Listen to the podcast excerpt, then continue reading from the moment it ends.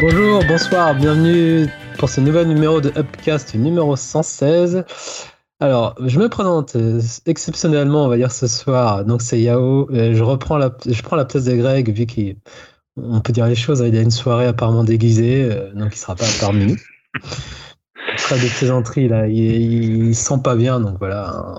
On va laisser se reposer, mais il nous écoute de là où il est. Donc, comme d'habitude, hein, je vais faire le tour des intervenants qui, qui m'accompagnent. Alors, je vais commencer par le monsieur fan du MCU de la France. Comment ça va, Dim? Bah écoute, ça va, ça va très bien. Euh, j'ai bien aimé comment t'as présenté Greg. Il nous écoute de là où il est. C'est comme s'il était mort. il est un peu mort à l'intérieur. Hein. C'est tout, comme. C'est tout comme. Alors, c'est tout Ça va? Oui, oui, ça va, ça va très bien. Bon, Dim, t'as pas l'air. Euh, je, je, vais, je vais vous parler de Marvel et d'autres ah. euh, donc ça va forcément. Tu vas retrouver la pêche, ça marche. Bon, ben, on présente plus le, la, la, mémoire vivante, enfin la mémoire vivante, le, dieu vivant Julien du podcast, du post Comment ça va, Julien Le sosie de Pierre Ninet? Euh, ok, bah, je, je, prends le, le compliment. Ah bah. euh, non, mais ça va bien. Écoutez, euh, je pense qu'on avait du mal à se catégoriser dans les podcasts. Je pense que maintenant podcast senior, hein, parce que je veux dire, les, entre les problèmes de dos, les angines, les problèmes d'enfants, je pense qu'à un moment donné, voilà, je pense qu'on est trop vieux pour ces conneries, comme on disait dans les films. Euh, voilà, donc ça va très bien. Moi, je suis tout seul chez moi, pas d'enfants, pas de oh, problème de dos, pas d'angine, voilà. Ah, tout va bien. La belle vie. Ah ouais. Et on termine du coup avec Jérémy, monsieur chronique Rétrostar, on va dire. Comment ça va C'est Rétrostar. Salut, salut à tous. Bah, ça va pas mal. Moi, du coup, euh, vu qu'on pouvait pas le faire en direct, bah, je me retrouve dans une chambre d'enfant pour pouvoir m'isoler. Mais bah, on, va, on va se débrouiller à la bonne franquette, comme on dit. Il hein. n'y a pas de souci, hein, ça va le faire. Il y a un petit alphabet derrière, là, je vois, c'est pas mal. C'est ça. Je révise, mais je révise les, les fondamentaux. Exactement. à tout moment, il y a un petit petit ou un ta petite ou ton petit qui peut arriver, qui peut débarquer, c'est ça? Non? Non, il dort heureusement. Ça Très bien, ça marche. Bon, ben, on, je sais pas à peine que je demande à Dim de nous faire un petit euh, résumé euh, au niveau CM. Je suppose qu'il n'y a pas grand chose, ou t'as pas été voir, t'as pas eu le temps? Bah, sans dénigrer, hein, sans dénigrer. Hein. non, non, mais tu fais bien de le dire. Non, non, mais non, c'est vrai que j'ai pas forcément eu le temps. J'ai participé quand même un petit peu, hein, comme vous tous, hein, chers amis, mais euh, on va dire que c'est les auditeurs qui, qui, font vivre plus le, le Discord que nous. Mais euh, ils sont toujours super actifs hein, et on les, on les remercie. Hein, ils font vivre tout ça et ils sont toujours de bons conseils, hein, ce, que ce soit pour les films sortis au ciné ou euh, les dernières nouveautés Netflix. Hein, ils sont là, ils sont présents.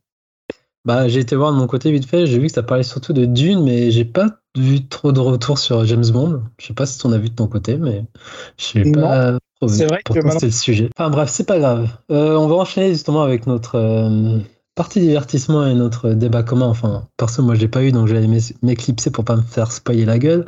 Donc, on va parler de Squirt, euh, Squirt, euh, pardon, Squid Game, c'est ça C'est pas Squirt, hein, par rapport à euh, donc Squid Game, c'est le nouveau, euh, la nouvelle hype, la nouvelle série de Netflix coréenne. Là. Et ben, je vous laisse en parler vu que moi j'en sais rien du tout, j'ai rien regardé, donc je vais regarder ça plus tard. Ah ouais, toi tu hostes et après tu te casses quoi. Ah, je me casse et je reviens dans 20 minutes, dans 40 minutes on va dire. Faites-moi signe les gars. Hein. Ok, bah ça marche. Et comme d'habitude, ben, je laisse la main à Julien qui, qui présente euh, à chaque fois l'œuvre. Hein. oui, oui, bah, j'ai pour le coup, je me suis j'ai réutilisé un petit euh, un petit synopsis de, de Wikipédia, nos, nos partenaires Wikipédia, la, grande famille des la grande famille des gens qui, font, qui font des résumés. Bah, après, est-ce qu'il voilà, j'aime bien dire ça, mais est-ce qu'il y a besoin vraiment de présenter euh, de présenter Squid Game?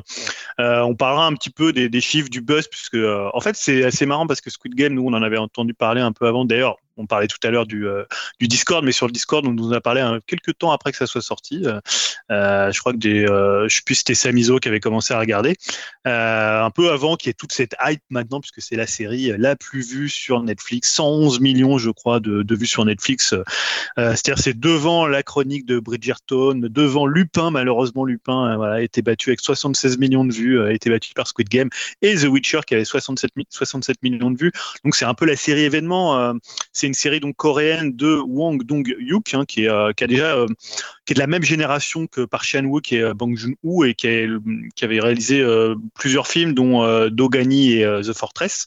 Donc voilà, c'est quand même un c'est un cinéaste qui est quand même reconnu, bah, voilà dans le dans, dans, dans, le cinéma, dans le cinéma coréen. le pitch, alors le pitch, moi je vais m'inspirer parce que généralement je suis pas très bon pour résumer. En plus, c'est quand même assez compliqué à résumer. Donc là, je trouvais que le résumé de Wiki était pas mal. Donc c'est 456 personnes qui ont toutes des difficultés financières dans la vie sont invitées à prendre part à une mystérieuse compétition de survie, participant à une série de jeux traditionnels pour enfants, mais avec des rebondissements mortels. Elles risquent leur vie pour concourir pour un prix de 45,6 milliards de wons, ce qui, équivaut, ce qui équivaut à peu près à 32 millions d'euros. Voilà, donc je pense que c'est un bon résumé. En gros, c'est un battle royale. Hein, on va pas non plus, euh, euh, pas non plus se mentir. Euh, je sais pas qui veut prendre la parole sur euh, sur Squid Game. Peut-être Dim. Hein, je sais que tu as plutôt apprécié, il me semble, la, la série. Ouais, alors pourquoi pas. Alors déjà, on va dire pour pour introduire tout ça, bah, s'il y a bien un truc que j'aime chez Netflix, hein, c'est l'effet de surprise. Bah, genre Squid Game ou encore l'année dernière, on avait pu chroniquer Queen Gambit. J'ai l'impression que quelques jours, voire la veille, enfin voilà, quelques jours avant, bah, personne ne connaît ce type de phénomène et puis ça se propage en un rien de temps. Et euh, même, on va dire, ça m'étonnerait même pas de, de, voir un autre phénomène comme ça avant la fin de l'année. Hein. C'est le genre de truc euh, sur Netflix euh, où ouais, il y a quelque chose qui arrive qu'on connaît pas du tout et voilà, ça, ça commence vraiment à prendre de, de l'importance. Alors, ça n'a pas que des avantages, hein, parce que les buzz, bah, ça disparaît aussi vite que, que ça peut apparaître. Mais bon, je trouve que ça change un peu des sorties ciné qui sont beaucoup plus planifiées, sans surprise. Hein. Moi, je sais que chaque semaine, je fais un peu le tour d'horizon bah, grâce à Holociné pour voir les, les différentes sorties. Et voilà, il n'y a pas vraiment de surprise comme sur Netflix. En plus, euh, bah, on a la chance d'avoir euh, bah, quelques explorateurs de Netflix hein, sur notre Discord hein, qui trouvent quelques pépites méconnues. Hein, et donc, on, les remercie encore une fois. Donc, bref, bah, pour revenir à Squid Game, généralement, euh, je me méfie quand même un peu des plus gros succès Netflix, genre Bridgerton ou La Casa de Papel. C'est pas forcément ce qui me branche le plus.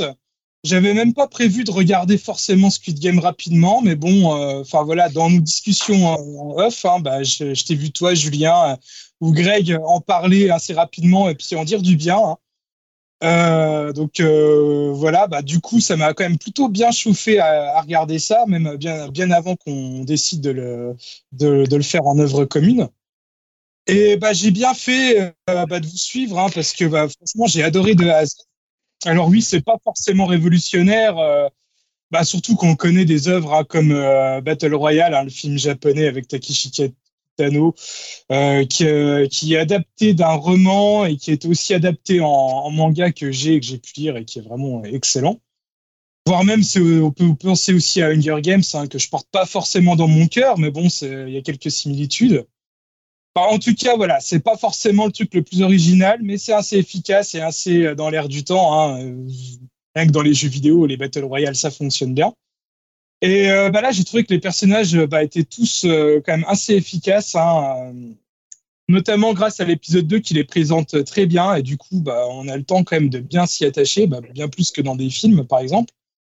Et on va pas se mentir, hein, ces persos, bah, ils sortent. Moi, je trouve que ça sort directement d'un manga. Hein. Ils sont assez caractérisés entre le bad guy, le gentil au cœur pur, le vieux sage, les traîtres, la nana mystérieuse, et j'en passe. Euh, on les caractérise rapidement, ce qui est pas plus mal pour une série à concept euh, comme celle-ci. Alors, euh, sinon, bah, je repense à un pote qui m'en avait parlé et qui trouvait que la série était un petit peu molle au niveau du rythme. bah, pour moi, c'est tout le contraire. Hein. je trouve qu'une fois que les jeux commencent, bah, on est vraiment happé par le truc et je vois pas du tout le, temps passer à, chaque épisode.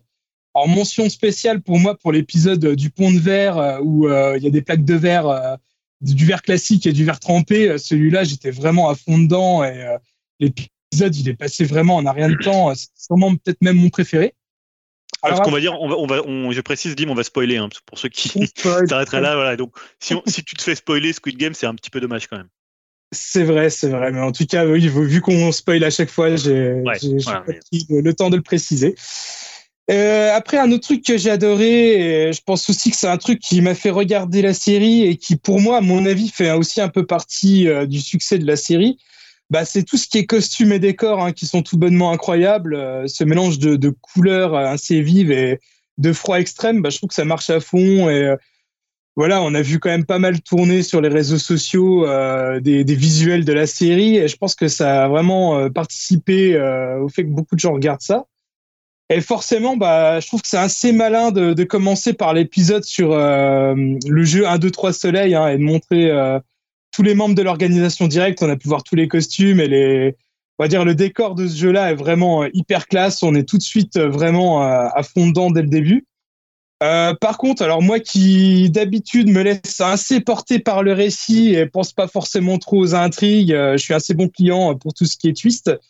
Bah là, du coup, j'ai j'ai deviné, on va dire quasiment la totalité du truc. Alors, j'arrive pas trop à voir si c'était vraiment cousu de fil blanc ou si j'étais vraiment à fond dedans, que j'ai beaucoup réfléchi entre chaque visionnage. Euh, le seul truc qui me fait un petit peu peur avec cette série-là, bah, c'est que Netflix tire trop sur la corde. Hein. Euh, je pense qu'évidemment, il y aura une saison 2. Mais euh, j'aimerais que ça soit une conclusion et puis basta, fini quoi. Déjà, même je trouve que la première saison, au final, bah, elle, se suffit, un peu en elle-même. Alors, il y a peut-être quelques petites interrogations qui sont laissées en suspens, mais c'est pas forcément très grave. Mais je pense qu'ils vont pas lâcher la poule aux œufs d'or, hein, parce que voilà, c'est connu, Netflix est toujours à la recherche de nouvelles licences. Euh, pour avoir encore plus d'abonnés, on pense par exemple dernièrement à Army of the Dead, hein, qui a déjà euh, des multiples spin-offs en cours, des séries animées et tout ça, ou The Witcher aussi. Et là, bah, je me dis que des suites, on peut en faire à l'appel, hein, des préquels sur les, euh, les précédents Squid Game, des spin-offs, pourquoi pas des, des Squid Game dans d'autres pays. Euh, ça pourrait être sans fin et au final, ça pourrait perdre vraiment toute sa saveur. En tout cas, quoi qu'il en soit, euh, si on prend juste cette première saison pour ce qu'elle est, bah pour moi c'est une totale réussite et euh, je trouve que le buzz est euh, relativement mérité ce coup-ci. Et pour moi, je la placerai pour l'instant assez haut dans mon, dans mon top de l'année. Ok, Jérémy, si tu veux réagir sur ce que disait Dim ou donner ton avis sur, sur Squid Game. Ouais, bah alors peut-être, euh, enfin effectivement sur les, moi c'est pareil quand j'ai regardé les les, les, les, tout débuts, c'est vrai que le côté original, quand tu connais certaines œuvres qui sont un peu similaires, tu l'as pas. En l'occurrence, effectivement, tu parlais tout à l'heure de Battle Royale. Alors Hunger Games plus le roman, parce que souvent on parle d'Hunger Games les les films qui moi je trouve sont pas terribles. Par contre, les romans sont vraiment excellents et d'ailleurs petit conseil, je vous conseille vraiment de les lire parce qu'ils sont, c'est beaucoup plus bourrin. Donc on retrouve ce côté bourrin euh, effectivement euh, dans Squid Game. Et moi, ça m'a fait surtout penser à autre chose. Alors pareil, c'était un film, même à la base, c'est une nouvelle euh, de Richard Matheson. Richard Matheson, euh, peut-être que c'est Je suis une légende, et il avait fait mhm. également Le jeu du bouton. Et ça m'a vraiment fait penser au jeu du bouton. Alors, il y a, un film aussi, euh, Le Bouton, je crois, euh, qui est sorti, euh, qui est pas terrible d'ailleurs, ce qui modifie complètement le côté fable que pouvait avoir cette, cette nouvelle. En gros, c'est un commercial, vous voyez, un petit peu pareil, costard, etc., qui arrive chez les gens complètement lambda avec un bouton en leur disant voilà, si vous appuyez sur le bouton, eh ben, vous allez toucher des milliers de dollars et un homme dans le monde que vous ne connaissez pas va mourir. Donc, je vous laisse le bouton, vous faites comme vous voulez et il se barre. Voilà, et, j'ai retrouvé un petit peu ça, c'est-à-dire cette idée de, de gars euh, euh, col blanc qui débarquent chez les gens, leur dire voilà, euh, avec le sourire, on vous propose quelque chose, et après, ben, on vous oblige pas, vous faites ou pas. Oui, Julien, tu voulais. quand tu parlais du film, tu parlais de The Box, hein, le, c'est le. voilà, c'est The Box. De Richard Kelly. Exactement. Alors, qui était pas trop mal, qui était pas trop mal. Alors après, moi, vu que j'aimais beaucoup le, le, roman, la nouvelle. Euh, et le roman, je trouve qu'il est beaucoup plus fort dans un côté fable très très court. Mhm. Et ça aurait été bien, je pense, une. Enfin, là, ils vont trop loin, ils partent dans des délires, etc. Enfin, bref, après, c'est un une autre histoire. Mais j'ai retrouvé vraiment ce côté-là.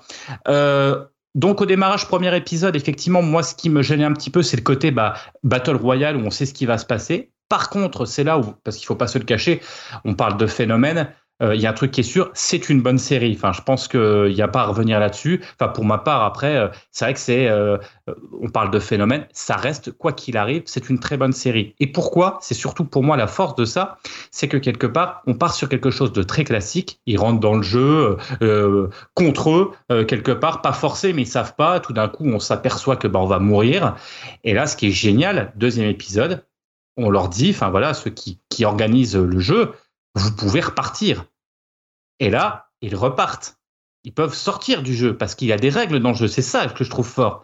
Et ce qui est encore plus fort, c'est que du coup, euh, finalement, c'est faux, un faux début dans, le, dans, la, dans la série. Parce que le vrai début commence à l'épisode 3 et tout le monde quasiment retourne, pratiquement euh, l'intégralité retourne dans le jeu. Et c'est ça qui est fort. C'est-à-dire que là, euh, ils décident vraiment de leur plein gré, sans être forcés, de retourner parce que l'appel de l'argent est plus fort que tout, quoi. Alors ils sont tous, on, insiste bien hein, sur les personnages que je trouve un petit peu, ça serait la critique que je ferais par rapport à ça, c'est ce côté un petit peu caricatural de certains personnages qui m'embête un tout petit peu, surtout que je trouve que au fur et à mesure ils se transforment, particulièrement le personnage principal qui au début est quand même un peu foufou, pas très charismatique, qui finalement euh, est très égoïste, même il pense à sa fille mais pas tant que ça, il pense pas trop à sa mère, et tout d'un coup, il devient un héros qui pense aux autres, et surtout qui est, on, le trouve presque idiot au démarrage, et il devient presque suffisamment stratégique, intelligent et empathique envers les autres pour pouvoir s'en sortir. Est-ce que c'est pas un peu rapide sur quelques jours? Pour moi, ça a été un petit peu, mais en même temps, c'est une série, on peut pas leur demander trop. J'ai trouvé que c'était très très caricatural, moi ça me gênait un tout petit peu, mais c'est vrai que ça fait très aspect typé manga pourquoi pas? Après, ce que j'ai vraiment qui que j'ai trouvé intéressant, c'est que ce sont des, des, séries qui font quand même, même si ça reste quand même assez basique, mais ça fait quand même réfléchir.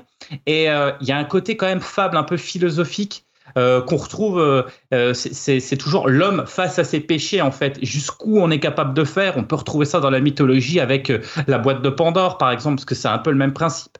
je, vais même aller plus loin, même dans, dans, dans, la Bible, il y a un côté Adam et Ève, c'est-à-dire faut pas, faut pas, si tu touches à la pomme, enfin voilà, tu vas il va se passer quelque chose, c'est-à-dire jusqu'où tu es capable d'aller et surtout jusqu'où tu es capable de pas aller.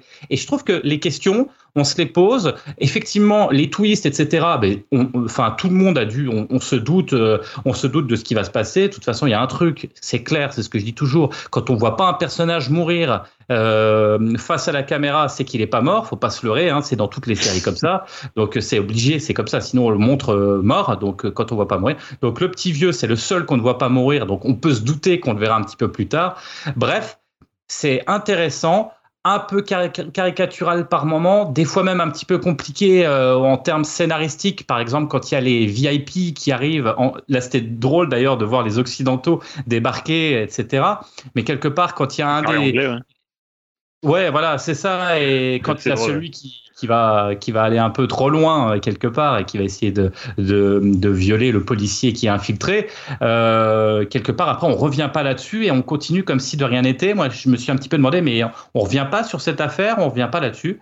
Euh, c'est ces petits détails qui font que, voilà, effectivement, c'est une grande réussite. Euh, on regarde jusqu'au bout. Après, ben voilà, la question qu'on peut se poser, c'est toujours cette notion de phénomène. Est-ce que le phénomène, c'est plutôt, c'est pas plutôt ces espèces de choses qui se passent autour euh, dans les écoles, dans, dans les cours de récréation, plutôt que la série en tant que telle. voilà, c'est un peu ça qui me gêne parce que après tout, c'est pas une grande originalité non plus. C'est une très bonne série qui rebondit bien, qui est très maligne parce qu'elle sait où aller euh, et qui est très belle et qui est très bien faite. Après, c'est pas non plus euh, du génial et c'est pas du phénomène comme je pourrais moi l'entendre. Voilà. Et euh, ouais, je, voulais juste rebondir sur ce que tu disais sur l'intrigue. Est-ce que vous n'avez pas trouvé justement que la partie avec le, flic infiltré, elle était un peu inutile? C'est-à-dire que finalement, euh, elle, débouche sur quoi? Alors effectivement, tu apprends plus ou moins l'identité de du grand, enfin pas du grand, mais de celui qui est juste en dessous, le, grand organisateur du jeu. Mais est-ce que ça a vraiment un intérêt en fait? Alors comme tu dis, euh, d'ailleurs, on ne sait pas trop si on le reverra pas après, puisque comme tu ne le vois pas, euh, tu ne le vois pas vraiment mort, le, flic, il pourrait très bien revenir dans une future saison. Mais j'ai trouvé en fait toute cette partie du flic infiltré, elle apporte pas grand chose. En fait, elle est un peu en parallèle de l'intrigue principale, et finalement, bah, au final, tu te dis à quoi ça servait, quoi. Bah, L'objectif, je pense quand même à la base, c'est que c'est l'histoire du frère. Effectivement, c'était pour amener le frère, mais on a compris. Enfin, pareil, dès qu'il rentre, euh, dès que le flic rentre dans la chambre on a tout de suite compris que c'était son frère. De toute façon, s'il cherche son frère, qu'il l'a pas trouvé dans la minute. Enfin, après, c'est peut-être à force de voir des séries où on est peut-être plus affûté. moi, j'avais tilté tout de suite ça. Mais là où tu as raison, c'est que ça ne fait en rien avancer l'intrigue en rien. Et en plus, j'ai trouvé que c'était pas forcément hyper bien fait, c'est même un petit peu gros, parce que comment il arrive à faire tout ce qu'il arrive à faire, à piquer des trucs, on le reconnaît pas. J'ai trouvé que effectivement, c'est pas la grande réussite, c'est pas le meilleur, euh, le meilleur moment, euh, et c'était peut-être pas trop utile. Et c'est surtout que c'est un peu, ça, ça, dure un peu longtemps cette histoire, quoi. Puis voilà. Après, Dim, tu voulais ajouter quelque chose là-dessus? Ouais, je voulais juste dire aussi que dans cette sous-intrigue-là, il y a même une sous-sous-intrigue avec euh, le trafic d'organes, qui sert peut-être mm. encore à moins, moins de choses. Et c'est vrai que ça peut-être un petit peu la faiblesse de la série. C'est pas forcément. Je m'attendais à quelque chose de, de plus qu'un simple trafic d'organes euh, fait par les, euh, les employés du jeu, quoi. Et c'est un peu dommage. Et alors, ouais, je suis assez d'accord avec toi sur ça aussi. Alors, c'est vrai que le trafic d'organes, c'est vite, un peu vite expédié. Hein. Tu te dis, c'est juste des gars, ils se sont dit, on va se faire un peu de thunes et c'est, vite, euh, vite euh, passé, euh, ça passe vite à l'as. Par contre, il y a un autre truc, alors qui, qui j'y repensé là quand tu parlais du, petit vieux. Finalement, dans l'épisode 2 où, en fait, ça fait la, il, quitte le jeu, celui qui fait la balance, c'est lui.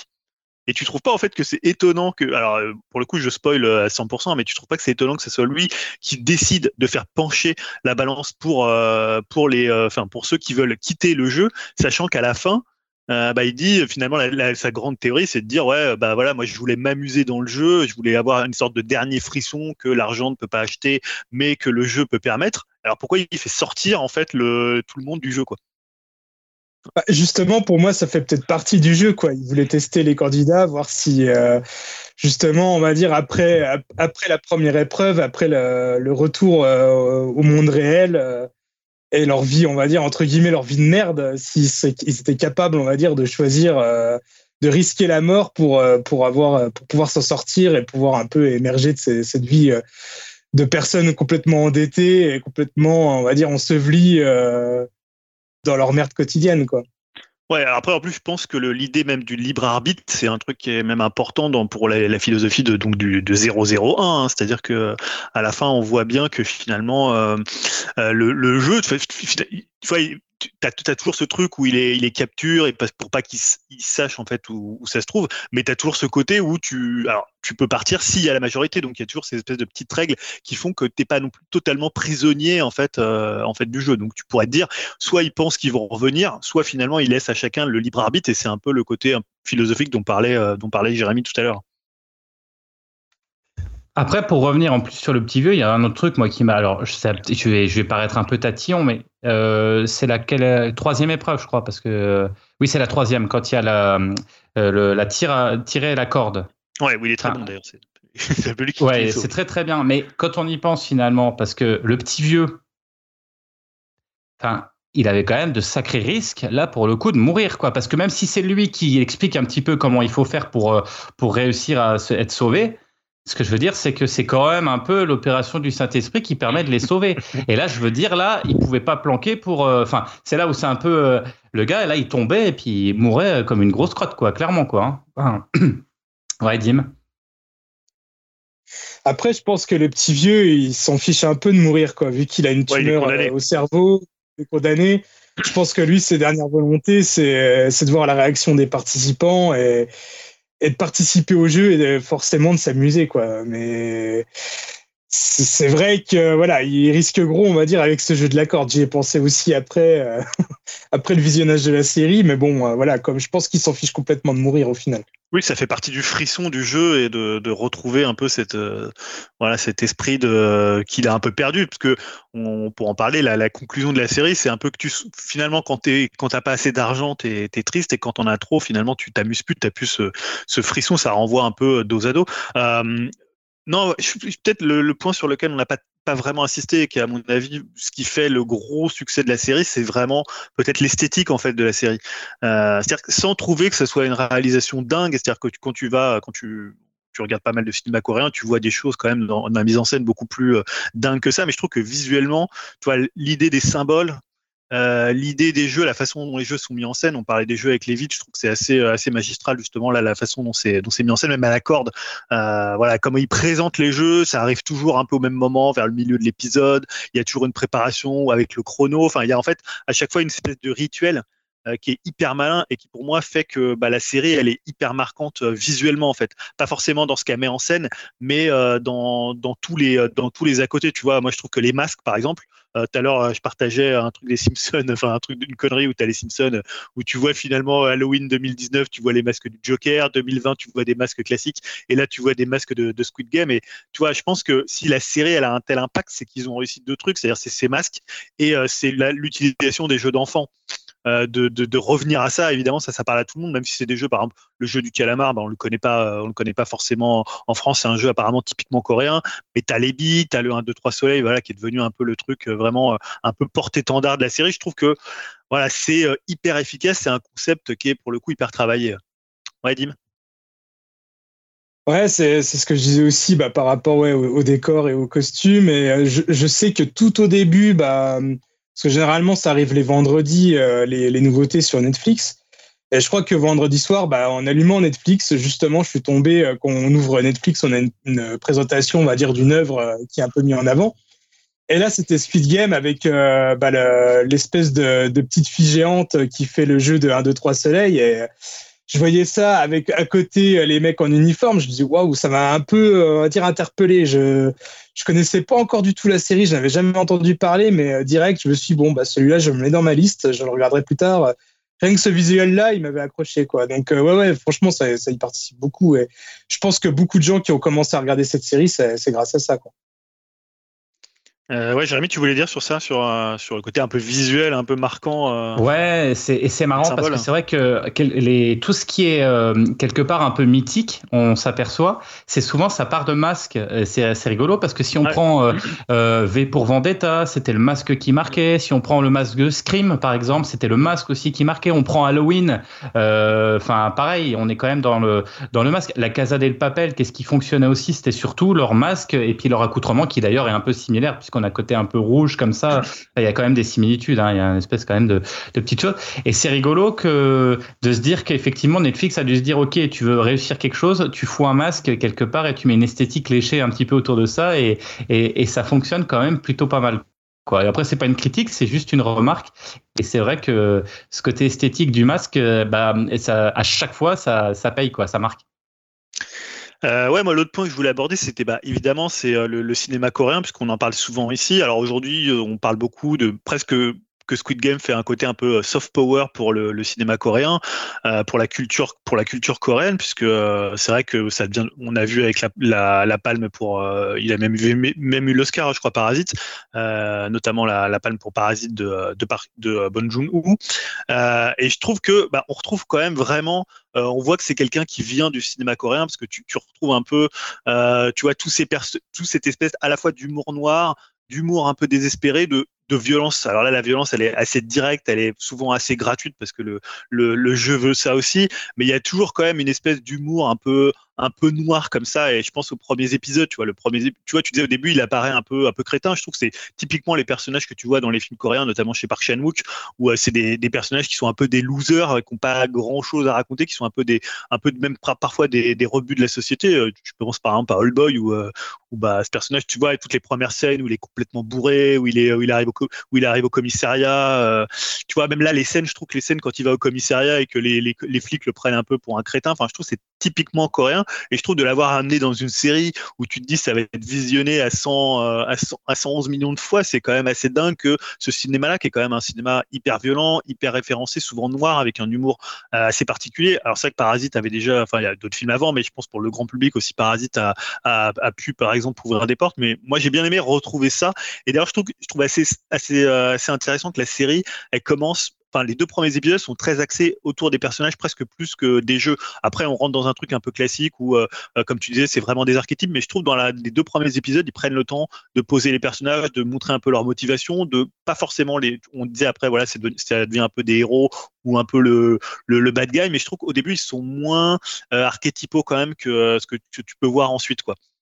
Et je trouve que c'est assez intéressant de et l'autre point de la souvent qu'il y a dans le cinéma coréen, c'est souvent la partie un peu euh, un peu sociale, c'est-à-dire que c'est souvent un cinéma bah, qui qui oppose les riches aux pauvres. Dans Parasite, c'était voilà très euh, presque basique entre euh, le bas de la ville qui est inondé, le haut de la ville qui où les mecs sont carrément dans un château, ils s'aperçoivent pas du tout de ce qui se passe en bas. Là, on a ce côté entre les ultra riches. Alors là, c'est pour le coup les, les VIP, c'est des c'est des enfin c'est des Américains ou des Occidentaux.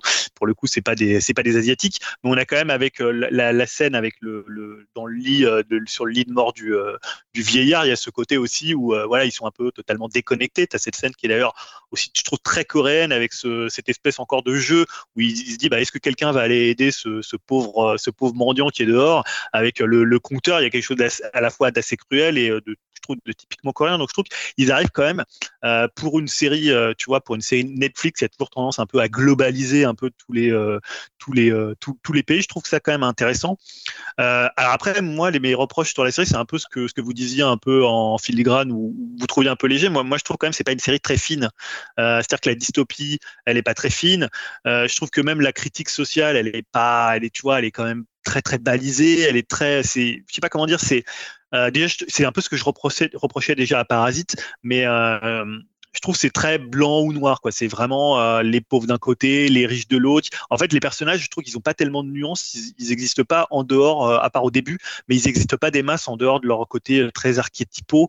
tu vois, finalement, passer ces deux premiers épisodes, tu sais, sais pas grand chose de ces personnages. Alors évidemment, tu vas t'y attacher parce que en fait, le, jeu est tellement cruel que tu vas pas avoir envie qu'il meure. C'est-à-dire, moi, je trouve qu'il y a des morts qui sont, euh, tu vois, celle de Ali, elle est assez cruelle. Celle de, euh, celle de, comment, de la, de la fille qui reste dans les trois aussi, elle est assez, assez dure. Mais en fait, je trouve que les personnages, ils ont pas grand chose à raconter ils leur mis un peu des backgrounds, alors avec les enfants, avec là, il y a son frère, euh, tu vois, mais finalement, moi, quand ils, certains, quand ils mouraient, euh, tu vois, je n'avais pas non plus un attachement dingue à certains personnages parce que je trouve qu'ils ont du mal un peu à les faire exister et c'est un peu dommage dans une série, en fait, où tu as vraiment du temps pour développer les personnages, pour les. Peut-être, tu vois, ils auraient peut-être dû faire à un moment donné plus de flashbacks comme ils font dans l'épisode 2. Tu vois notamment euh, un peu l'antagonisme, celui qui devient un peu l'antagonisme final. Tu le vois avec sa mère, tu vois qu'il a des, il a des soucis, euh, ou même le flic, tu vois qu'il a les rapports avec son frère. Après, tout ça, c'est un peu abandonné pour se concentrer en fait sur le, jeu en lui-même. Et comme finalement, il développe ni l'intrigue du flic, ni l'intrigue des VIP. Alors tu dis peut-être qu'il se laisse une porte de sortie pour euh, une pour une future pour voilà pour une saison 2 ou des, spin-offs. voilà, j'ai trouvé ça un peu dommage. Ouais, Jérémy? Ouais, tu as, raison. Je trouve qu'effectivement, à un moment, ça accélère quand euh, ça accélère énormément. Et c'est vrai que peut-être il aurait mieux valu peut-être avoir un, peut-être un jeu de moins euh, pour pouvoir reposer, parce que c'est intéressant ce qui se passe entre les jeux. Je trouve ça aussi hyper intéressant. Et euh, quand ils se battent la nuit et que finalement il y a une espèce de, on est presque dans un film, voilà. Et peut-être enlever un jeu, peut-être, et puis euh, ou alors faire une série un peu plus longue. Pourquoi pas Avant on avait des séries de 23 épisodes. Hein. Maintenant on essaie de se cantonner entre 8 et 10. Pourquoi pas rajouter un épisode ou deux Parce que c'est ça. Au milieu de la série, quand il va y avoir beaucoup beaucoup de morts d'un coup là, à un moment on va se retrouver avec des équipes et même des clans qui vont se créer. Et malheureusement c'est clans vont se créer. Et c'est ça aussi qui est drôle en même temps. Hein. Peut-être que vous me direz que ça peut être ça. Mais le clan se constitue et juste derrière, il se recasse juste derrière. Alors ça fait un effet, c'est sympa, mais quelque part, on aurait pu avoir euh, effectivement ces liens et ça aurait été encore plus fort et les morts auraient été, encore plus touchantes si on avait eu ces liens euh, constitués un peu plus longtemps dans la série avec euh, des personnages et une vie à l'intérieur parce que les décors et le cadre est tellement intéressant qu'on aurait bien voulu en voir peut-être un petit peu plus et un petit peu plus longtemps parce que ces moments de pause dans le dortoir, ils sont excellents. On se retrouve presque dans un dans un Oz, par exemple, hein, où, euh, où il y a les, les, les différentes euh, les, les, les, les gentils, les méchants. On passe du gentil ou du méchant. Enfin, c'est c'est dommage, c'est dommage à ce côté-là. Bah ouais, parce qu'en plus, tu, parlais tout à l'heure du Battle Royale de, Fukasaku, qui, euh, moi, je trouvais un film vraiment génial. Et, de, de ça fait longtemps que je l'ai pas vu. Hein, je l'ai vu il y a peut-être une dizaine ou une quinzaine d'années.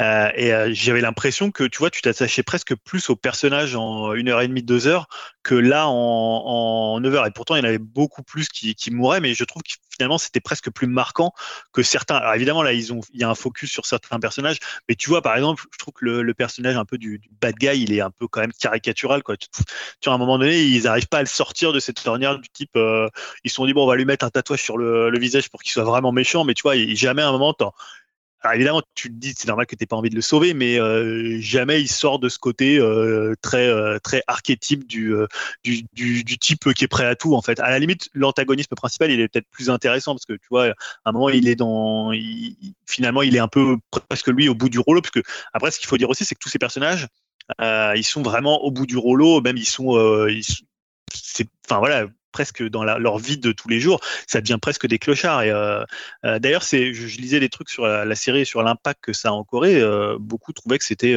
finalement, en plus avec la crise Covid qui a accentué en fait les, inégalités en Corée, c'était il y avait plein de politiques qui faisaient référence à cette série pour montrer la difficulté en ce moment en Corée du Sud, quoi. Donc en fait, même même si c'est une dystopie qui va parfois, euh, tu as presque l'impression que c'est un peu caricatural et, lointain. Apparemment, quand les perceptions qu'il y a en Corée, ça n'a pas l'air si éloigné que ça. autre point qu'on n'a peut-être pas abordé, c'est tous les buzz qu'il y a eu autour de la série. Alors c'est quand même assez dingue parce que voilà, quand euh, on s'est dit, tiens, on va prendre le setup commune Squid Game, c'est un peu compliqué parce qu'on vient euh, pour le coup un peu après la bataille. Alors après, ça te permet d'avoir un truc peut-être un peu moins, un peu moins à chaud. Mais euh, c'est vrai qu'aujourd'hui, c'est hyper compliqué de parler de Squid Game sans évoquer bah, tout ce qui se passe dans les écoles. moi, perso, je sais que bah, ma fille, on a, on a reçu des messages de la part de la directrice de l'école en nous disant, voilà, oui, faites attention, Squid Game, le jeu du calamar, il l'avait traduit en français, ça a plutôt fait marrer.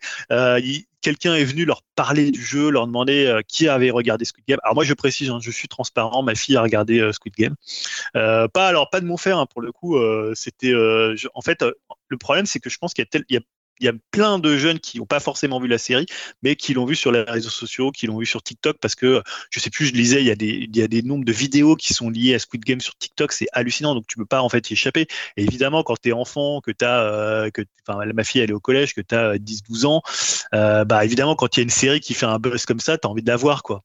Tu vois, c'est euh, voilà. Après nous, un peu plus vieux, on se dit voilà, quand il y a un buzz, on se méfie. Mais quand tu es jeune, bah c'est normal. Tu t'entends parler d'un truc. Alors après, voilà, on a parlé de toutes ces affaires ou dans les primaires, les gamins. Parce que je suis sûr que dans le primaire, les gamins, ils ont même pas vu la série. C'est-à-dire qu'ils ont juste vu des trucs. Le 1, 2, 3 soleil, ça parle à tout le monde. Et voilà, comme il y a une époque, il y avait le jeu du foulard. Euh, voilà, ça, ça participe un peu finalement aussi au côté un peu sulfureux de la série, au buzz qui se crée autour de la série.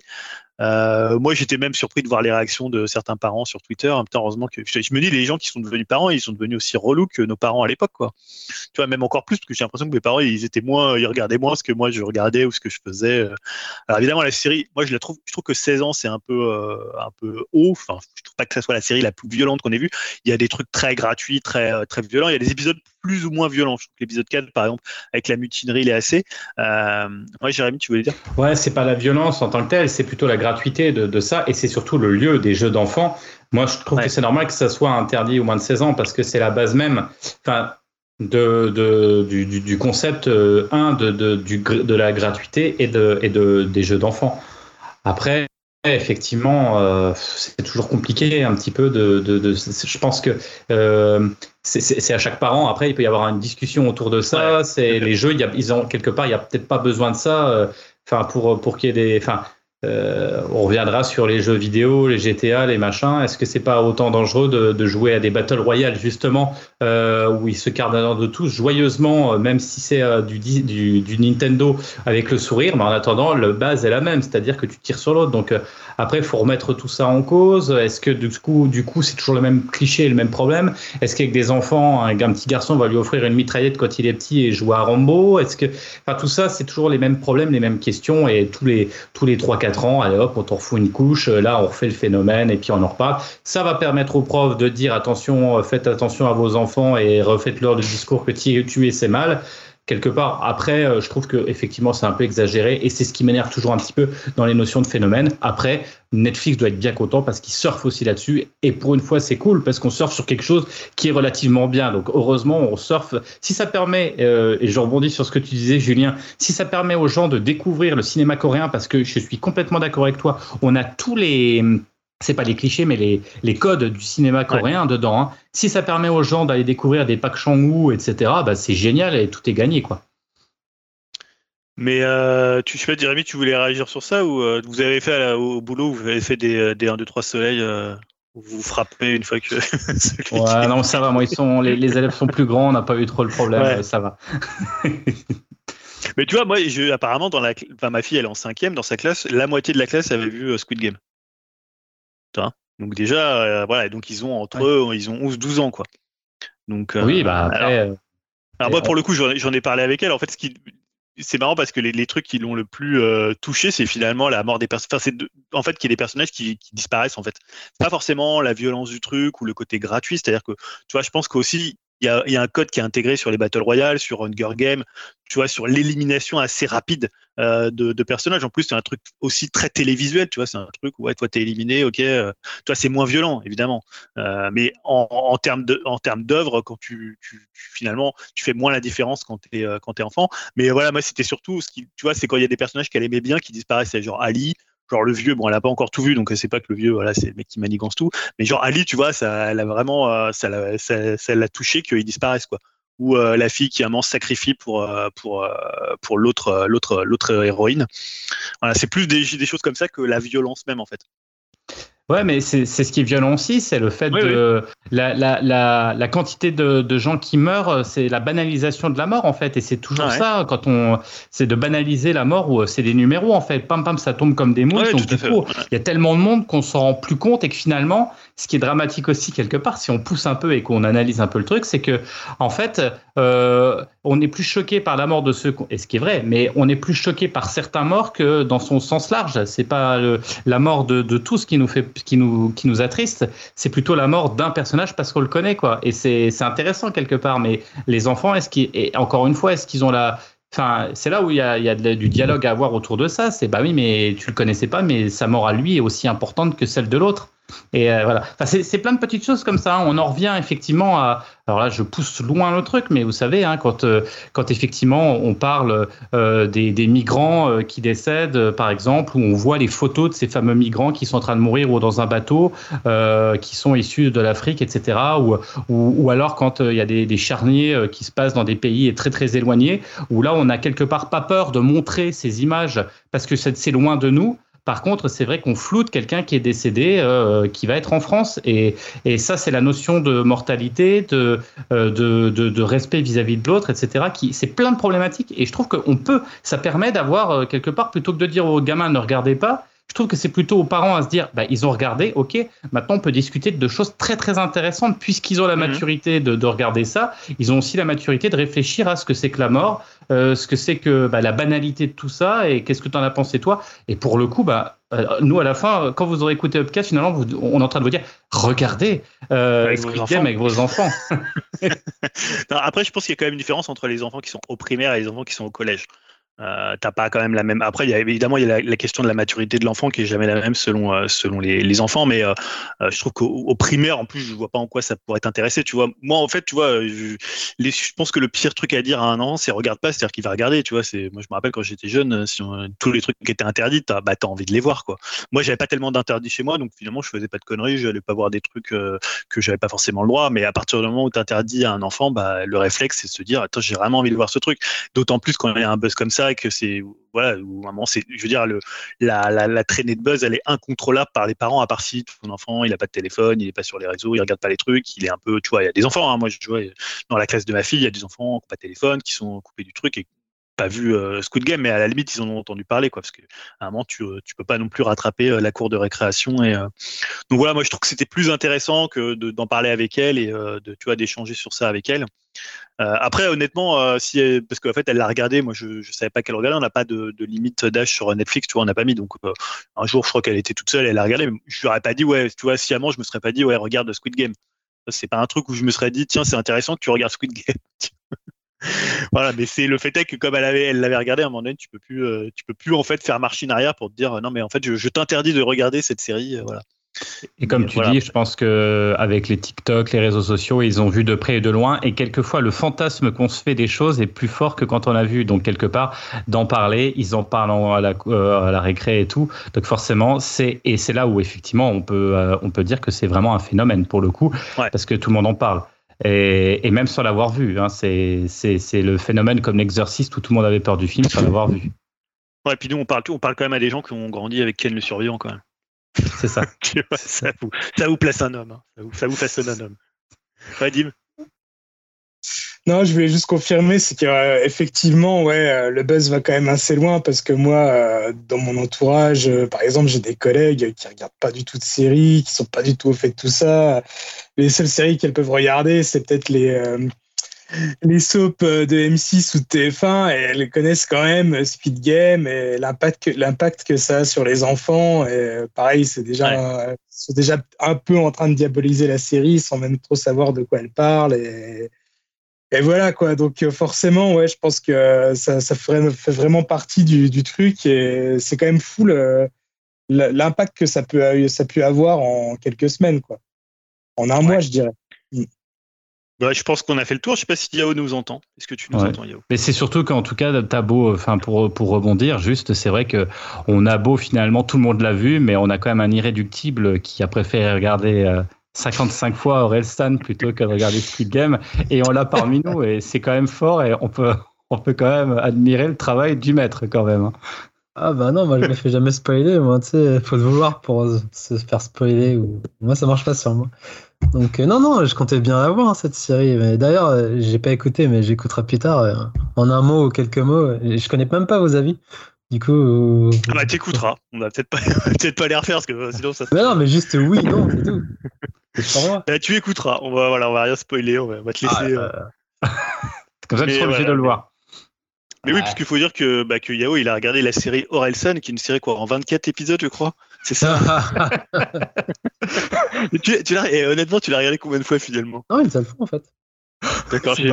Oh, putain, mais Ça m'a marqué, mais c'est tout. En même temps, ça dure une demi-heure, il y a six épisodes. Alors que Squid Game, c'est une heure. En plus, c'est du coréen, donc je suis obligé de me poser devant. Ah, d'accord, ok. Bon, bah voilà, on a fait le tour. Hein. Je pense que voilà. Greg, je sais, Greg, euh, il l'a vu aussi, mais bon, il est sur son lit de mort, donc euh, un peu comme le vieux là, il est en train de. ok. Voilà. Bon, bah ok, moi j'irai écouter tout ça une fois que j'aurai vu la série d'ici un an, je pense. Et puis voilà. On verra si la hype continue ou il y aura une saison 2 entre temps, je sais pas. C'est possible. On verra bien. Euh, bon, bon, on va enchaîner après avec nos projets. Hein on a, on a l'habitude de faire. On va commencer, ben, vu que tu peux. Je te relaisse la parole, Julien. Donc, euh, tu veux nous parler d'un projet pourri. Et bizarrement, il s'agit de Nintendo. Qu'est-ce qui se Tout à fait, ouais. Bah oui, parce que je vous en avais parlé dans le dernier podcast. Hein, euh, on allait pouvoir rejouer aux vieilleries N64 et Mega Drive euh, sur Switch, hein, puisque voilà, fallait monnayer un petit supplément financier la question, bah, c'était de savoir euh, combien on allait, on allait payer pour euh, euh, rejouer pour la huitième fois Ocarina of Time ou Mario 64. Eh bien, Nintendo a partiellement répondu à cette question lors du direct consacré à Animal Crossing. Et le moins qu'on puisse dire, c'est que c'est aussi salé que le cours du navet. donc, le pack additionnel, puisque c'est son nom, va doubler le prix de l'abo online, hein, qui va passer donc de 20 euros à 40 euros pour l'abonnement classique. Il y a aussi l'abonnement famille, je crois qu'il passe à 70 au lieu de, au lieu de 40.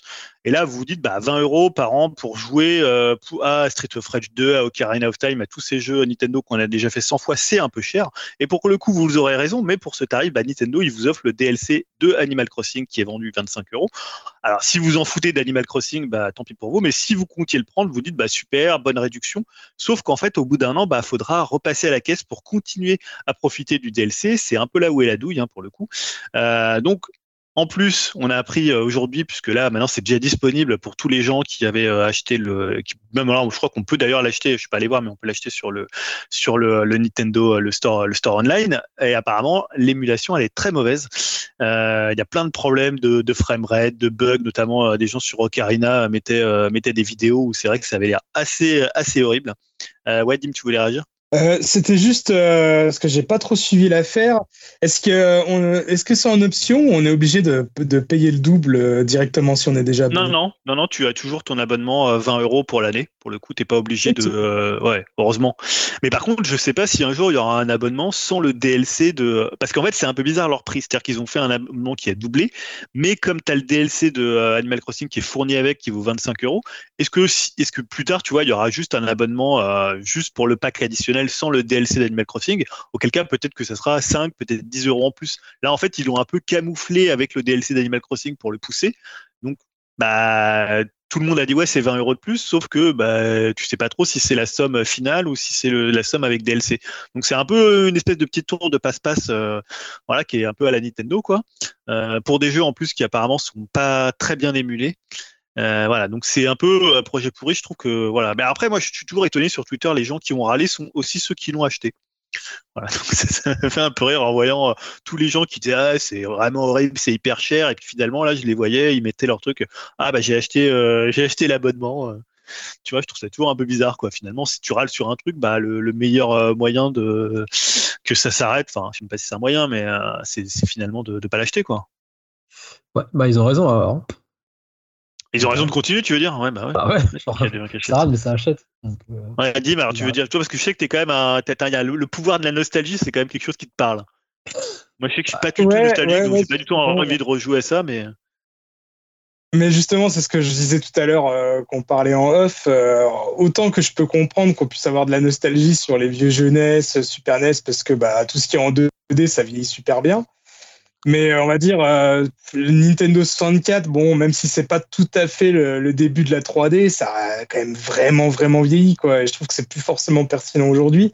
C'est comme jouer un petit peu au, jeu PS1. Enfin, voilà, c'est rigide, c'est moche, c'est cubique, c'est, euh, les décors, ils sont ultra vides au niveau des détails. Enfin, je trouve que, voilà, c'est plus forcément ce qui fait rêver aujourd'hui. Et, c'est vrai que ça me ça m'étonne aussi que beaucoup de gens euh, se hype là-dessus et finalement se retrouvent déçus parce que bon bah voilà quoi avec les jeux qu'on a aujourd'hui euh, ça plus vraiment je trouve d'intérêt de, jouer à ces jeux-là bon après c'est que mon simple avis hein, mais bah, écoute après Nintendo 64 pour beaucoup c'est leur première console donc il y a aussi ça joue comme affect même si c'est dégueulasse, c'est quand même Madeleine de Proust pour ça. Hein. Toi, t'as as grandi avec les, les vieux pixels.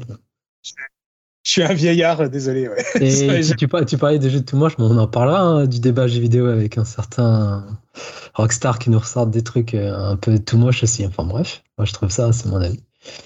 Euh... Ouais, c'est un petit, c'est un petit peu différent, je trouve, parce que là, t'es pas, voilà, c'est le, le, prix, il est pas, enfin, c'est pas labo, euh, l'abonnement. Ouais, ouais, c'est un, c'est un petit peu différent, je trouve. Quand même. Après, t'es libre de l'acheter ou pas l'acheter, et là, t'es libre de t'abonner ou pas t'abonner. Oui, je, je répondais juste à Dim par rapport aux vieilleries. Hein. ouais. On m'a dit. Euh, ben, je pense que c'était seul à avoir un projet pourri. Donc, ah, bah enchaîner. J'ai l'impression. Bah, je suis le seul à avoir des news, hein, ça. Bah ouais, nous on bosse, monsieur, tu vois. tout seul dans, ton appart de manoir. Enfin bref. Euh, donc, allez, t'enchaînes avec les projets risqués. Ah, et tu vas parler de. Bah oui, c'est toujours ça. Suis un peu de conducteur, monsieur. Et tu vas parler de Resident Evil 4 en VR. Oui, bah, Ouais, parce que si vous suivez, alors je vais parler de Resident Evil 4, mais un peu de manière un peu détournée, parce que si vous suivez l'actualité ou que vous vous baladez sur les réseaux sociaux, hein, vous n'avez pas échappé à toute cette novo-langue autour du wokisme, de la cancel culture, hein. un débat qui anime à droite, à gauche, qui pose la question de l'œuvre, du passé, du contexte aussi, et bah, de ce qu'on ne veut plus ou on peut plus tolérer aujourd'hui. Bah, évidemment, le jeu vidéo, il échappe, il échappe pas à ces questions. La preuve avec la version VR de Resident Evil 4, 4 que Capcom en fait ressort expurgé de quelques éléments qui ce dont les éditeurs euh, et ses l'éditeur et ses partenaires, donc c'est notamment Facebook, hein, euh, et là c'est pour le coup c'est important parce que on sait que souvent ils sont assez prompts à, censurer à censurer des œuvres, bah ne correspondent plus, je cite, au public moderne. Donc dans le jeu vidéo japonais, on aime bien reluquer sous les jupes des filles, hein, ou ailleurs d'ailleurs. Et euh, bien sachez que bah, on pourra plus entendre Ashley. Donc pour ceux qui n'ont pas fait Resident Evil 4, Ashley c'était la fille du président, rien que ça. Et en fait, elle vous balançait un vieux pervers quand vous cherchez à viser sous sa jupe, euh, où on pourra plus non plus entendre le personnage de Louis s'exclamer euh, qu'elle est aussi très bien équipée en matant sa poitrine. Donc ça, ils l'ont expurgé de la version VR. Euh, même ripollinage pour une des répliques finales de Ashley à la fin du jeu qui ne dira plus à Léon quand tu m'auras ramené à la maison, on pourra faire quelques heures supplémentaires. Voilà, donc ça non plus, ça ne sera plus dans le, jeu. Capcom a aussi étonnamment supprimé quelques remarques de Ingrid à Léon, hein, comme cette réplique pourtant, euh, moi, que j'avais trouvé assez inoffensive, où elle lui dit Je t'imaginais un peu plus vieux ou carrément cette séquence entière où Léon drague Ingrid et lui demande son numéro qui a été aussi supprimé euh, du jeu en VR. Donc l'explication de Facebook, hein, puisque c'est vraiment eux qui ont, poussé pour cette modification soi-disant pour ce public moderne, c'est que ces modifications visent à supprimer toutes les scènes et les dialogues que les médias spécialisés dans le jeu vidéo et les défenseurs de la justice sociale pourraient juger misogynes. Et dit comme ça, bah en fait, je ne sais pas ce qui est plus problématique entre cette déclaration euh, de Facebook qui dit que les médias spécialisés dans les jeux vidéo, les défenseurs de la justice sociale, c'est quand même assez fort. Je sais pas ce qui est le pire que, bah voilà, ces trucs un peu de, du, du Japon. Euh, voilà, alors après, je banalise pas le truc, hein, mais euh, c'était pas non plus, euh, tu vois, enfin, j'espère qu'ils vont pas non plus euh, s'attaquer à d'autres jeux japonais qui sont bien pires que Resident Evil 4. Donc voilà, j'ai trouvé ça un peu étonnant. moi, je suis toujours un peu partagé sur ce côté où tu, quand tu ressors une œuvre, est-ce que tu dois l'adapter au, à la culture dominante, aux, aux, positions actuelles dominantes? C'est toujours un, c'est toujours délicat en fait. Moi, je pense qu'il faut plutôt laisser l'œuvre telle qu'elle était euh, dans son jus, après peut-être l'expliquer, mais euh, à un moment de, trancher comme ça dans le vif en disant on va l'adopter un public moderne et, euh, et on va suivre les défenseurs de la justice sociale. Je, trouve que c'est un peu risqué quand même. Donc voilà, c'est pour ça que je l'ai mis dans le projet risqué. Moi, Jérémy, tu ouais.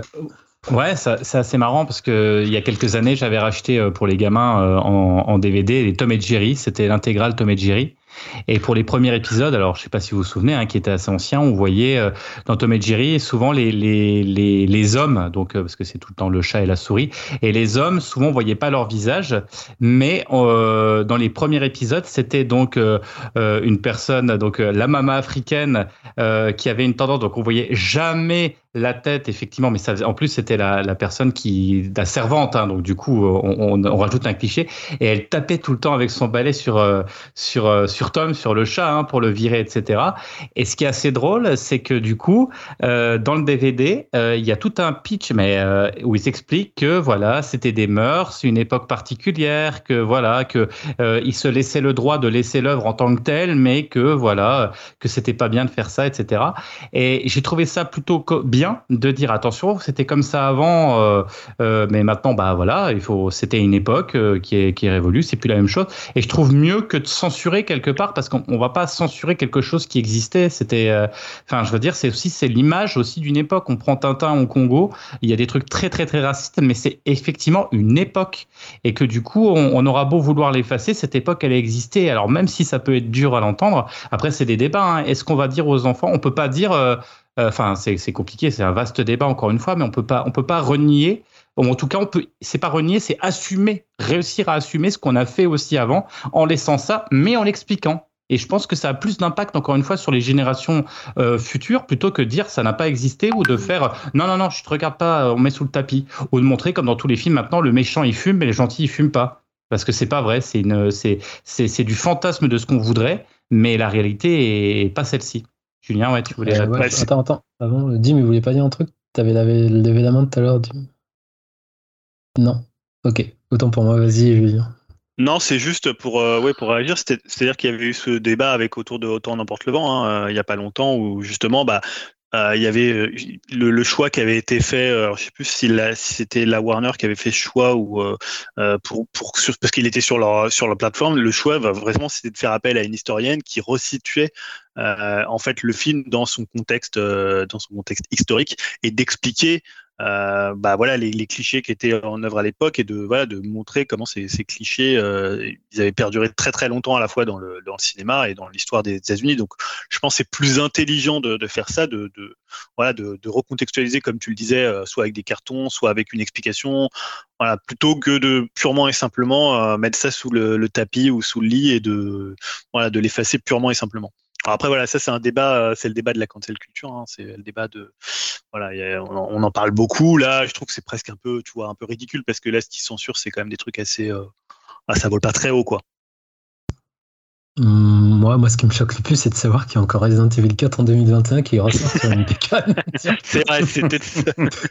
c'est ça, le mec, il a jamais cette licence, putain, jusqu'à la mort. Hein, il est sorti partout, quoi. Bah, c'est que Capcom, ils sont prêts à tout, ils s'en foutent. Hein, ils veulent bien qu'on leur, euh, leur, euh, euh, qu'on leur ripolline leur, leur, leur, leur, jeu tant qu'ils sortent sur une plateforme et qu'ils se revend, ils s'en foutent. Non, mais en plus, vraiment, c'est blague à part, je comprends pas. pourtant, elle marche, ces autres itérations, et là, qui ressortent le 4, c'est vraiment cette, cet épisode qui, qui, qui, qui fait l'unanimité parmi les fans ou il lâcheront jamais avec le 4, c'est. Ouais, c'est un des meilleurs. En plus, je pense que c'était une bonne. Euh, enfin, tu vois, c'est un épisode qui, qui, passe bien en VR parce que, euh, euh, bah parce que techniquement, il est quand même moins, il est moins impressionnant. Donc, enfin, tu vois, il est un peu vieilli. Donc, je pense qu'en VR, ça donne une, nouvelle jeunesse. Et toi, tu vas le prendre du coup? Bah, sinon, c'est sur Quest. Hein, donc, c'est sur Oculus Quest hein, pour le coup. Ah d'accord, je croyais que ça sortait euh, sur tout. Bah attends, ils vont bien le sortir sur. Euh, PSVR 2 peut-être. Ah ouais, forcément, ils ah pas possible, ça. Hein. Mais là, pour, ouais, l'instant, là, c'est une exclue. Ok, bah n'hésitez pas à venir euh, donner vos coms aussi par rapport à cette news. C'est intéressant comme débat. Après, c'est vrai qu'il y a plusieurs avis différents là-dessus. on va enchaîner avec Dim sur pareil un Smash, pareil, je veux dire un Smash Bros à la sauce Warner. Qu'est-ce que c'est? Alors ça, plus qu'un projet risqué, selon moi, c'est un projet vraiment bizarre. Alors c'est euh, une rumeur qui vient à la base de Reddit, à savoir un équivalent de Smash Bros, mais avec les licences de Warner Bros. Alors euh, certains s'imaginaient que c'était le studio euh, NetherRealm, alors le studio qui est derrière la série des Mortal Kombat, qui était derrière ce projet. Alors ça a été toutefois démenti par NetherRealm lui-même mais euh, ils ont quand même confirmé que ce jeu était bien dans les cartons de Warner Bros. Game. Alors, euh, je parlais de projets bizarres parce que bah, je suis à la fois curieux de voir se mettre sur la gueule des persos des Looney Tunes, de Harry Potter, DC Comics, Matrix, Mad Max, Scooby-Doo, Le Seigneur des Anneaux et bien d'autres. Mais euh, autant, bah, je sais vraiment pas ce que ça peut donner ce bordel. Hein. C'est vraiment hyper bizarre comme concept. Euh, autant ça peut être cool si ça respecte euh, chaque licence euh, et s'ils arrivent à mélanger le tout avec un bon gameplay, bah, un gameplay à la Smash Bros, hein, tant qu'à faire. Autant ça peut vraiment être une véritable daube juste là pour surfer sur un multivers de, saga, de saga variée, un peu comme euh, avait pu faire, je l'ai pas vu, mais le Space Jam 2, à ce qui paraît, c'était un peu ça, quoi. Alors du coup, je sais vraiment pas quoi en penser. Je reste curieux de voir ça, mais aussi, bah, en même temps, euh, très craintif hein, quand même. Bah, de toute façon, si ça se rapproche un minimum de Smash euh, au niveau qualitatif, hein, je pense qu'on risque d'en reparler très rapidement, mais j'ai quand même des doutes. Mais bon, juste pour voir euh, tous ces personnages-là se mélanger, ça m'intrigue quand même un petit peu.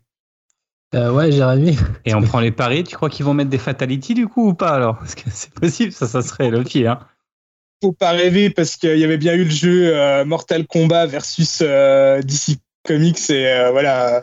Par exemple, Sub-Zero, c'est impossible de voir Sub-Zero arracher la colonne vertébrale de Superman. C'était pas possible, quoi. Mais du coup, Dim, tu, tu nous feras la review quand tu l'auras acheté, c'est ça? Sais pas si je vais l'acheter. Ah, Dim, arrête. C'est vraiment une. Faut, faut quand même pas déconner. J'ai mis limites. Hein. en tout cas, les mélanges, j'ai bien dégueulasse. Hein.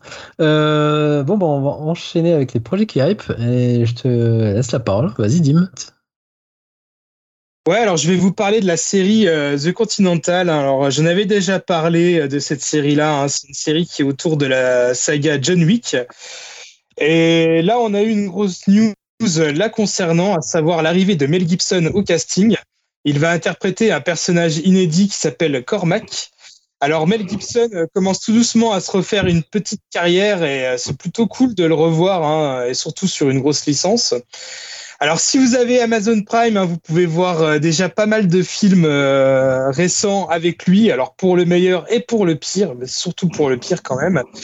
Il a actuellement, je trouve, un petit peu une carrière à la Bruce Willis. Alors, peut-être pas pour les mêmes raisons, mais euh, à savoir, euh, bah, voir sa tronche sur l'affiche du film en énorme, alors qu'au final, on le voit genre 5-10 euh, minutes, pas plus. voilà. Ah, de spoiler, là j'ai maté dernièrement euh, avec lui bah, Force of the Nature, euh, qui est vraiment mais une véritable daube, euh, un film catastrophe où fait de la peine à voir. Mais j'ai vu aussi Boss Level, qui est sans être un grand film. Bah, lui, je trouve que c'était une bonne petite idée, un mélange d'un jour sans fin et de John Wick, hein, justement. Alors, dans ce film, il campe un bon méchant bien fun, et bah, je me dis que ça pourrait peut-être être aussi le cas avec The Continental. Alors, pour revenir sur la série euh, en elle-même, elle se situera, elle se situera dans les années 70 et on apprendra encore plus bah, sur le fameux hôtel qu'on peut voir euh, dans les films. Euh, c'est l'hôtel qui gère l'organisation de tueurs à gages. Et on y suivra les débuts du personnage de Winston, Winston Scott, qui est incarné dans les films par Ian McShed et qui dans la série sera joué par un certain Colin Wood, Woodell, qui est apparu dans la série The Flight Attendant. Et là, euh, bah, pas de risque hein, que ça traîne en longueur comme je pouvais euh, peut-être l'imaginer avec euh, Squid Game, parce que la série sera composée bah, de seulement trois épisodes qui dureront 90 minutes. Alors pour l'instant, on n'a pas de date de sortie, mais bon, là, c'est vu toutes les news qui commencent, le projet commence à devenir assez concret. Je pense que ça sortira l'année prochaine, j'imagine bien. Ok, bah, merci pour ce projet. Et tu parlais de Boss Level, c'est quand même John Carnac, Carnac qui a réalisé ce film, hein, c'est pas n'importe qui. ouais, c'est ça. Euh, euh, je savais même pas si c'était lui qui avait fait ce film avant de le lancer. Ah bah c'est quand même. Enfin, moi j'avais bien aimé ce film, c'était juste, avait c'était Narc ou Narco, je crois. Ouais. Et avec Liam Neeson là. Euh, ouais, avec les loups là, le territoire des loups, je crois. Le territoire, il était énorme ce film. Et c'est lui qui aussi qui avait fait la A-Team, l'adaptation de Agence de risque. C'était pourri ça ou Et moi, je m'attendais à pire. Franchement, je m'attendais Ouais, c'est pas la pire des adaptations, il y a des passages. Je m'attendais à pire. Et Smoking Aces aussi, j'ai bien aimé ce film. Enfin bref, euh, donc là, je vais enchaîner. Ben, c'était le running gag, mais je vais enchaîner avec un projet qui, qui s'appelle Civilisation. Et vous vous demandez sûrement ce que c'est, ou ça se trouve, vous êtes déjà au courant, je suis sûr. Euh, en fait, ce sera le nouvel album d'Orelsan. Eh bah oui. Putain, les gars, il je, crois que c'était un jeu vidéo. Quoi. Non, même pas. La nouvelle civilisation. Je parle jamais de musique, mais là, euh, bah, j'en parlerai du doc. Et le doc, il m'a fasciné. Et, et enfin, je dis, je suis pas devenu fan, mais il m'intrigue vraiment ce, cet artiste. Donc du coup aujourd'hui il a dévoilé sur les réseaux euh, son album qui sort donc qui s'appelle Civilisation qui sortira le 19 novembre. Il est composé de 15 titres. Euh, on, retrouve, on retrouve toujours euh, sa même famille dedans. Donc il y aura Scred à la prod, il y aura Gringe, Gringe plutôt qui va revenir pour un, pour un feat. Et surtout, euh, l'événement, pour moi, l'événement de la nouveauté, c'est qu'il y a un feat avec les Neptunes. Et les Neptunes, c'est pas n'importe qui quand même. Donc, euh, ça me rappelle mes années, mes années jeunes, euh, jeunes adultes. Et puis, c'est une grosse, grosse influence pour lui, et surtout pour Scred aussi à la prod. Donc, c'est un peu la boucle est bouclée. J'ai hâte de voir ce qu'ils vont donner en feat parce que j'ai pas souvenir qu'ils aient fait beaucoup de feats avec des rappeurs français ou même des artistes français de mémoire. Puis voilà, donc, et, puis je sais pas ce que, ça peut donner maintenant en 2021, le son Neptune par rapport à, leur début. Euh, et donc voilà, euh, donc j'attends ça euh, avec impatience et peut-être que je participerai, on sait jamais, à un spécial numéro de musique où on fait tourner les albums. voilà. Bah voilà, ouais, bon. Et après, je sais pas si vous aimez bien, toi, non? T'as pas l'air d'être fan. Toi, t'aimais pas trop, Julien, je crois. T'es sans plus, tu m'avais dit. Bah, j'ai écouté la parce que je connaissais comme ça euh, deux, trois morceaux, mais j'ai écouté, j'ai écouté l'autre fois parce que justement, on parlait avec, euh, avec Jérémy. Puisque justement, comme tu nous parlais de, du bah, reportage que, tu avais vu 12 euh, fois, j'ai réécouté. Non, non, ça, ça allait. Ça, mais le premier album me faisait pas mal penser aux premiers albums de TTC. Hein. Ouais, bah ouais. Et donc voilà. C'est un peu, c'était pris un peu de, de branleur dans sa chambre, ouais, un peu le monde. Donc ouais, je suis hypé. En même temps, du coup, euh, j'ai un limite peur d'être déçu s'il y a quelque chose que j'attends. Mais bon, on verra bien. Et je pense que ouais, ce sera un gros événement aussi. Et je comprends aussi euh, la sortie du doc. En fait, tout ça, c'était prévu. C'était un gros plan marketing. Enfin bref. Ah, euh, donc on a fini avec les projets. Et on en parlait tout à l'heure des vieilleries. En parlant des Non, non, moi j'ai un, truc. Hein. Ah merde, pardon, je t'avais zappé, je t'avais pas vu. Désolé, Julien. Ah, bah, bah, tiens, vous m'enlevez les trucs. qui on en parlera dans le prochain numéro, c'est pas grave. Euh, non, parce que pour le coup, non, non, mais pour le coup, c'est hyper rapide, hein, puisque euh, bah, je vais parler de Titan. On a appris que le, le second film de Julia Ducournau, euh, qui d'ailleurs va sortir, pour ceux qui ne l'auraient pas vu, sort, je crois, ce mois de novembre euh, en vidéo. c'est le film qui va représenter la France à la sélection des Oscars 2022. Donc il a été choisi plutôt que Back Nord ou l'événement, hein, qui est un film qui doit sortir là, je crois, en, novembre, qui n'est pas encore ah, sorti. Ah, sérieux Back Nord, il était. Euh, ouais, ouais, il était dans la liste. Euh, ouais, c'était les, trois, euh, les trois, les trois on va au gros finalistes pour ce qui n'est pas encore la sélection finale des Oscars, hein, puisqu'après il y a une sélection des Oscars, donc peut-être qu'il sera même pas dans les quatre ou cinq films nominés pour pour l'Oscar du, du meilleur film étranger, mais il sera dans la sélection. Alors voilà, justement, est-ce que c'est un bon, un mauvais choix? C'est bon, on envoie quand même la Palme d'Or. Hein. Euh, je pense que c'était peut-être un meilleur choix que que, que Bac Nord pour le coup. Peut-être que Bac Nord, il aura peut-être souffert de la. J'ai pas vu Bac Nord, mais peut-être qu'il aura peut-être souffert de la comparaison avec le cinéma américain. Là, c'est un film un peu plus, on va dire, iconoclaste. Euh, voilà, moi je trouve que c'est plutôt une bonne euh, chose. Hein. Je, je sais pas ce que ça donnera, mais je sais pas ce que vous en pensez sur le fait d'envoyer Titan aux Oscars. Bah, je sais pas, les bah. films de genre présentés aux Oscars, c'est assez rare, donc je suis assez curieux de voir ce que ça peut donner. C'est assez particulier aussi, tu vois. Donc, euh, ouais, c'est un coup, c'est risqué. Bah, justement, je trouve que c'est plutôt que de faire une pâle copie, comme tu disais, hein, d'un film, euh, d'un film euh, comment américain, ou tomber dans le cliché euh, du film un peu nouvelle vague française ou, de la bourgeoisie avec ses, ses, dérives. Là, on est dans un film coup de poing qui est, comme tu disais, viscéral. ça peut peut-être secouer un petit peu et ça peut changer. Et du coup, on a peut-être une chance parce que c'est quelque chose qui est un peu qui change, qui change. Donc ouais, je trouve que c'est une super idée en fait. Et tu vois, j'arrive pas à savoir si le fait qu'il ait eu la Palme d'Or, c'est plutôt un avantage pour lui ou un handicap dans le fait que, euh, tu vois, est-ce que, je sais pas, est-ce que l'Académie se, se, laissera guider par, euh, tu vois, comme un prix qui est hyper important, même au niveau euh, cinéma mondial, tu vois. Donc, je sais pas si ça peut le la desservir ou. Bah, en, tout cas, ce qui est bien, c'est qu'ils vont pas, s'ils ont un doute en disant est-ce qu'on peut mettre, est-ce qu'on peut mettre un Oscar à ça, au moins ils voient qu'il y a déjà eu une Palme d'Or, donc il a déjà eu, parce que c'est vrai qu'ils peuvent se dire un petit peu peu de pudibonderie américaine, euh, là au moins ils vont se dire ouais, bah, c'est du cinéma européen, ça m'étonne pas quoi. Donc non, moi, Ça a été remis par, un, par, par, le président qui, par, à l'époque c'était Spike Lee qui était donc qui est américain. Donc déjà, c'est, tu peux te dire, même s'il est un peu dissident dans le cinéma. J'allais dire, c'est pas non plus. c'est ça. Ça peut jouer contre le film aussi. Ouais. Euh, mais du coup, c'est des films étrangers hein, dans la catégorie, là, c'est ça Ouais. Et c'est ce qu'il y a en face? Je sais pas euh, Non, je ne sais pas encore s'il y a eu les sélections. Hein. Donc pour info, l'année dernière, c'était Parasite. Hein. Ouais, c'est ça. En plus, il y avait. Non, c'était. Ouais, Oscar euh, du meilleur film étranger, Oscar du meilleur film qu'il avait gagné en plus. il a gagné les deux, ouais. ouais. Bon, bah, à suivre, à voir. Bon, là, c'est bon, on peut vraiment conclure les projets et enchaîner avec bah, rubrique euh, souvenir, enfin rubrique euh, petit, oui, petite rubrique souvenir sur GTA 3 notamment. Vu oui, oui pour le coup parce que ouais, avait besoin de pognon.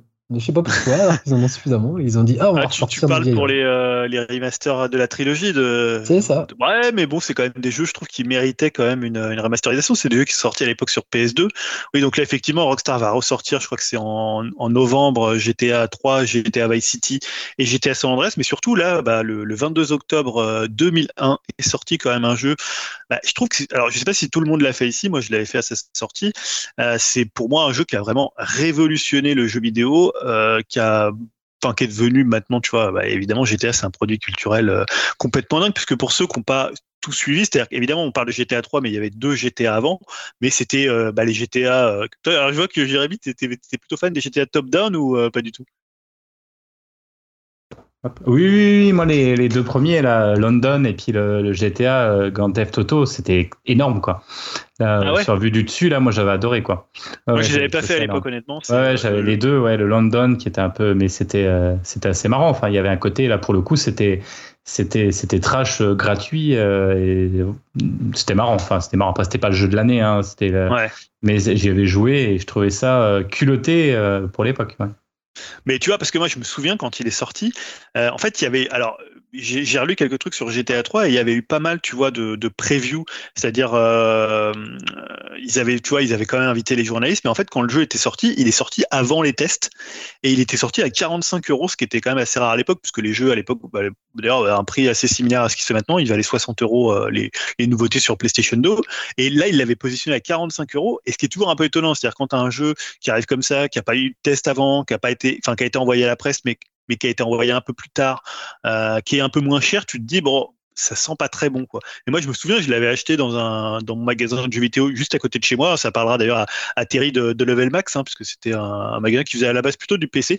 Et il m'avait dit voilà, j'ai reçu GTA 3, tu devrais essayer, c'est génial, tu vois. Et j'avais un peu suivi le conseil, c'est-à-dire qu'à l'époque, tu avais quand même, t'avais pas non plus 72 euh, trailers, tu voyais, bah, voilà, t'achetais, euh, moi j'achetais tous les magazines, mais voilà, tu voyais les photos euh, choisies par l'éditeur. Donc tu avais vraiment peu d'informations sur un jeu. Et tu vois, je me souviens quand on l'a lancé avec mon frère, mais la claque quoi, tu vois, le truc le fait qu'il soit en 3D, qu'il y ait ce, tu vois, rien que les radios, euh, tu avais toutes les musiques de, de Scarface. Euh, c'était quand même assez ouf, tu vois, cette représentation, cette liberté. Alors, il y avait déjà du monde ouvert, mais un monde ouvert comme ça, euh, très aussi cinématographique que ça, moi, franchement, ça avait une claque et je trouve que c'est un des jeux, je pense que c'est peut-être le jeu euh, de ces 20 dernières années le plus important dans, dans l'industrie du, du, jeu vidéo, voire dans l'industrie du divertissement. Quand tu vois ce que GTA est devenu après, enfin, tout est parti de GTA 3, puisque effectivement, avant, c'était un jeu qui, bon, qui faisait un peu parler de lui parce qu'il était un peu sulfureux, un peu un peu, euh, tu vois, mauvais garnement, mais voilà, techniquement, c'était un jeu assez pauvre. Et là, quand le 3 arrivait, c'était, tu vois, c'était la claque. En plus, sur PS2, il n'y avait pas grand chose. Euh, ça tardait un peu, euh, tu vois, on appelait ça un peu la, console DVD, donc c'était, il n'y avait pas vraiment des jeux qui, marquaient en, 2001 sur, sur, sur PS2.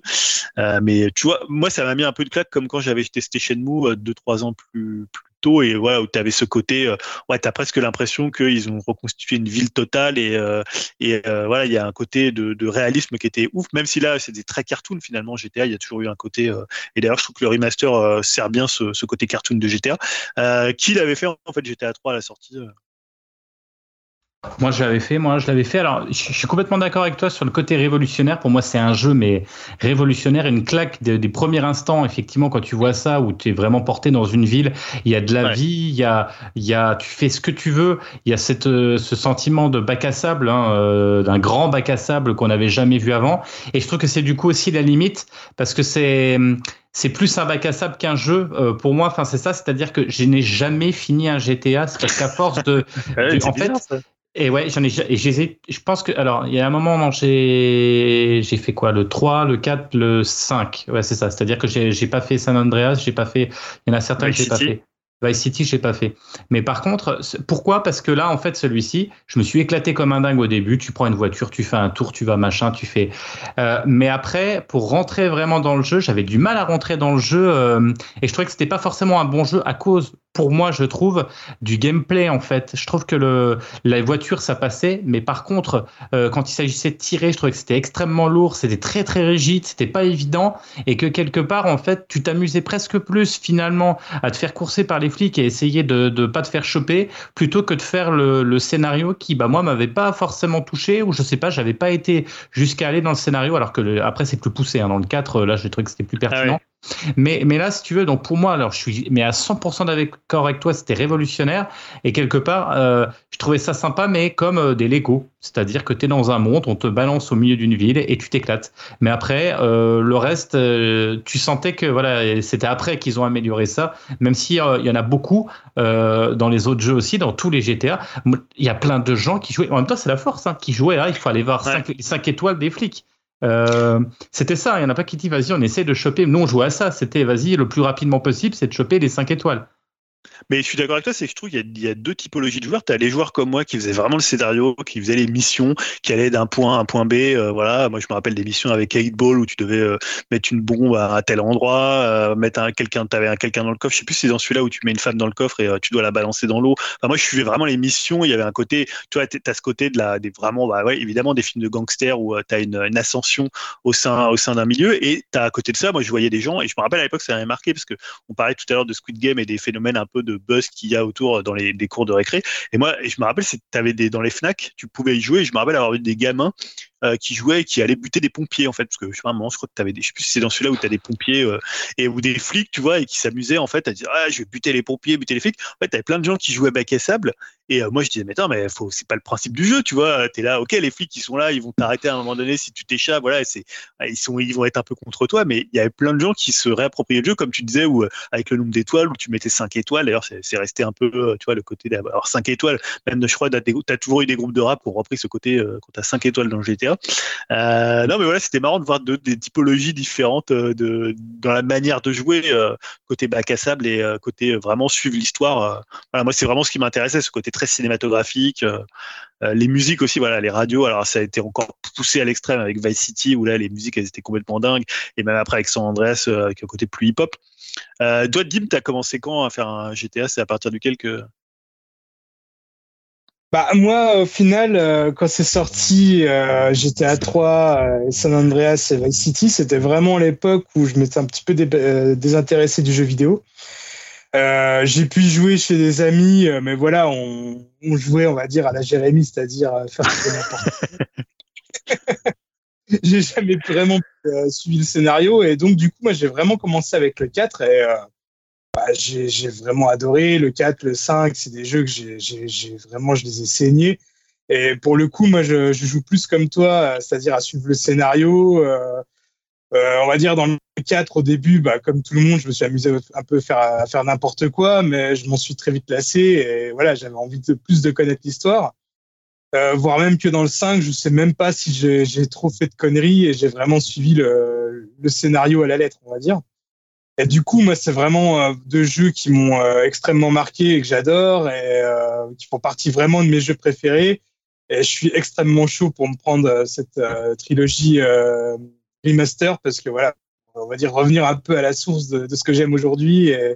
Surtout que j'ai pu voir quelques screenshots. Alors bon, ça reste un peu, on va dire, assez brut de décoffrage mais je trouve qu'il y a eu quand même une petite refonte intéressante et surtout, euh, moi, ce qui me faisait peur, c'était peut-être la rigidité du gameplay.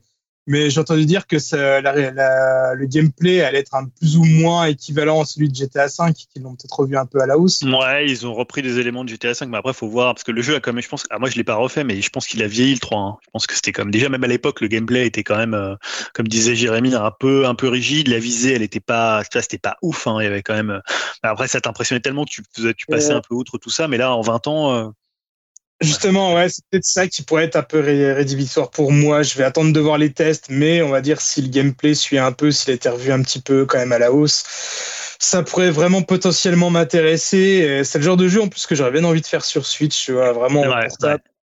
Vraiment être cool, quoi. ouais, donc moi, dans, dans l'ensemble, je suis assez chaud de les découvrir. Hein. Euh, je sais pas si quelqu'un veut dire quelque chose sur GTA 3. Euh, toi, tu n'y avais pas joué, Yao? Ouais, bah moi, j'avais pas de PS2. Hein. Attends, euh, tout de suite, comme si c'était une évidence d'avoir une PS2, espèce de riche. Quoi. Oh là T'avais quoi? T'avais une. 64. Ah oui, c'était l'époque. Euh, non, c'était à 64 encore. Ouais, donc non, en fait, moi j'ai découvert avec euh, GTA 4, enfin avec la PS3 du coup. Et bah, j'ai pris une claque hein, à l'époque. C'était la découverte du monde ouvert. Moi j'étais passé à côté de la Dreamcast aussi, hein, faute de moyens, donc j'ai raté chez nous. Et euh, juste avant de donner mon ressenti, par contre, il y a un. Là, je comprends vraiment pas le, le coup de restart, de ressortir un monde ouvert. Pour moi, qui est... c'était monde ouvert, c'est vraiment ancré dans, dans le temps. Surtout après déjà un GTA 5, tu vois, sortir un monde ouvert qui date de la PS2, je trouve ça, je trouve ça forcément mal accusé de coup, quoi. Tu veux dire le fait de faire un remaster? Bah ouais, je sais pas comment tu peux te replonger dans un truc comme ça et reperdre encore des heures dans un monde limité par rapport à ce que peut euh, se prétendre, tu vois, des mêmes des RDR, des Red Dead ou, bah, des GTA, même des Yakuza, tu vois. Déjà, c'est assez limité, mais moi, je comprends pas en fait cette envie que les gens ensuite se replonger dedans, sachant que ça va être très, très, très limité, quoi. Bah, la nostalgie. Ah, très ouais, nostalgie dans un monde ouvert, moi j'ai du mal à comprendre ça en fait. Encore bah, un jeu. Tu, un San Andreas, ça reste un jeu qui est vraiment hyper massif. Hein. Franchement, euh, il y avait, ils avaient poussé, même c'était presque jusqu'au euh, jusqu'au grotesque tellement il y avait de choses à faire dans le dans San Andreas. Mais je pense qu'en termes de, de densité de monde ouvert, c'est un jeu qui est assez d'actualité. Alors après, il faudra voir aussi techniquement comment ça se passe. Et, c'est sûr, comme tu dis, par rapport à maintenant GTA 5, par rapport à Red Dead, par rapport à d'autres jeux où maintenant tout le monde fait du monde ouvert, ça va peut-être prendre un coup. Mais je pense qu'il joue sur le côté bah, nostalgique et le côté culte des trois jeux en fait. Tu vois, en ah plus, je pense qu'un des plus cultes, c'est Vice City.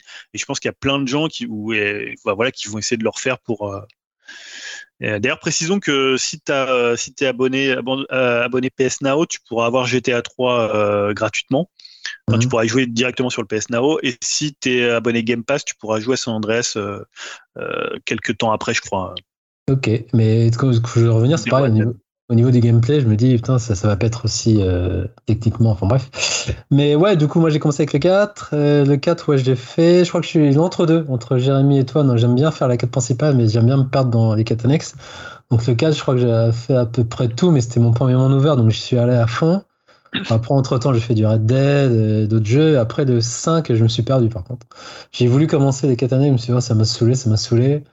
Et il y a une autre raison à ça, c'est PS 4 ou c'était à PS3 Du coup, sur PS4 ou PS3 Non, PS3. Le, 4 ou le, 5 Le 4. Non, le 5, le 5. ah, le 5 il est sorti sur PS3. Ah, il est sorti sur tout. Hein. Alors, je sais plus, enfin, moi, je sais plus du coup la console, mais je crois que les bruits de, de moteur, enfin, de moteur, de réacteur, ça, m'a tué mon expérience, tu sais, euh, vu qu'il était tellement. Euh, ah ouais, ouais, il, la machine à fond, même avec le casque, c'était impossible, ça m'a perdu. Et, et je crois que je commençais déjà plus à être saoulé de jouer devant un écran de plus de 2-3 heures, tu vois. Donc ouais, euh, enfin, c'est une autre chose. Je crois que le monde ouvert, en fait, c'est plus pour moi. J'ai vraiment plus le temps de me poser et passer 60, 60 heures. Enfin, donc voilà. Mais donc j'ai une petite frustration le 5. mais donc voilà. Donc après le 3, j'y avais joué quand même chez un pote à l'époque. C'était quand même une grosse claque, mais euh, là, techniquement, je vais vraiment pas y rejouer, quoi. Replonger dans ouais, le monde. après, c'est vrai que ce que tu dis, c'est vrai dans le sens où, tu vois, il n'y a pas longtemps, j'ai rejoué à GTA V parce qu'il était filé sur le Game Pass, donc tu vois, il est quand même assez récent. Et je trouvais déjà qu'il accusait quand même euh, un peu le coup par rapport à certains autres euh, open world, quoi. Donc là, tu me dis le 3, ouais, ça va plus être pour, plus être pour le côté musée, hein, euh, tu vois. Après, comme tu dis, s'ils ne sont pas vendus cher, pourquoi pas, ça fait toujours. 50 euros les trois. Pourquoi pas. Après, tu vois, je suis quand même curieux parce que San Andreas, à l'époque, il avait une super réputation. Je me dis. Ah, il est bien, ouais peut-être par curiosité encore, je sais pas. Mais euh, ouais, je sais que quand même GTA 3, c'est comme euh, summum euh, du jeu vidéo, quoi. Ah, c'est une étape marquante dans le, dans le jeu vidéo et dans le, dans le monde ouvert. bah voilà, hein, on peut passer à la suite. Yep. Donc on va enchaîner avec la fameuse chronique de Jérémy. Alors, tu vas nous parler de quoi dans cette chronique, Jérémy? Ça va être en deux parties. Vous allez voir parce que euh, j'allais commencer ma chronique en, évoquant le film culte Buffet froid hein, de Bertrand Blier. Et là, je me suis dit, mais tiens, c'est marrant, ça veut dire quoi vraiment un, film culte finalement? Parce que depuis le début des chroniques rétro, je crois que je dis presque à chaque fois une œuvre culte, un roman culte, un album culte. Alors là, euh, je vais faire un petit arrêt hein, sur image et essayer de répondre euh, bah, à cette notion de culte et on va essayer de définir ça ensemble. Et ça, ça sera juste après la petite intro. Je vous présente l'assassin de ma femme. Très heureux. Attendez-moi Attendez-moi Qu'est-ce qui vous arrive? J'ai les foies. Ça sent le tabac. Et quand ça commence à sentir le tabac, ça veut dire que ça va bientôt sentir le roussi. J'aime pas beaucoup ça. Et, et vous n'allez pas tuer un médecin, là? T'as jamais tué personne, toi? Si, bien sûr.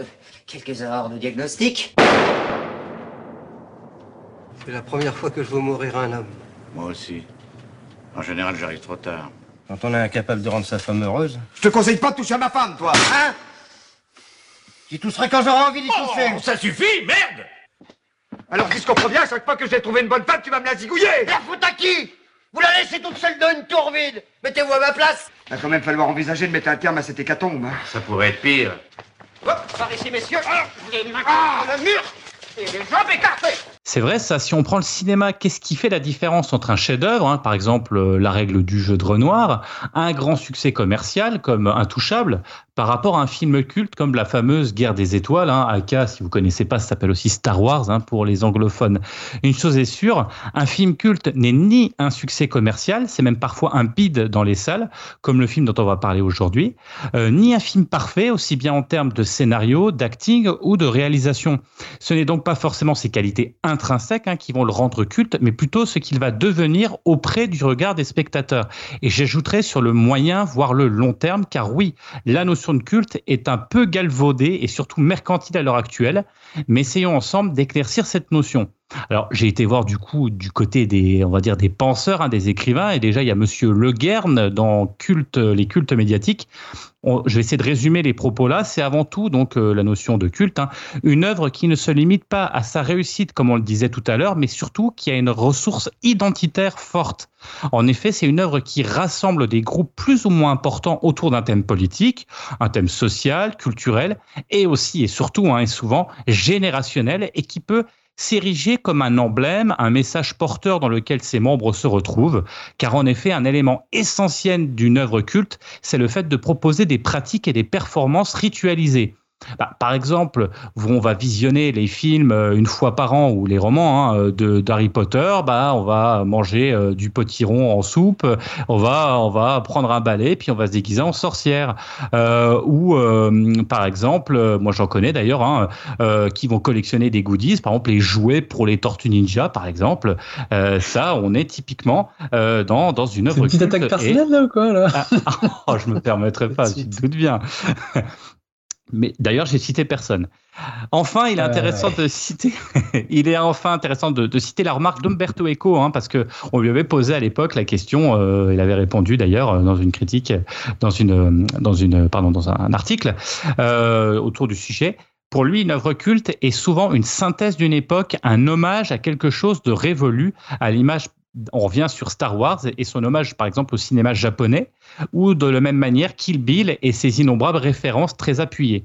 Alors, moi, ce que je retiendrai, c'est que du coup, euh, un film culte n'existe pas en tant que tel, mais c'est plutôt le culte qu'on va faire autour du film qui existe. Et ça, c'est c'est ça la nuance qui est importante.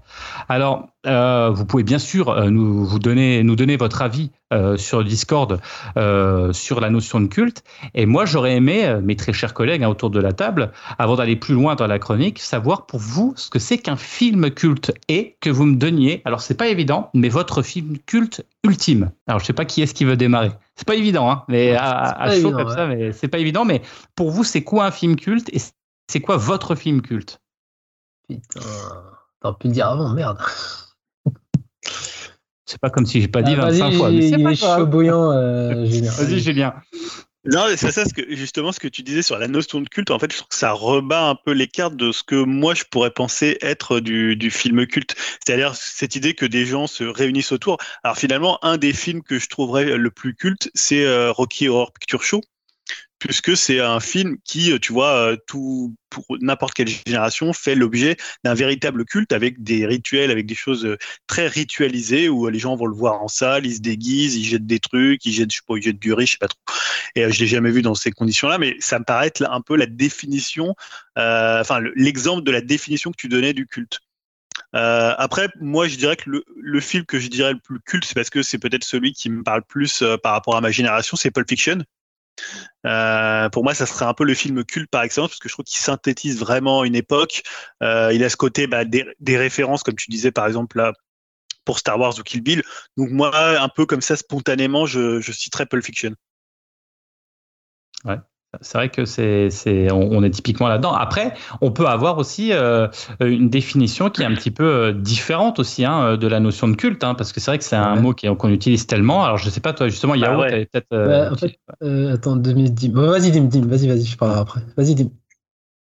Non, mais justement, c'est intéressant ce que tu dis, Jérémy, parce que culte, c'est vraiment subjectif, quoi. Je, je, je rejoins Julien avec, on va dire, par exemple, le côté générationnel, comme avec Pulp Fiction. C'est vrai que euh, tous les gars, on va dire, de notre génération, on a commencé un peu à se forger dans notre euh, cinéphilie dans les années 90. Et euh, forcément, Pulp Fiction, ça veut dire beaucoup. Quoi. Moi, c'est vraiment un des premiers films que j'ai vu où je me suis dit, bon, voilà, ce film-là, il y a vraiment quelque chose, c'est marquant. j'ai l'impression d'avoir jamais vu ça autre part. Et c'était à la fois quand même un succès assez populaire. Il avait eu la Palme d'Or l'époque de sa sortie. Tout le monde en parlait quand même pas mal. C'était la naissance d'un véritable auteur. Enfin voilà, quoi. Il, se passait quelque chose. Donc ça peut avoir ce côté, on va dire, populaire et générationnel, mais ça aussi, on va dire, un côté beaucoup plus personnel, quoi. Par exemple, si on reprend euh, ta précédente chronique sur les premiers films de Peter Jackson, c'est pas forcément ses films les, plus populaires, mais c'est aussi peut-être ses films euh, les plus cultes je sais que voilà, moi, c'est aussi euh, des films qui ont forgé ma, cinéphilie personnelle. En plus, euh, il y a un côté, on va dire, un petit peu euh, phénomène de groupe, mais dans un dans un tout petit environnement. Nous, je sais qu'on on se l'est passé au collège-lycée, a cette vidéo-là on en parlait tout le temps. voilà, c'était vraiment un, véritable culte entre nous, quoi. voilà, pour moi, voilà, il y a ces deux notions-là donc ouais, je dirais aussi comme Julien, euh, Pulp Fiction. Et d'un autre côté, ouais, la, trilogie de, Peter Jackson, c'est aussi un bon exemple, ou Evil Dead de, Sam Raimi. Euh, on va dire des films qui tournaient pas mal dans les vidéoclubs, euh, qui faisaient aussi à l'époque le tour des, festivals comme Gérard Armé ou Avoriaz. Voilà, ça peut être aussi des films de festival, voilà, exactement, justement. Euh, bah ouais, je suis assez d'accord avec Julien et, et dit, mais je voulais juste rebondir aussi ce que tu disais par rapport à un film culte, c'est pas forcément un succès, mais je pensais tout de suite quand tu dis culte à la saga, tu vois, Retour à le futur. Pour moi, c'est quand même un gros succès commercial critique et ça a vraiment le statut de culte et ça rejoint ce que dit euh, Julien. Tu vois, c'est festif, ça se fête, les gens vont le voir au cinéma, euh, ils se réunissent ah, il événements autour, tout ça, il y a des événements autour, tu vois. C'est un peu ça que je lis les films cultes. Et j'ai surtout les films cultes à une année passée parce que là, je ne saurais pas dire, euh, durant cette décennie, qu'est-ce qu'un film culte en fait comparativement à tous les films avec lesquels on a grandi en fait. Parce que là, des films cultes, euh, ah, c'est dur d'en sortir qu'un seul, parce que je pourrais dire, vous citez pas de fiction, pour moi, je dirais l'objet culte c'était Reservoir Dogs, c'est un peu le film de niche que pas beaucoup de gens ont vu et qui, a lancé la carrière de, entre guillemets, de, Tarantino. C'est vraiment pour moi un film fondateur et, qui a emmené tout ce qui a, ce qui a découlé après. Et euh, si je devais en citer un, moi ce serait plus Akira, je dirais. Moi, ça synthétisait vraiment bah, tout ce que je kiffais à l'époque. C'était la grosse classe d'anime qu'on n'a jamais vu et pour moi qui reste toujours euh, quasiment indétrônable en termes d'animation, qui, qui, a traversé le temps euh, euh, de façon oufissime. Quoi. Et, ouais, je pense que ce sera ça, mais après, c'est dur de, l'isoler. Mais moi, je trouve qu'on peut trouver des films cultes avec des gros, gros succès, tu vois notamment bah, saga où... ah je sais pas j'hésite. Il y a Predator tu vois pour moi c'est un film culte aussi. Ouais après après c'est pas forcément hein, c'est ce que j'ai dit hein, c'est pas ouais, je sais, mais... ça peut l'être aussi mais c'est pas forcément parce qu'on a tendance souvent à mélanger mais c'est pas forcément mm. non plus euh, un chef d'œuvre c'est ça qui est intéressant c'est c'est là où il faut voir aussi cette notion quoi. Ouais. Et à, tu voulais ajouter quelque chose apparemment t'avais peut-être pas fini Yao. Non c'est bon ouais là j'ai en fait, là, j'ai un, petit exemple qui me revient aussi en tête. C'est, euh, bah, on va dire, pendant euh, une période d'entre-deux où les cinémas ont pu réouvrir euh, juste après le, premier confinement, il n'y avait pas vraiment de beaucoup de films qui ressortaient au ciné. Et on va dire, pour faire revenir les gens en salle, il y a eu beaucoup de ressorties. Et là, on va dire que ça faisait un bon paquet de, films cultes qui sont ressortis au cinéma. Par exemple, il y a eu euh, bah, les Retours vers le futur, comme tu disais, Yao. Il y a eu les Indiana Jones. Il y a eu Matrix. Il y a eu le Seigneur des Anneaux. Euh, il y a eu Shining. Il y a eu euh, un paquet de films comme ça qui sont ressortis pour faire peut-être avoir donné envie aux gens de revenir au cinéma. Et on peut dire aussi que les films cultes, c'est des films refuges. Ouais, vas-y, Julien. Non, c'est ce qui est ce qui est marrant, c'est que moi, dans la définition même, j'avais plutôt à la base, si je pense à un film culte, alors évidemment, j'ai cité Pulp Fiction, mais c'est un gros succès. Et souvent, moi, quand je pense à des films cultes, c'est plus des films qui sont un peu, enfin, qui sont en fait moins connus, parce que là, on l'impression qu'on cite aussi des films qui sont très générationnels, alors qui sont devenus cultes parce qu'on leur a attribué ce, ce cet adjectif-là. Mais tu vois, par exemple, un film comme Eraserhead, c'était un film qui, quand il est sorti, en fait, il était comme peu de gens l'avaient vu. Tu vois, ils avaient fait notamment des petits euh, des badges. Euh, ouais, je l'ai vu. Euh, pour voilà, pour ça, ça, marquait en fait un différenciel entre ceux qui l'avaient pas vu et les très rares personnes qui pouvaient l'avoir vu. Je pense aussi par exemple à C'est arrivé près de chez vous quand c'est sorti. C'était un film aussi qui a eu qui a pas été trop trop vu au départ. Alors maintenant c'est peut-être un peu différent, mais souvent c'est des films qui peuvent être comme ça un petit peu confidentiels, comme disait Dim par exemple des films de festival où en fait c'est souvent ça part d'un petit nombre et après ça grossit. Mais quand ça grossit trop, bah, est-ce que le truc il est culte ou il est générationnel? Toi après, je pense que tu vois tout à l'heure, Dim citait, je sais pas, le Seigneur des pour moi c'est pas culte. Euh, je sais pas, Star Wars, c'est pas quelque part c'est culte, mais en, en tant que tel, je dirais pas que c'est des films cultes dans le sens où ils sont partis d'une toute petite, euh, bon peut-être Star Wars c'est un peu différent, mais euh, d'une toute petite euh, assemblée de, de, gens et que ça et que ça a grossi quoi. Toi le Seigneur des Anneaux, je dirais pas que c'est culte, je pourrais dire c'est un grand film, c'est tout ce que tu veux, mais j'aurais pas, j'arriverais pas à me dire c'est culte par rapport à C'est arrivé chez vous, par rapport à Eraserhead qui sont des, des, petits films qui sont qui ont grossi comme ça quoi. ouais, vas-y, vas-y Jean. On est bien dans la, comme on disait, à la ressource identitaire forte, quoi. C'est ça, c'est de se retrouver avec les autres et t'as l'impression qu'il t'appartient. C'est un petit peu, euh, quand on parle des films cultes, on voit par exemple les Nuits Fauves euh, de Collard qui était sorti euh, parce qu'il, c'était, c'était plus que parce que le film en tant que tel, quand on le revoit, il a pris un coup de vieux, il était pas bon le film. Enfin, je trouve ça un avis, hein. Mais par contre, il était peut-être pas bon, mais c'était vraiment un, un c'était un emblème, c'était une force.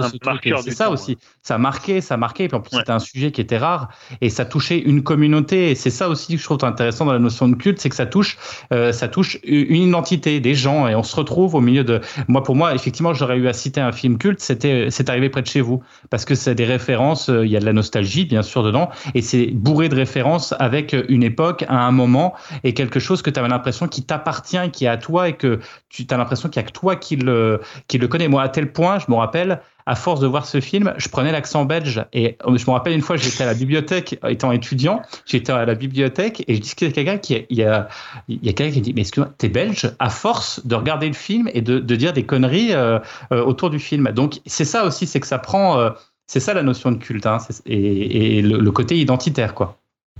Ouais, Dim. Ouais, justement, le Seigneur des Anneaux, c'est peut-être pas forcément culte toi, Julien, mais on va dire pour des personnes qui ont 10 ans de moins que nous, ça l'est parce qu'ils l'ont découvert euh, pas pendant leur adolescence. Et forcément, ça, quand tu es adolescent, je pense qu'un film comme Le Seigneur des Anneaux, une trilogie comme ça, ça marque. Et euh, ce qui est rigolo aussi, bah justement, tu parlais de, petits films euh, qui n'ont pas forcément trop marché au moment de leur sortie et qui sont devenus cultes. avec, avec le temps, on va dire, on peut aussi avoir une fausse idée de certains films. Par exemple, dans des séries qui jouent à fond sur la nostalgie comme Stranger Things ou même d'autres films, hein, euh, par exemple euh, le premier hit euh, qui se passe dans les années 80. Ouais, t'as raison. Ce type de film où on voit des posters de The Thing dans, dans les chambres des ados, alors qu'à l'époque, The Thing, il avait fait un four monstrueux. Il était sorti la même semaine que E.T. et personne n'a voulu voir The Thing pour aller voir E.T. Et c'est ça qui est drôle, quoi. On va dire cette fausse idée qu'on peut aussi avoir des films qui sont devenus cultes aujourd'hui, quoi. Et ouais, je vous dis, ça, peut-être ça revient à ce que je veux dire. Un film, c'est forcément peut-être lié à un film de notre enfance. Je sais pas, comme je disais, là, sur cette décennie, j'arrive pas à trouver un, film me dire, ah, celui-là, il est culte. Et je revenais par rapport à Akira, c'était pareil. Akira, à l'époque, euh, il était sorti en, toute discrétion, il s'est fait laminer par les critiques. certaines critiques disaient c'est quoi ce truc débilisant, violent, tout ça, et c'est au fur et à mesure à travers les années qu'il est devenu culte. Et, je suis d'accord avec Julien pour Star Wars. Moi, pour moi, c'est pas une saga culte, c'est limite une religion, tu vois, un gros truc, mais c'est j'appellerais pas ça un truc de culte. Enfin, après, c'est mon avis. Oui, après, ça dépend de la définition que tu donnes. Hein. tu vois, comme les séries euh, même. Enfin, tu vois, quand c'est sorti, le Sériano, c'était déjà, pour le coup, c'était, énorme. Moi, il y a un film que je voulais citer, c'était Big Lebowski, parce que je trouve que c'est un peu aussi, sais, la définition du personnage culte. Tu vois, Dude, c'est devenu un truc, euh, il y a des t-shirts à son effigie. Je trouve que c'est presque un film qui a dépassé la, filmographie des frères Cohen. C'est parce qu'il est sorti, tu vois, le personnage est devenu euh, presque plus gros que le film plus, et plus gros que la, la carrière des, des, frères Cohen. Vadim. Ouais, bah c'est euh, pour euh, rebondir sur ce que dit Julien, c'est quelque chose après qui, qui, transcende la pop culture, quoi, qui reste. Euh, des années plus tard, tu vas dans une, une boutique de, de, goodies ou quelque chose comme ça, on retrouve des, des choses à l'effigie du, de, du film, par exemple. Et pour moi, alors c'est totalement subjectif ce que je vais dire, mais si on revient, on va dire, sur quel film peut culte. Alors, pour moi, on va dire les deux derniers peut-être qui ont le potentiel pour vraiment devenir culte de la, on va dire de la dernière décennie, ça pourrait être éventuellement euh, Mad Max Fury Road, pour à mon avis traverser le temps et qui est quand même euh, voilà qui a marqué les esprits euh, depuis sa sortie. Et peut-être éventuellement, bah pareil, ce que je trouve qui transcende aussi un petit peu la pop culture. On voit quand même, j'ai vu quelques mèmes là-dessus, des, des parodies ou des choses comme ça. Bah, Midsommar, qui est aussi, quand même, à mon avis, a pas mal marqué euh, son époque. Et euh, je pense qu'il voilà, euh, c'est ce genre de films qui vont grandir avec le temps. Enfin bon, Fury Road, il est déjà pas mal grand, mais Midsommar, je pense qu'il va faire que grandir aussi. Quoi. ouais. Je suis assez d'accord. je suis assez d'accord, Midsommar, j'y pensais, ouais. quand tu dis film culte, je pensais aussi immédiatement à Robocop, en fait, tout de suite. pour moi, Verhoeven, ça, ça tue des films cultes au fur et à mesure des années euh, qui prend de l'ampleur. Mais ouais, c'est super intéressant euh, ton questionnement, euh, Jérémy. J'aimerais bien avoir l'avis de Greg aussi là-dessus. Oh, il dort. il dort, mais, mais il dort, mais il est d'accord, de toute façon, c'est sûr. et, juste pour revenir sur. Euh, après, après, je vais continuer ma chronique, mais parce qu'il y avait un truc. Euh, Star Wars, tu parlais de Star Wars, moi je parlais vraiment du premier, et je pense qu'effectivement, après, c'est devenu un événement, un phénomène, mais le tout premier, parce que c'est quand même un petit film qui est sorti. Oui, c'est vrai, je vois ce que tu veux dire. il, foutait quand même le brin. Il faut se remettre dans l'époque. Euh, voilà, et c'est le premier, peu de budget, etc. C'était culte, et après, c'est devenu ce qui c'est devenu. Mais je pensais vraiment au tout premier. Hein, oui, c'est vrai que. C'est un peu, c'est presque même ça qui a lancé quelque part le, côté pop culture, le côté, mm. le côté euh, culte et le côté goodies, etc. Hein. Dim, tu voulais peut-être ajouter quelque chose parce que tu es plus spécialiste que moi sur le domaine. Euh, non, pas du tout. Bah, J'allais rebondir justement là-dessus, mais tu as bien résumé euh, la chose. Quoi. Star Wars, ça peut pas vraiment être culte parce que quelque chose de culte, c'est quelque chose qui est ancré dans le temps. Mais voilà, c'est Star Wars, c'est perpétuel. Limite tous les ans, on a un nouveau truc Star Wars, surtout depuis le rachat de Disney. Donc euh, c'est tellement ancré euh, dans, notre quotidien que ça peut pas forcément être culte. Oui. Bon, alors après ce petit point important, hein, on va revenir à nos moutons quand même et parler un petit peu euh, de, de buffet, de buffet froid. Hein. Donc Buffet froid, c'est un film de 1979. Alors pour tout vous dire, je suis pas un grand fan de Blier, ni un grand connaisseur. Je connais comme beaucoup de monde les valseuses, hein, évidemment, car là aussi le film réunit des acteurs pour euh, la quasi première fois et qui vont marquer le cinéma français dans les années qui vont suivre, c'est-à-dire bah, Depardieu, euh, Miu Miu et Devers. Après, pour moi, la filmographie de Bertrand Blier reste assez mitigée entre parfois des fulgurances, mais aussi des facilités, voire même de la vulgarité, mais pas dans le bon sens du terme. Buffet froid est un ovni dans la filmographie de Blier, mais également dans le cinéma français dans son ensemble, car on est dans un film lunaire proche de l'univers de Tati ou de Buñuel. Hein. D'ailleurs, euh, Blier adore Buñuel pour le côté poétique qui s'intègre d'ailleurs totalement dans le courant surréaliste euh, cher à André Breton. Petit rappel rapide quand même sur le surréalisme. Hein c'est quoi en fait? C'est un automatisme psychique pur par lequel on se propose d'exprimer soit verbalement, soit par écrit, soit de toute autre manière le fonctionnement réel de la pensée dictée de la pensée en l'absence de tout contrôle exercé par la raison, en dehors de toute préoccupation esthétique ou morale. Et bah, vous allez voir que Buffet froid s'intègre très bien dans ce mécanisme créatif.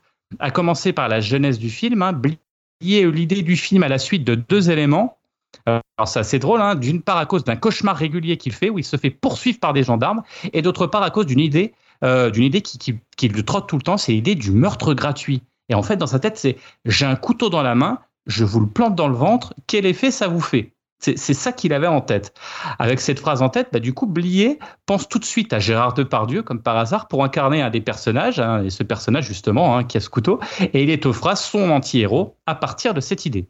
L'autre brillante idée, c'est de faire jouer un monument du cinéma, mais bah, pour le coup à contre-emploi dans son film, en l'occurrence son père, Bernard Blier, habitué à tout type de films, hein, très populaire, mais là on est loin des comédies habituelles, et il faut dire que le fils pousse le père dans ses derniers retranchements, comme le mettre euh, à la toute fin du film sur une barque brinque-ballante à la fin du film, donc, alors que Blier père est phobique de l'eau, mais c'est un vrai, vrai phobique. Des années plus tard, Blier confessera Je ne pouvais être que troublé que dans ce film, je faisais mourir mon père. Ce n'est pas spoilé, c'est un film qui va être sur le meurtre, comme je le dirai un petit peu plus tard. Beaucoup de personnages vont mourir. Alors justement, le pitch est compliqué à expliquer. C'est l'histoire de trois personnages un peu perdus, un trentenaire au chômage joué par Depardieu, un inspecteur de police étrange hein, joué par euh, Blier, père, qui n'aime pas du tout la musique, et un assassin paranoïaque, Jean Carmet. Les trois vont sympathiser entre meurtres, situations rocambolesques et mise au vert à la campagne, où ils vont faire la rencontre d'une jeune femme mystérieuse, Carole Bouquet, et d'un tueur à gages. Buffet froid tourne autour de l'absurde et cela sous-entend qu'il ne va pas suivre une logique ou une cohérence dans, laquelle, euh, dans, l'avancée de l'histoire. Et il faut bien entendre que Blier ne répond pas à toutes les attentes du téléspectateur. Pourtant, le film revêt des atours classiques dans son scénario, c'est-à-dire que c'est un film d'assassinat, mais il va totalement le déstructurer pour le monter même à l'envers pour poursuivre la comparaison avec le surréalisme, le film est à l'image de certains tableaux, euh, vous savez, de René Magritte, comme euh, Pluie d'hommes, par exemple, qui tentent de faire coïncider la réalité du monde avec nos images mentales. Et là, bah, on est complètement dans cette vision d'une œuvre, utiliser ce qui est réel pour montrer ce qui est enfoui dans notre subconscient. Et pour ça, c'est hyper intéressant. Le scénario de Buffet Froid est le scénario le plus rapide que Blier ait eu à écrire, car selon l'auteur, été un scénario dicté par l'au-delà, hein, c'est de ses propres mots.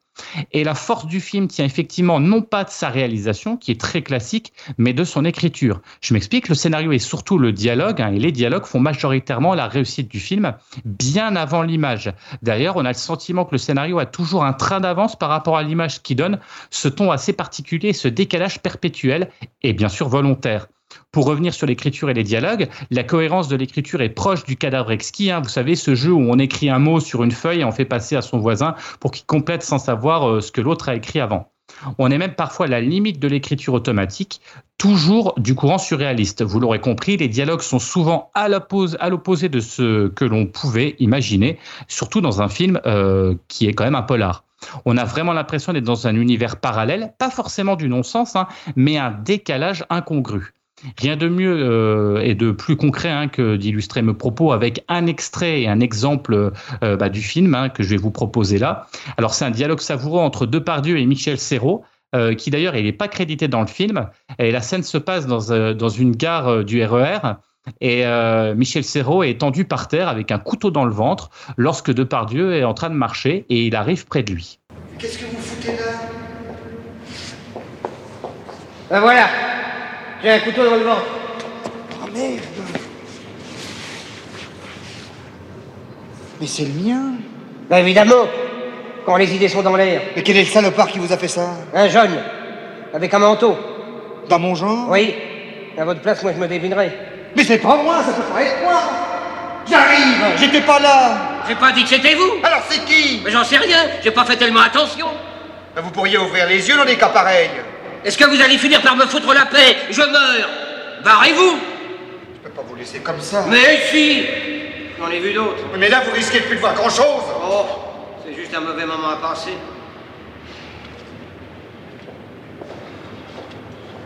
Vous souffrez?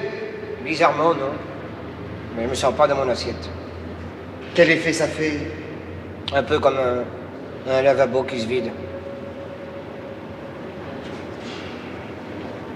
Eh, vous ne prenez pas mon pognon Vous devez pas en avoir lourd. Bah non, c'est pas la peine que je l'emporte. Attendez.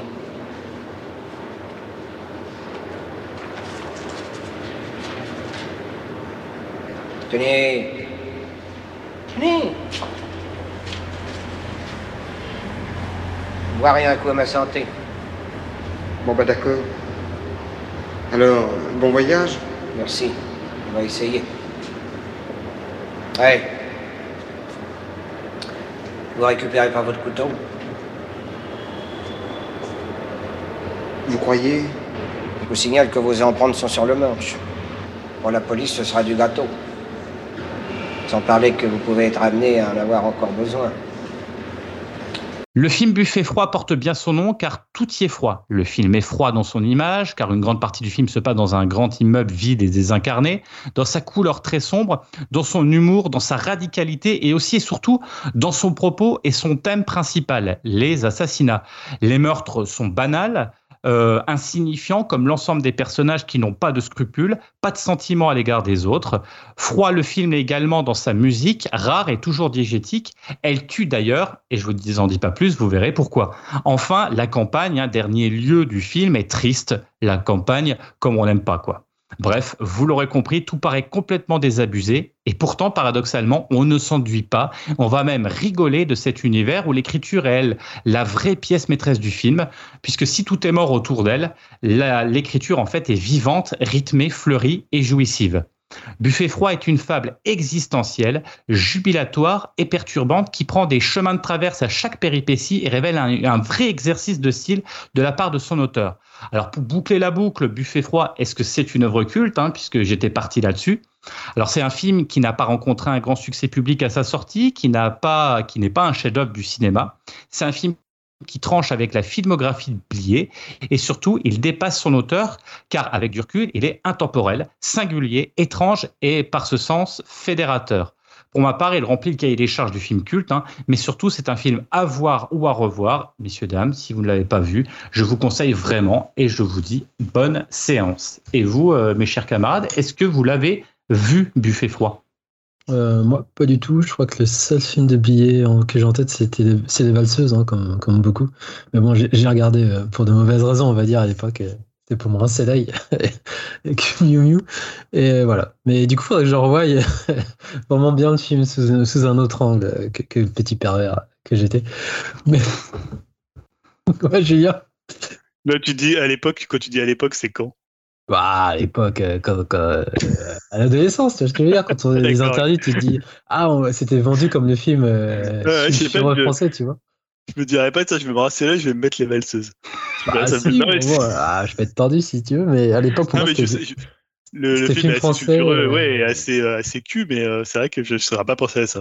pour moi, à l'époque, c'était bah, comme le film avec. comment il s'appelle ah, 37 de le matin? Non, pas celui-là, avec. Euh, putain, je m'en souviens plus, c'était. Les, euh, ah, je m'en souviens plus du nom, je m'en souviens plus de l'acteur. C'est pas Philippe Noiret, si je crois que c'est Philippe Noiret. Ah, les galettes de Pantavenne. C'est ça, les galettes. C'était un film bien, euh, bien chaud. Ah oui, c'est vrai, c'est vrai. Voilà. Ah, pour moi, c'était ça le cinéma français à l'époque. C'était un film sur c'était du cul. Ouais, du mais attends, on avait le, le Colaro, Colaro Boy là. On pouvait regarder bah, ça et on voyait des seins pour, pour pas cher là. C'est vrai l'époque Béatrice, euh, Emmanuel Béat aussi qui était pas mal. Enfin bref, oui, donc euh, non, non, à part, euh, à part celui-là, euh, je pense pas. Et du coup, le buffet froid, il est, disponible sur une plateforme ou c'est Ah, moi, je, il est disponible en DVD. c'est intéressant de savoir ce que les plateformes. À vérifier, je le mettrai sur le Discord. on va regarder, on va regarder ça. Et Tim, est-ce que tu l'as vu, toi? Euh, non, je l'ai pas vu. Bah, j'ai vu les valseuses un peu pour les mêmes raisons que, que de pervers. Ah, c'est vous qui parlez, les gars. Hein. Non, par contre, j'ai vu de lui que j'avais beaucoup aimé euh, Tenue de soirée. Hmm. Ah, très bien, ouais. ouais. Et, dernièrement, euh, c'est assez récent, euh, je dirais moins de 10 ans, euh, Le bruit des glaçons avec ah Jean Sardin et Albert Dupontel. Je crois que c'est les trois seuls films que j'ai vus de lui, mais du coup, tu m'as quand même donné envie de le regarder. Et je vais vérifier tout de suite s'il est dispo sur une plateforme. Il est disponible sur OCS. Ouais, et Canal Plus aussi. en... Et je pense via OCS. Très bien. Et euh, moi, je l'ai pas vu non plus. Euh, enfin, ou alors je l'ai vu, mais j'ai aucun souvenir parce que c'était c'était des films quand même qui passaient à la télé. Donc, pareil, ma tenue de soirée, je l'ai vu comme ça. Les valseux, je l'ai vu comme ça à la télé, mais j'ai pas de souvenir en fait. Euh, voilà, même si je l'ai vu, ça me.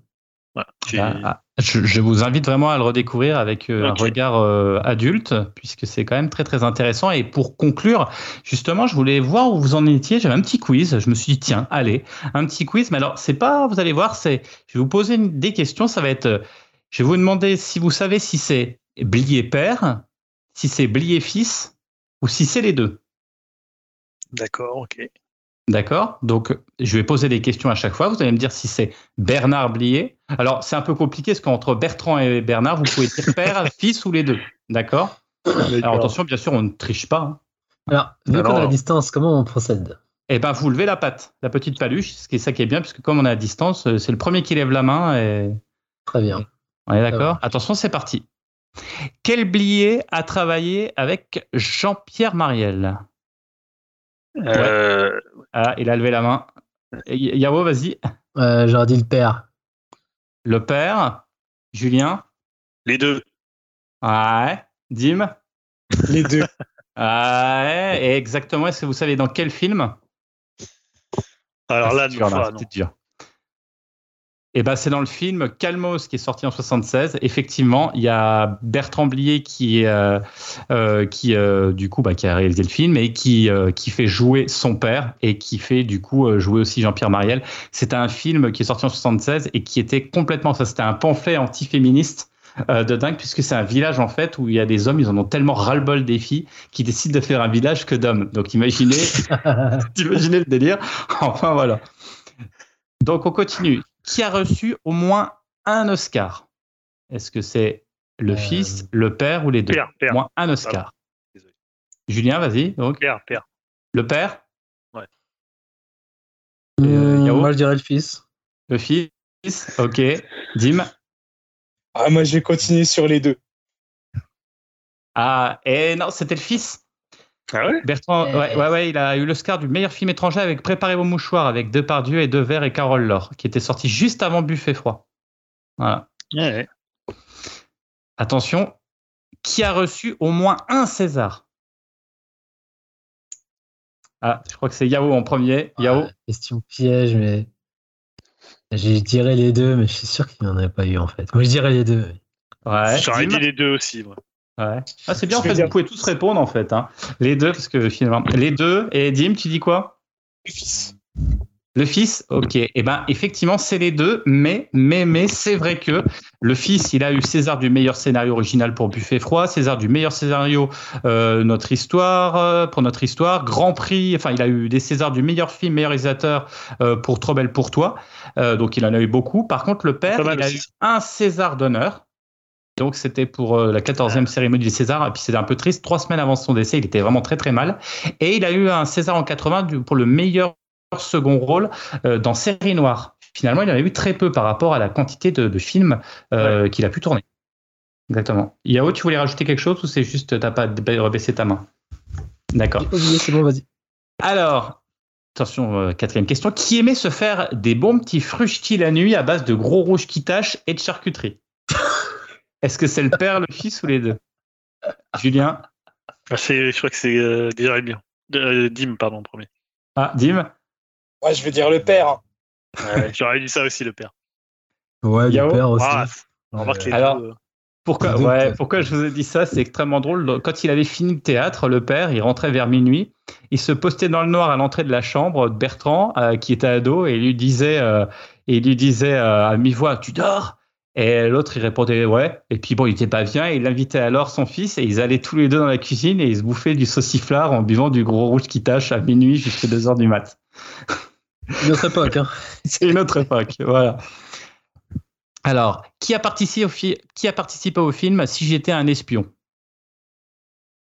Blier, les deux, père ou fils? Ouais, Dim? Le père? Le père. J'aurais dit ça aussi, le père. Ouais. Ah, pareil, je connais pas alors de père. et non, c'était pour boucler euh, la boucle. Effectivement, c'est les deux. En fait, ils ont tourné trois films ensemble. C'est Buffet froid, euh, le film dont je vous ai parlé tout à l'heure, euh, là j'ai plus en tête, et comment le Si j'étais un espion. C'est les trois films oubliés. En fait, fils fait tourner son père dans le film. Voilà. Le cinéma italien l'adorait aussi. Est-ce que c'est le père ou le fils? Ouais, Julien. le père. Le père. Ouais. Dim, ouais, Dim. Euh, le père aussi. Ouais. je vais dire de fils pour changer. Ah, non, bah effectivement, en fait, il a tourné quasiment la moitié de sa carrière. Il a fait, il a fait plus de 30 films euh, italiens. Euh, Après, ce qui est marrant, juste, j'ai été fouillé un peu parce que hein, il faut être professionnel jusqu'au bout. En fait, j'ai vu que Blier, c'est assez drôle.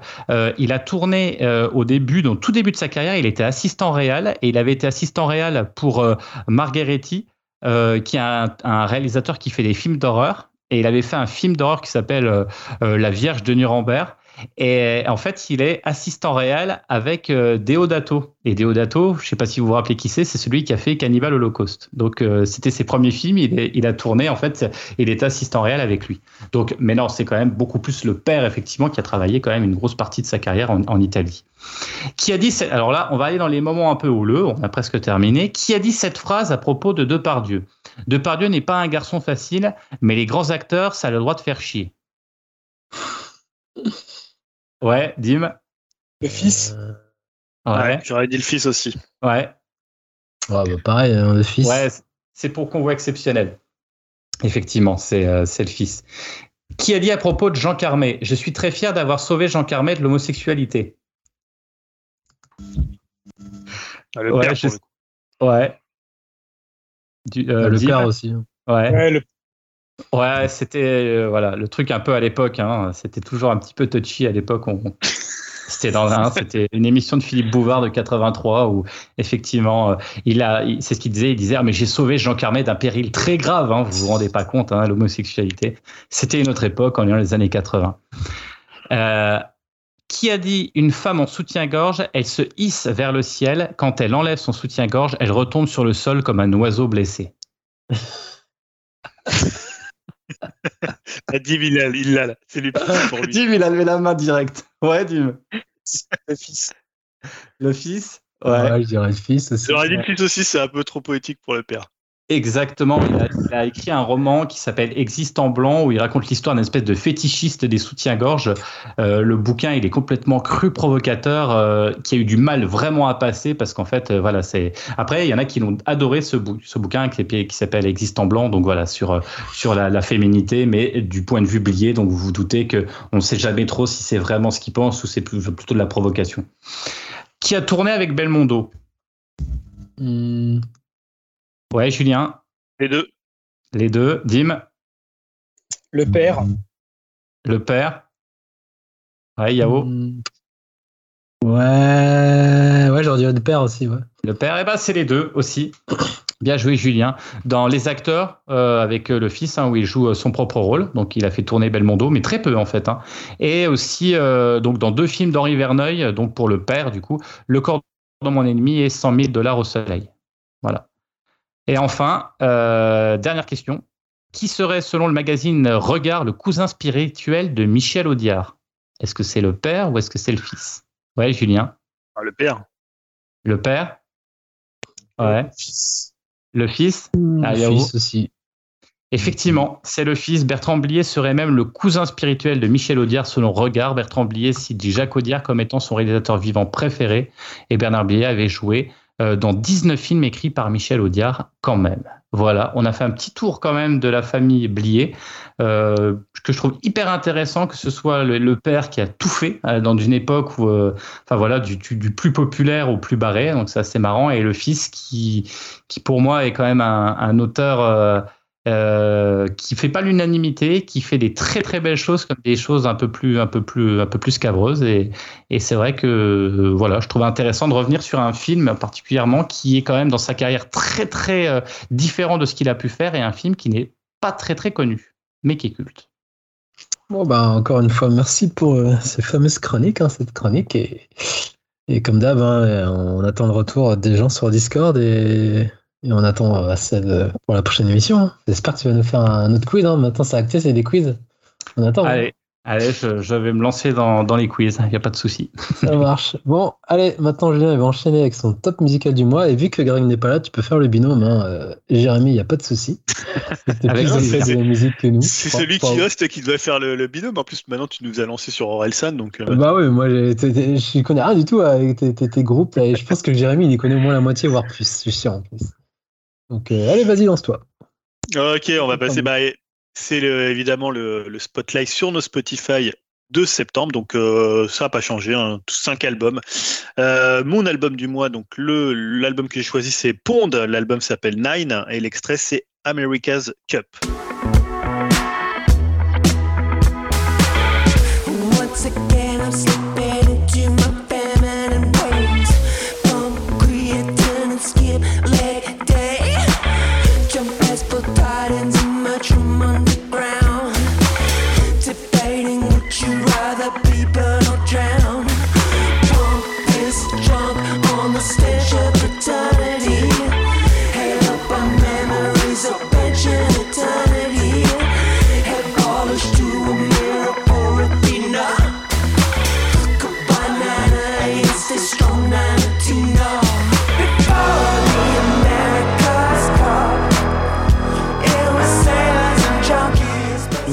C'est mon disque du mois. Hein. c'est le nouvel album des Australiens qui viennent de Perth, donc en Australie.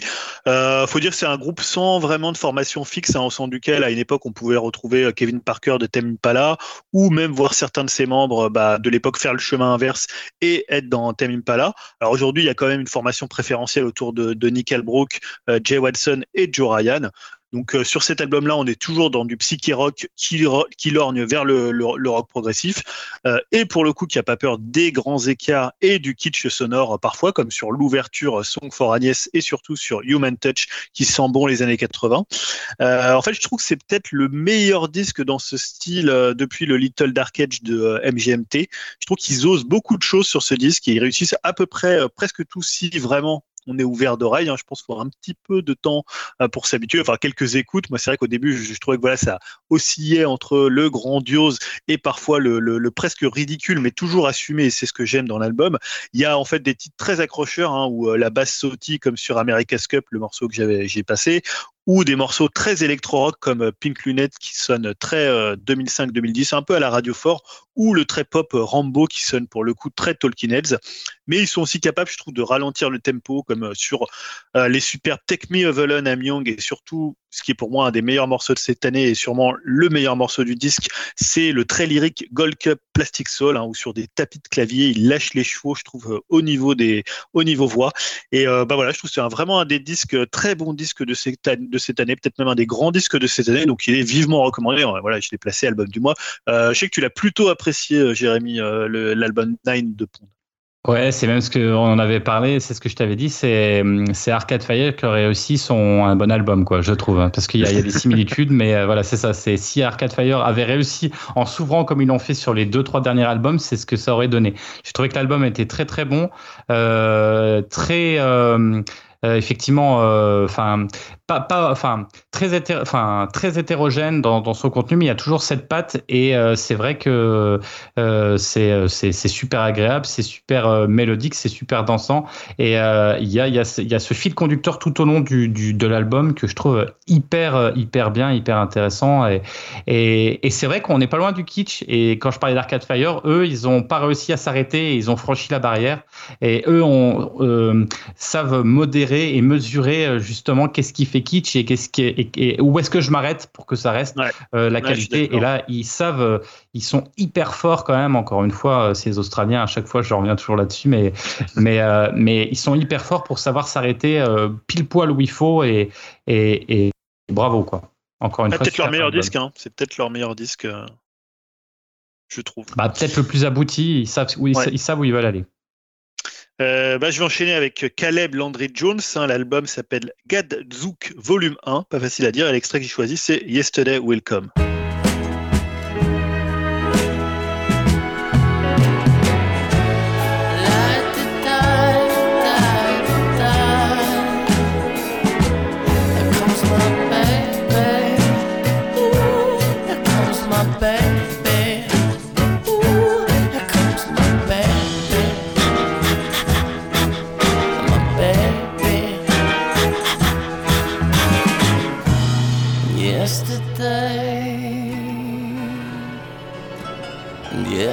day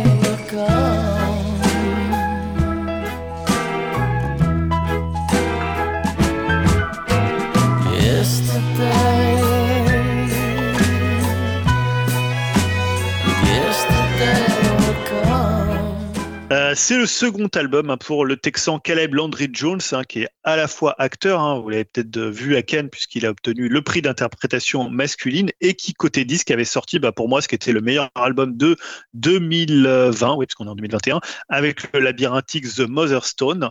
Alors Gadzook, c'est un projet en deux volumes, puisque là on a évidemment volume 1, euh, ce qui lui enlève un peu, je trouve, la force qu'avait le, le, plutôt conceptuel The Mother Stone, dans lequel on rentrait en fait comme un labyrinthe qu'on parvenait au fil des écoutes euh, à apprivoiser avec des motifs redondants. Il y avait un côté un peu, un montagne russe, des lignes droites, des virages. Il y avait des, thématiques comme ça, même des sons qui, revenaient euh, d'un morceau à l'autre. On avait vraiment l'impression d'un disque à cerveau ouvert. Là, on va dire que sur euh, même si on retrouve ce songwriting à tiroir très psyché entre Bowie, les Beatles, Sid Barrett ou Tom Waits, ça n'a pas tellement changé dans, le style, mais en fait dans un disque qui ressemble beaucoup plus à une collection de chansons qu'à un album. C'est d'ailleurs peut-être une meilleure introduction si vous connaissez pas euh, Caleb Landry Jones, peut-être c'est pas une mauvaise chose de commencer par cet album et après d'aller vers The Mother Stone qui est à mon avis un petit peu plus euh, complexe et un petit peu plus long en bouche donc un petit peu plus long à rentrer dedans. Alors pour le coup c'est très bien, hein. il n'y a pas grand chose à acheter sur les, 45 minutes de l'album mais ça n'a pas eu le même impact que avait eu Mother Stone sur moi, hein. cette impression voilà d'arriver en terrain inconnu et au bout du tunnel tu, vois la lumière à un moment donné quand tu as vraiment bah, compris, euh, quand tu as vraiment euh, fait le tour du disque. même les plus de 20 minutes de This One Back qui clôt le disque, bah, elles semblent un petit peu forcée, un peu moins moins cohérente que les, les compos qui étaient tortueuses euh, sur le sur le précédent. Voilà, j'ai l'air un petit peu sévère, mais ça reste comme un très bon disque. C'est toujours aussi habité, aussi fragile, aussi brinque-ballant. Ça, c'est son côté peut-être parfois un peu un peu Tom Waits, même si je trouve bah, peut-être qu'il capitalise un peu trop sur euh, sur Motherstone sans en atteindre la complexité. Pour le coup, là, les morceaux sont assez courts. Hein. On est plutôt sur des morceaux, à part celui qui fait 20 minutes, mais on est plutôt sur euh, les morceaux de, de, 2-3 minutes, 4 minutes au, plus long. Et peut-être bah, d'avoir euh, en entier aurait eu peut-être un autre impact, peut-être un double album, ça aurait été euh, préférable, mais peut-être un peu plus loin dans le temps. C'est peut-être aussi ça, il sort très très vite après euh, Motherstone. Euh, bah, on sait que, euh, comment Caleb Landry Jones, il enregistre vraiment des chansons au kilomètre et après c'est son producteur qui trie avec lui pour voir ce qu'ils peuvent sortir. Mais peut-être qu'il y avait moyen de pousser un peu plus loin, voire alors pas forcément de se réinventer, mais d'arriver avec quelque chose de, je pense, un petit peu différent. Je sais pas si Jérémy, tu l'avais écouté euh, le Caleb. Oui, un peu. Je, je, serais un peu comme toi, c'est-à-dire de très jolies pièces individuelles, mais qui font pas forcément un album cohérent et un bel album euh, en entier. Enfin voilà. voilà, c'était la force de Motherstone. Hein. Voilà, c'est ça. vraiment la cohérence sur Motherstone. Euh. Voilà, c'est voilà. Et bah, je vais passer sur mon troisième choix, c'est le groupe Low. L'album s'appelle Hey What et l'extrait que j'ai choisi c'est All Night.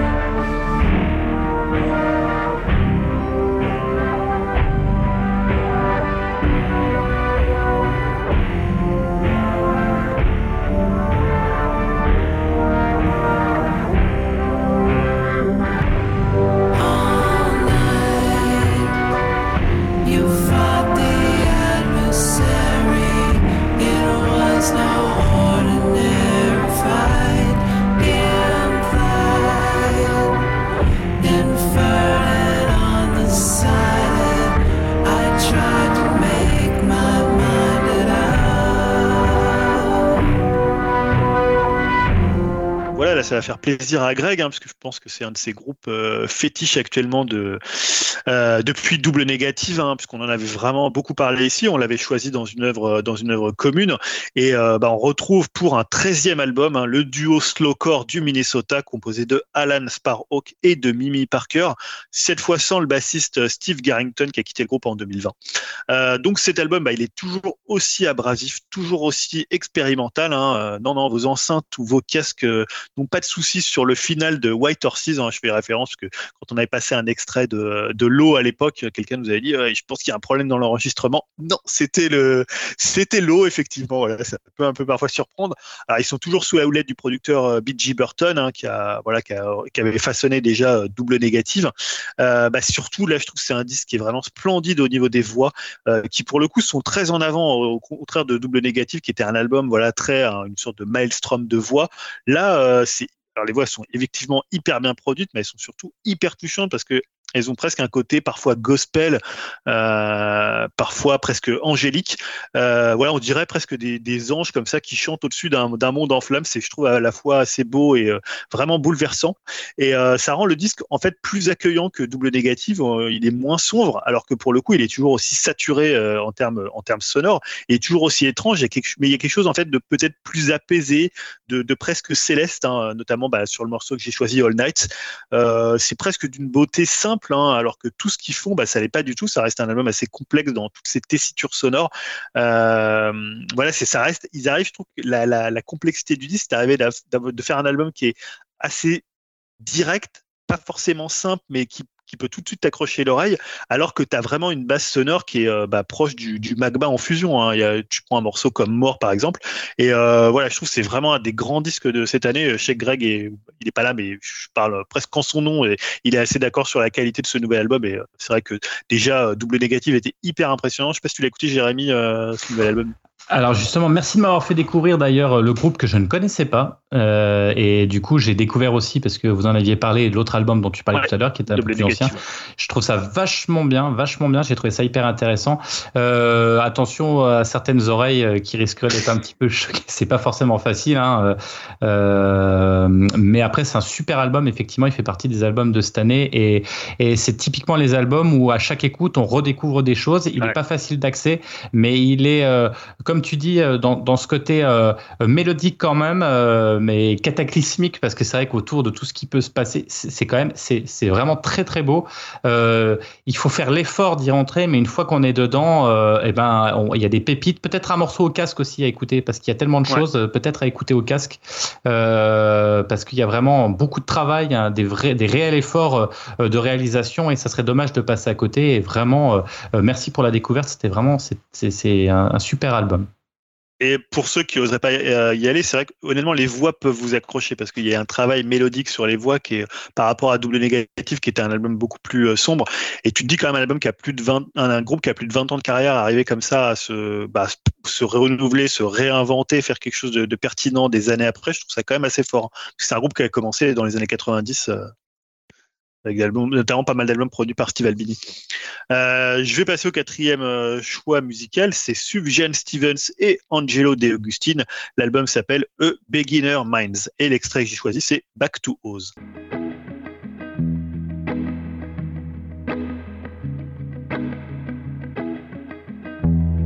My life was calling. All my dreams were buried you don't know me. In due time, you'll throw it away. I'll be there to play my part. Wanna keep us safe from harm. But our love was in my heart that I feel.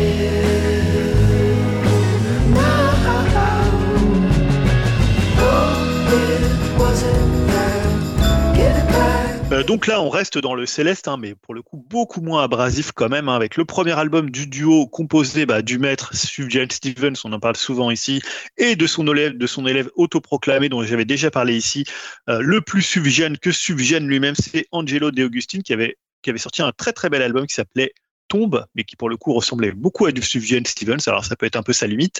Alors évidemment, bah, là cet album-là, il ressemble à du Sufjan Stevens, hein, on va pas se mentir, euh, euh, puisque comme je disais, bah, Augustine, il sonne comme du Sufjan, mais plutôt période Carrie Lowell, hein, pour ceux qui connaissent un peu la carrière de Sufjan Stevens. Euh, alors sans atteindre la qualité de Carrie Lowell, qui est bah, pour moi un des plus beaux disques, un des plus beaux disques de ces dernières années. là, ce qui est marrant, c'est que comme ils sont très très proches vocalement, bah, on ne sait jamais vraiment qui chantent et ils jouent justement de ça. Hein. C'est-à-dire que bah, leur tessiture de voix elle est très très proche, donc ils ont mêlé en fait les voix sur des mélodies que je trouve vraiment magnifiques. Hein. Là, je passais Back to Us, c'est vraiment un des très beaux morceaux.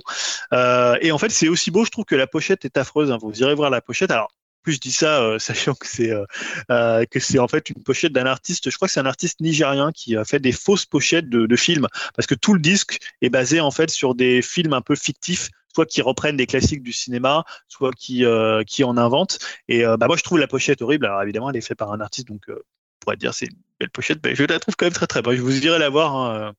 Voilà elle est assez spéciale. Euh, mais sinon, bah, sur chaque morceau, c'est vraiment de la dentelle. Hein. Bah, voilà, si vous avez un cœur et une oreille, ça devrait vous plaire. Euh, et surtout, bah, comme je disais, si vous considérez Carrie Lowell comme un des plus beaux disques euh, jamais enregistrés. Moi, je suis pas fan de tout Sufjan Stevens. Hein. Il y a des trucs parfois qui me passent un peu au-dessus. Il a fait tellement de disques, il a fait tellement de projets différents. Et parfois, il part un peu dans l'électro. Il fait des choses peut-être que, voilà, il, tente des choses. Même The Ascension, son album précédent, était peut-être un petit peu moins intéressant. Mais voilà, hein, tout, il y a quand même 4-5 albums de, de Stevens qui sont vraiment des grands disques. Et là, euh, bah, avec Angelo d'Augustine, ça sonne euh, vraiment bien. C'est vraiment un, très beau disque au niveau notamment mélodique. Euh, dernier album que j'ai choisi, c'est l'album d'un groupe qui s'appelle Bad Retrace. L'album s'appelle No Taste et l'extrait que j'ai choisi, c'est Strawberry Milkshake.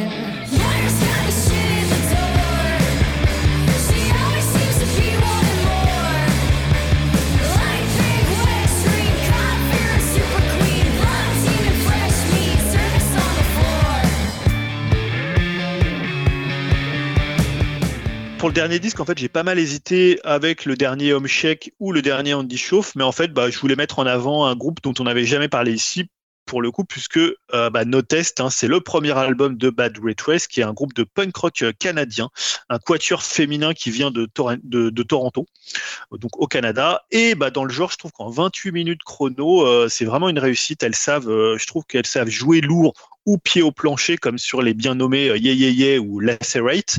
Et elles savent aussi bah, ralentir le tempo sans que ça perde en force comme sur euh, Delusion of Grandeur. Il y a même, je trouve que le morceau que j'ai passé, euh, Strawberry Milkshake, je trouve que c'est vraiment un tube. c'est un style qui rappelle un peu parfois L7 ou Hall, mais surtout j'ai trouvé les Distillers euh, le groupe de Brodidel, euh, pour ceux que, bah, qui écoutaient Brodidel à l'époque, je sais plus si elle est encore trop en activité, s'il y a encore des groupes de. Je vais me tourner vers Dim parce que je sais que tu aimes bien les distillers. Je sais pas si elles, sortent encore des. Enfin, ils sortent puisque c'était un. Pour le coup, c'est pas un, groupe exclusivement féminin. Ah, je peux pas du tout te dire, je sais juste qu'elle est revenue un peu dans l'actualité, parce qu'il y a des, sombres affaires juridiques avec son ancien mari euh, Josh Homme, mais après. Ah ouais, elle est plus avec Josh Homme, donc des Queen ah, À voir, je pourrais vérifier. Enfin, en tout cas, il y a un très bon album qui s'appelle Coral Fang. Euh, et euh, je trouve que cet album No Taste de Bad Way West, il rappelle un peu ça. Hein. Il y a un son qui est entre punk et grunge, mais peut-être plutôt grunge d'ailleurs parce que ça reste quand même très mélodique, euh, pas forcément, tu vois, énervé comme pourrait l'être un groupe de, de punkcore ou, ce genre de son. Tout est très carré, parfaitement exécuté et produit. Il y a même quelques surprises. Hein. Je trouve que le, très bluesy Manners qu'aurait pas renié les Cramps. Voilà, donc euh, c'est vraiment un disque, je trouve qu'en 28 minutes, il dit tout ce qu'il a à dire, il, il sait un peu, un peu respirer, il sait, euh, il sait euh, mettre des coups quand il faut.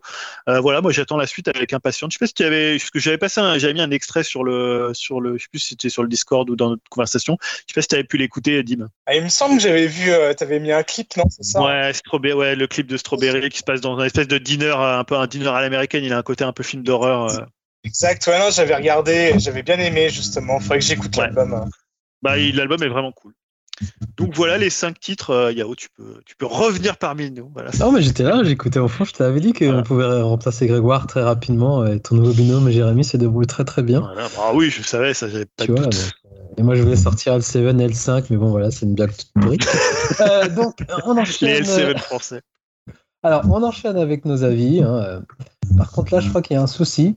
Euh, je crois que je vais pas. Enfin, je, je comprends pas. je crois que c'est Dimi qui va nous parler de ça, mais je comprends pas ton conseil flash qui concerne Venom 2. Pourtant, tu as vu le premier, on a vu le premier, je ne comprends pas en fait. Pourquoi tu donnes du fric à ces studios euh, Explique-nous, là, c'est pas possible. Euh, j'ai honte, hein, j'ai vraiment honte, quoi. C'est de la curiosité malsaine. Et tu vois, du coup, j'aurais vraiment aimé euh, commencer ce conseil par un euh, c'est pas mal, ou alors euh, je vais vous surprendre, mais j'ai plutôt apprécié ce film. Mais là, non, c'est même un nom vraiment en majuscule, en gras, quoi, tu vois. Un nom sur une affiche publicitaire géante à Times Square. Non, parce que Venom, bah voilà, c'est vraiment une grosse merde. Alors, je pense sincèrement que c'est le pire film que j'ai vu euh, cette année au ciné. Et même, je sais même pas pourquoi je, précise pour cette année. C'est un des pires films que j'ai vu tout court. Euh, bon, en même temps, hein, c'est pas un scoop. Euh, voilà, il se fait détruire par la presse et le public. Et c'est le genre de film qui ferait dire à Greg que Justice League de Josh Whedon, finalement, c'était pas si mal. alors déjà, le premier était vraiment pas bon. Hein, voilà. Mais alors celui-là, je pense qu'il est vraiment encore pire. Il est au-dessus de tout. Euh, pire parce que dans le premier, bah, il y avait un minimum d'histoire, hein, une histoire nulle, mais bon, il y avait quand même euh, une histoire, elle avait le mérite d'exister. Là, c'est le vide intersidéral. En gros, ils ont tiré euh, la scène post-générique du premier pour faire un film d'une heure trente. Alors les acteurs sont en total roue libre. Hein. J'aime beaucoup Tom Hardy et franchement, bah, ça fait vraiment mais super mal. Hein. Je trouve que il détruit littéralement sa carrière en ce moment. Alors Enfin bon, je sais pas trop parce que quoique vu le succès des films, mais bon, euh, niveau crédibilité, on repassera. Pourtant, il est producteur. Euh, hein. bah, pourtant, il, a bien fait d'être producteur du coup. Là, il, est producteur, il, est même, co-scénariste. C'est terrible hein, parce qu'il avait montré son mécontentement pour le premier et donc vu qu'il est scénariste pour, enfin co-scénariste pour le deuxième, je me suis dit il aura tout fait pour faire euh, relever un peu la barre, mais non non c'est encore plus nul. Et euh, ouais, perso, ça me fait vraiment chier parce que je l'aime bien cet acteur. Euh, sinon, on peut quand même un petit peu se marrer euh, dans le film avec Woody Harrelson qui joue Cletus Cassidy alias Carnage. Alors j'aime beaucoup Woody Harrelson, mais sérieusement, lui quand il veut cabotiner, bah il fait vraiment pas semblant. Et alors là, bah, c'est le, feu d'artifice final. Euh, déjà, il est affublé d'une d'une perruque euh, du plus bel effet, mais c'est un ridicule, mais c'est vraiment infini. Et euh, son interprétation de Carnage, bah, ça, ça ferait passer Nicolas Sketch pour le roi de la sobriété, quoi. C'est tellement que c'est terrible, quoi. Il est en roue libre total. Euh, alors il y a également un nouveau perso joué par euh, Naomi Harris qui est un peu le, le love interest de Woody Harrelson dans le film. Et alors, je vais peut-être dire une connerie et des gens comme Samizo qui est vraiment plus calé que moi en, comics euh, pour peut-être me, corriger. Mais dans le film, elle a des pouvoirs genre à la X-Men, mais c'est pas du tout expliqué quoi, parce que sachant que euh, rien que tout ça n'a été introduit dans les films Venom, je me demandais bien ce que ça foutait là, mais euh, bref, on s'en fout, il y a zéro explication et juste voilà, ça fait cool à l'écran. Et en parlant de cool à l'écran, euh, bah, un des rares bons points, c'est que visuellement, euh, bah, Venom et Carnage rentrent plutôt bien euh, dans le film. Mais dès qu'ils sont en mouvement, bah, c'est la catastrophe. surtout la scène finale où ils se battent dans une église où il y a un clocher. Hein, un clocher vu que les symbiotes extraterrestres sont allergiques au bruit. Et tout ça, bah, c'est un peu comme dans le Spider-Man 3 de Sam Raimi, hein, il me semble hein, que la, scène de, fin, c'était aussi dans une église. avec... Mais sauf qu'à l'époque, c'était mille fois mieux, mieux fait. Et là, c'est vraiment, euh, c'est complètement euh, illisible et en plus euh, d'être totalement sombre, on voit rien du tout, on comprend rien à ce qui se passe. C'est vraiment très très moche. Autre point important et pour le coup un petit peu positif, bah, le film il dure qu'une heure et demie. Euh, c'est un peu ça qui m'a décidé à aller le voir, mais en fait c'était déjà trop hein, parce que le film n'a rien à raconter tellement c'est mal écrit et il y a zéro interaction entre les personnages. Alors, sauf entre Eddie et Venom, mais c'est nul, c'est vraiment nul à chier. C'est euh, que des scènes hyper euh, lourdingues où ils, se battent entre eux, ils s'engueulent et euh, voilà, ça donne des, sketchs, mais complètement zéro. J'ai l'impression que voilà, ça a été cuté au maximum pour qu'il dure le moins longtemps possible et pour avoir le plus de séances, mais enfin tout ça, ça donne un résultat totalement chaotique. Et euh, ouais, comme je disais, l'humour, mais c'est d'un lourd. Mais alors, on passe les, trois quarts du temps à voir Tom Hardy se prendre la tête avec Venom, qui euh, veut manger à peu près tout le monde. Euh, ça passe deux minutes pendant le film, mais pendant plus d'une heure, c'est vraiment c'est indigeste au possible. Et le peu que j'ai lu de comics Venom, bah pour moi, Venom, c'est un personnage un minimum sérieux et menaçant. Et là, vraie anecdote du film, il y a un moment où Venom est à un concert de rap où tout le monde est déguisé et il danse avec des néons autour du cou. Donc euh, voilà, on en est là. Vous faites ce que vous voulez de cette information, mais c'est, j'étais atterré devant le film. Mais c'est, c'est chaud en fait, quand même, d'avoir dénaturé. Euh, enfin, si j'en crois, enfin même moi, de ce que j'avais vu euh, petit, le comics, c'est, c'est ouf d'avoir dénaturé le personnage à ce point. Du personnage, mais j'avais vraiment de la peine pour les fans de la première heure, et donc peut-être Jérémy en fait partie. Ah, ah ouais. Exactement, mais enfin moi dans les dans Marvel, ce que je préférais, c'était toute la partie dans, dans Spider-Man justement le Maximum Carnage où, il y avait Venom, il y avait c'était énorme et puis effectivement l'anti-héros euh, Venom est excellent parce qu'il est il est effrayant, il est il est méchant et il fait le bien mais presque involontairement quoi. Eddie Brock, enfin toute, cette cette clique. Mais ah, moi j'avais même pas réussi à tenir, j'ai tenu euh, 10 minutes du, du premier. Euh, et encore, euh, enfin, c'était dur, quoi. Et là, j'imagine même pas. Mais c'est, je ne comprends pas comment on peut faire euh, de la merde comme ça avec quelque chose qui, à la base, aurait pu être être bien quoi enfin c'est frustrant et c'est de se dire un peu comme Ghost Rider quoi moi Ghost Rider j'adore le personnage même s'il est un peu kitschos euh, mais mm. il est il est badass quoi enfin c'est énorme enfin et là on te fait un truc avec Nicolas Cage de toute façon pour moi c'est un peu le même c'est les, les, seconds couteaux merdeux alors qu'on pourrait en faire quelque chose de vachement bien euh, et qu'on abandonne euh, à l'arrache à faire des trucs. On se dit, bon, de toute façon, ça fera gagner un peu de fric et puis de toute façon, il y a ceux qui sont pas trop regardants et puis les gens gentils qui vont aller le voir. Par contre, ça veut dire que tu as loupé la scène d'Iomar, faut que tu la vois. Hein, dans le premier La scène d'Iomar, c'est quelque chose quand même. D'accord, bah, écoute. Tom Hardy, il est à son top niveau acting, là, c'est chaud quoi. Bah, c'est rude, hein, ça pique. Hein, ça pique hein. Ah Hein, ça fait vraiment mal au cœur pour ce mardi. Et euh, le pire, et bah, ça a fait beaucoup parler, mais c'est la scène post-générique. Alors, euh, bon, attention, spoiler, hein, si vous comptez quand même aller le voir. Euh, voilà, avancer. Mais le film fait le lien avec le MCU, hein, parce que je rappelle, à la base, c'est des films qui sont en dehors du MCU, vu que c'est produit par Sony Pictures. Et euh, là, on voit que le multivers est chamboulé, euh, sûrement dû euh, à ce qu'on peut voir dans la bande-annonce du Spider-Man 3, où Doctor Strange ouvre les différentes réalités. Et Venom arrive dans l'univers de Peter Parker. Alors, je ne sais pas comment un perso aussi nul va intégrer tout ça, mais bon courage aux équipes du MCU pour, on va dire, faire intégrer cette croûte-là, parce que c'est tellement nul. Mais bon, bref. Ah, mais là, du coup, tu vas aller le voir. T'es es, bouillant là maintenant. Bah, Spider-Man de toute façon, oui, j'ai compté aller le voir et je suis quand même assez chaud sur ce film, mais disons que ça me fait un peu chier si Venom est dedans. Ah, mais non, s'il y a un Venom 3, tu vas dire, j'ai rempli là. Ah, bah, tu connais, la curiosité malsaine. Plaisir de pouvoir en parler dans le podcast. Mais donc, bref, je, je le dis pas souvent, hein, et là, il n'y a pas de question de c'est pas mal. Euh, voilà, Yahoo, tu peux même. Euh, On va l'enregistrer, merde, pour le coup, vraiment. Là grosse merde. Voilà, point bas. Mais du coup, est-ce qu'il est violent ce film? Non, il n'est pas du tout violent. C'est euh, par rapport au premier. Bah, disons que s'il creve des têtes, c'est en champ, il n'y a pas une goutte de sang. Euh, voilà, non, non, non, c'est vraiment tout public, euh, avec les, les, blagues pipi caca, voilà, pour faire rire les plus jeunes. Alors, je me suis même posé la question, hein, à 12-13 ans, est-ce que j'aurais pu aimer ce film? C'est possible, hein, franchement, c'est le public, à mon avis, qui vise, mais franchement, au-delà de cet âge-là, c'est que c'est vraiment compliqué. Ok, très bien. Limite, tu m'as donné envie de le voir, en fait. C'est ça le pire. Pour voir les ah, naufrages du truc. Vraiment, vraiment, vraiment pire que le premier.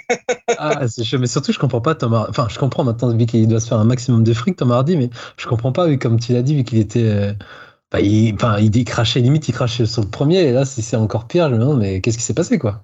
Voilà, il fait vraiment ça pour le fric. Il se prend des bonnes vacances en ce moment parce qu'avant, il était assez prolifique. Et là, ces trois dernières années, bah, il a fait juste les deux premiers Venom et il a fait le biopic sur euh, Al Capone réalisé par Josh. Qui, à ce qui paraît, est bien nul aussi. Hein, je l'ai pas vu. une petite descente aux enfers là, pour Tom Hardy, là, mine de rien. En fait, il passe de bah. Fury Road à ça, quoi, en fait. On va le laisser côté ses pieds verts. Hein. Je pense qu'il en a beaucoup. bon, bah, écoute, merci pour ce conseil. Euh, à vous de nous dire si vous avez aimé ou pas Venom 2. Hein. Euh, pour une fois que Dim est, mauvais avec un film, c'est assez rare. Donc, moi, je vais enchaîner avec bah, les documentaires euh, qui passent actuellement sur Amazon, avec lesquels je vous saoule depuis quasiment une semaine. Quel documentaire? Je vois pas du tout de quoi tu parles. Donc j'en parlais, le documentaire en 6 épisodes euh, euh, sur Orelsan réalisé par Clément Cotentin qui s'avère être son frère et je ne savais pas, j'ai découvert. En fait, ils ont déjà, enfin ils ont, ils bossent ensemble, ils ont déjà bossé ensemble notamment sur Bloqué.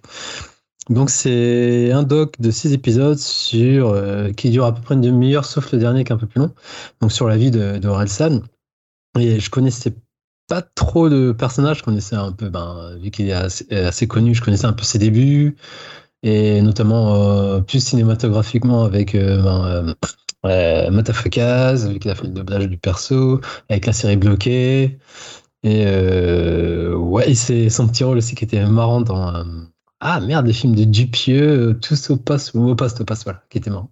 donc voilà, donc j'ai découvert vraiment un parcours assez atypique et et je me suis reconnu en lui, en fait, dans la façon dont. Dès qu'on c'est avec sa rappeur, et en fait, il décrit pas le rap, entre guillemets, bling-bling de l'époque, euh, euh, du ghetto, et enfin, du ghetto de la pauvreté ou de. de je cherche le mot euh, revanche sociale ou comme ça, c'est plus du rap absurde, je dirais, qui dépeint son quotidien tout en, en rebondissant avec des côtés geeks assumés au tac. Et je me suis vraiment reconnu en lui, euh, parce que vraiment le, doc, en fait, quand tu vois les premières images, ça commence dans, tu le vois dans sa chambre avec euh, bah, ses potes actuels, donc il y a Gringe, Scred et Ablay, ouais. Donc son frère qui est à la caméra, donc là ils sont en 2005, tu vois déjà il y a une vitrine avec euh, les Myths Close, ils sont en train de jouer à la GameCube, donc je me dis ah ça me parle et, et direct je suis rentré dedans. Et ce que j'ai trouvé hallucinant dans, je vais pas te raconter, hein, mais je vais, vite survoler, c'est bah, c'est le parcours depuis le début où il est dépeint quand même comme un glandeur, euh, tu vois, de province, vu qu'il vient de Caen et il sait pas quoi faire de sa vie. Et d'ailleurs, je vous conseille euh, Comment c'est loin, le film qu'il a, a, réalisé où il joue avec Gringe, c'est quasiment autobiographique. Et, et c'est ça que c'est le parcours. Je me dis, en fait, il est parti de rien, mais mine de rien, c'est quand même un bosseur de ouf, euh, super méticuleux et et c'est aussi l'histoire d'un groupe de potes, quoi, parce qu'ils sont quatre, ils n'ont pas changé, c'est toujours les mêmes. Enfin, de ce qu'ils montrent, ils n'ont pas euh, changé par rapport au succès, en fait. Tu vois, et il a l'air toujours aussi, euh, entre, guillemets, paumé, timide et un peu humble. Et limite, ça le dépasse, tout ce succès. Mais c'est ça que j'ai aimé, c'est toujours les mêmes, les mêmes potes. On voit Gringe aussi, Gringe. ils ont tous leur partie, leur segment sur, sur surtout ses potes. Et Gringe, qui, tu vois, c'est quand même un gars assez angoissé ou pas sûr de lui. Et on, comprend aussi pourquoi il n'a pas réussi à, il a pas réussi à éclore aussi vite que, que et je trouve ça très intéressant. Il y a Scred aussi qui est le producteur et beatmaker, euh, qui est le mec euh, carré, qui limite qui rigole jamais, qui est pas dans le délire des autres. C'est super intéressant à voir. Et Ablaï, le, le Renoir fou, euh, qui a, enfin, qui a, une vie de ouf aussi. Donc non, vraiment, c'est passé comme une lettre à la poste. Et voilà, au lieu de regarder Sweet Game, moi, je me suis enchaîné les six épisodes. Et du coup, ah on a cru comprendre ça. Et du coup, en plus dedans, il y a la fameuse euh, polémique c'est par rapport au morceau Sale pute où il s'est fait descendre par les médias. Et ce qui est assez marrant, c'est de voir euh, quand il est revenu avec le chant des Siennes, comment les médias l'ont bien sucé, euh, genre un artiste de l'année, tu vois, Victor de la musique, tout ça, comme ils ont bien retourné leur veste par rapport à cette polémique. C'est assez marrant aussi de voir, l'attitude de, certains médias. Et donc, ouais, non, moi, je serais trop vous la recommander, même si vous n'êtes pas fan de rap et, et de son univers, c'est quand même intéressant de voir de d'où il est parti pour euh, pour voir où il est arrivé maintenant. Et je disais euh, au début c'est une sorte de promo aussi par rapport à, à l'album qui va arriver pour novembre vu qu'à la fin du dernier épisode il y a une sorte de teasing où on voit qu'il s'isole dans un, je crois que c'est, je sais pas si Madagascar ou enfin dans ce coin-là où il s'isole pour, euh, bah c'est pendant le Covid notamment, où il s'isole pour, euh, bah pour préparer son album et voilà. Donc a, priori on va nous expliquer ça dans la saison 2. Et je pense que le documentaire il a l'air assez de cartonné, il a de bons retours et donc euh, j'ai très hâte de voir la partie 2. Donc pour rappel, elle est disponible sur Amazon, sur Prime Video, donc c'est en 6 épisodes et donc voilà, je ferais que vous la conseiller. Il y a déjà une partie 2 qui est annoncée. Bah, vu la fin, je me dis, euh, ouais, il y a écrit ah, saison 1. Donc euh, je me dis, euh, ah, ok. Moi, saison 2 va arriver. je pense que ce sera basé sur son nouvel album aussi. Donc, ouais, non, c'était une petite plaque en termes de doc. le personnage est super attachant et je suis vraiment étonné. C'est. Ouais, Dim C'est des épisodes d'une heure? Non, c'est une demi-heure en fait. Ah, ok, ouais. Bah, c'est rapide, hein. c'est une demi-heure, c'est rapide. Donc, ouais, ouais, non, c'est. Ça, c'est binge, comme disent les jeunes. Voilà. Donc tu peux regarder ça en une journée. C'est à dire, je crois, c'est limite euh, la durée d'un Venom 2, tu vois. Voilà. Donc ouais, je saurais trop vous la conseiller. Voilà pour ma part. donc après, on enchaîne avec. Est-ce que ce sera Julien? Non, on va enchaîner ici avec Julien qui va nous parler d'un film. Je crois que j'ai déjà entendu de nom, mais tu vas nous. Non, d'une série. Je ah, c'est une série, série. qui s'appelle euh, Scene from a Marriage. Alors tu dis que c'est un film parce que justement c'est adapté de l'œuvre, euh, enfin c'est adapté assez librement de l'œuvre de Igmar Bergman, donc de scènes de la vie conjugale qui était à la base d'une série et euh, dont euh, Bergman avait tiré un, film. Euh, c'est la nouvelle série de Agaï Levy. Alors Agaï Levy, pour ceux qui le, le, connaîtraient pas, c'est l'auteur de Bitty Pool. Donc Bitty Pool, ça a été adopté maintes et maintes fois donc avec In Treatment aux États-Unis et en France cette année avec En Thérapie par Nakash et, Toledano. voilà, donc c'est vraiment un grand nom de la série israélienne. Il hein. faut savoir que la, la série israélienne, elle est hyper, hyper prégnante au niveau des, séries. Il y a des super auteurs euh, en, Israël. Alors là, pour le coup, c'est une série avec des acteurs euh, américains, voire hollywoodiens, puisqu'on retrouve Jessica Chastain et euh, Oscar Isaac. Et honnêtement, à date, je pense que c'est la meilleure série que j'ai vue cette année. Euh, donc, je disais, c'est disponible sur OCS si vous voulez la voir. C'est cinq épisodes. Donc, ça raconte quoi? Ça raconte, bah, comme dans la série de Bergman, c'est une histoire de couple, euh, une histoire de mariage, une histoire de divorce, un couple qui va se séparer. Donc, euh, si vous êtes en ce moment en instance de divorce, en séparation, ça va pas forcément, parce que c'est une série qui. Merde, fait chier. voilà, si vous avez non, mais en fait, c'est une série qui fait, on va dire, une radioscopie du, du couple, du mariage, du désir, de tous ces mécaniques-là. Euh, en fait, ce qui est, je trouve que c'est une série qui est fascinante parce que sur les cinq heures euh, que ça dure, je me suis pas ennuyé une seule seconde. Et pourtant, c'est une série qui a, on va dire, euh, une forme de minimalisme dans la mise en scène. C'est-à-dire, c'est une série qui se passe principalement euh, dans la maison et également, évidemment, dans la chambre à coucher, qui est une pièce centrale de la maison, de la maison pour un couple.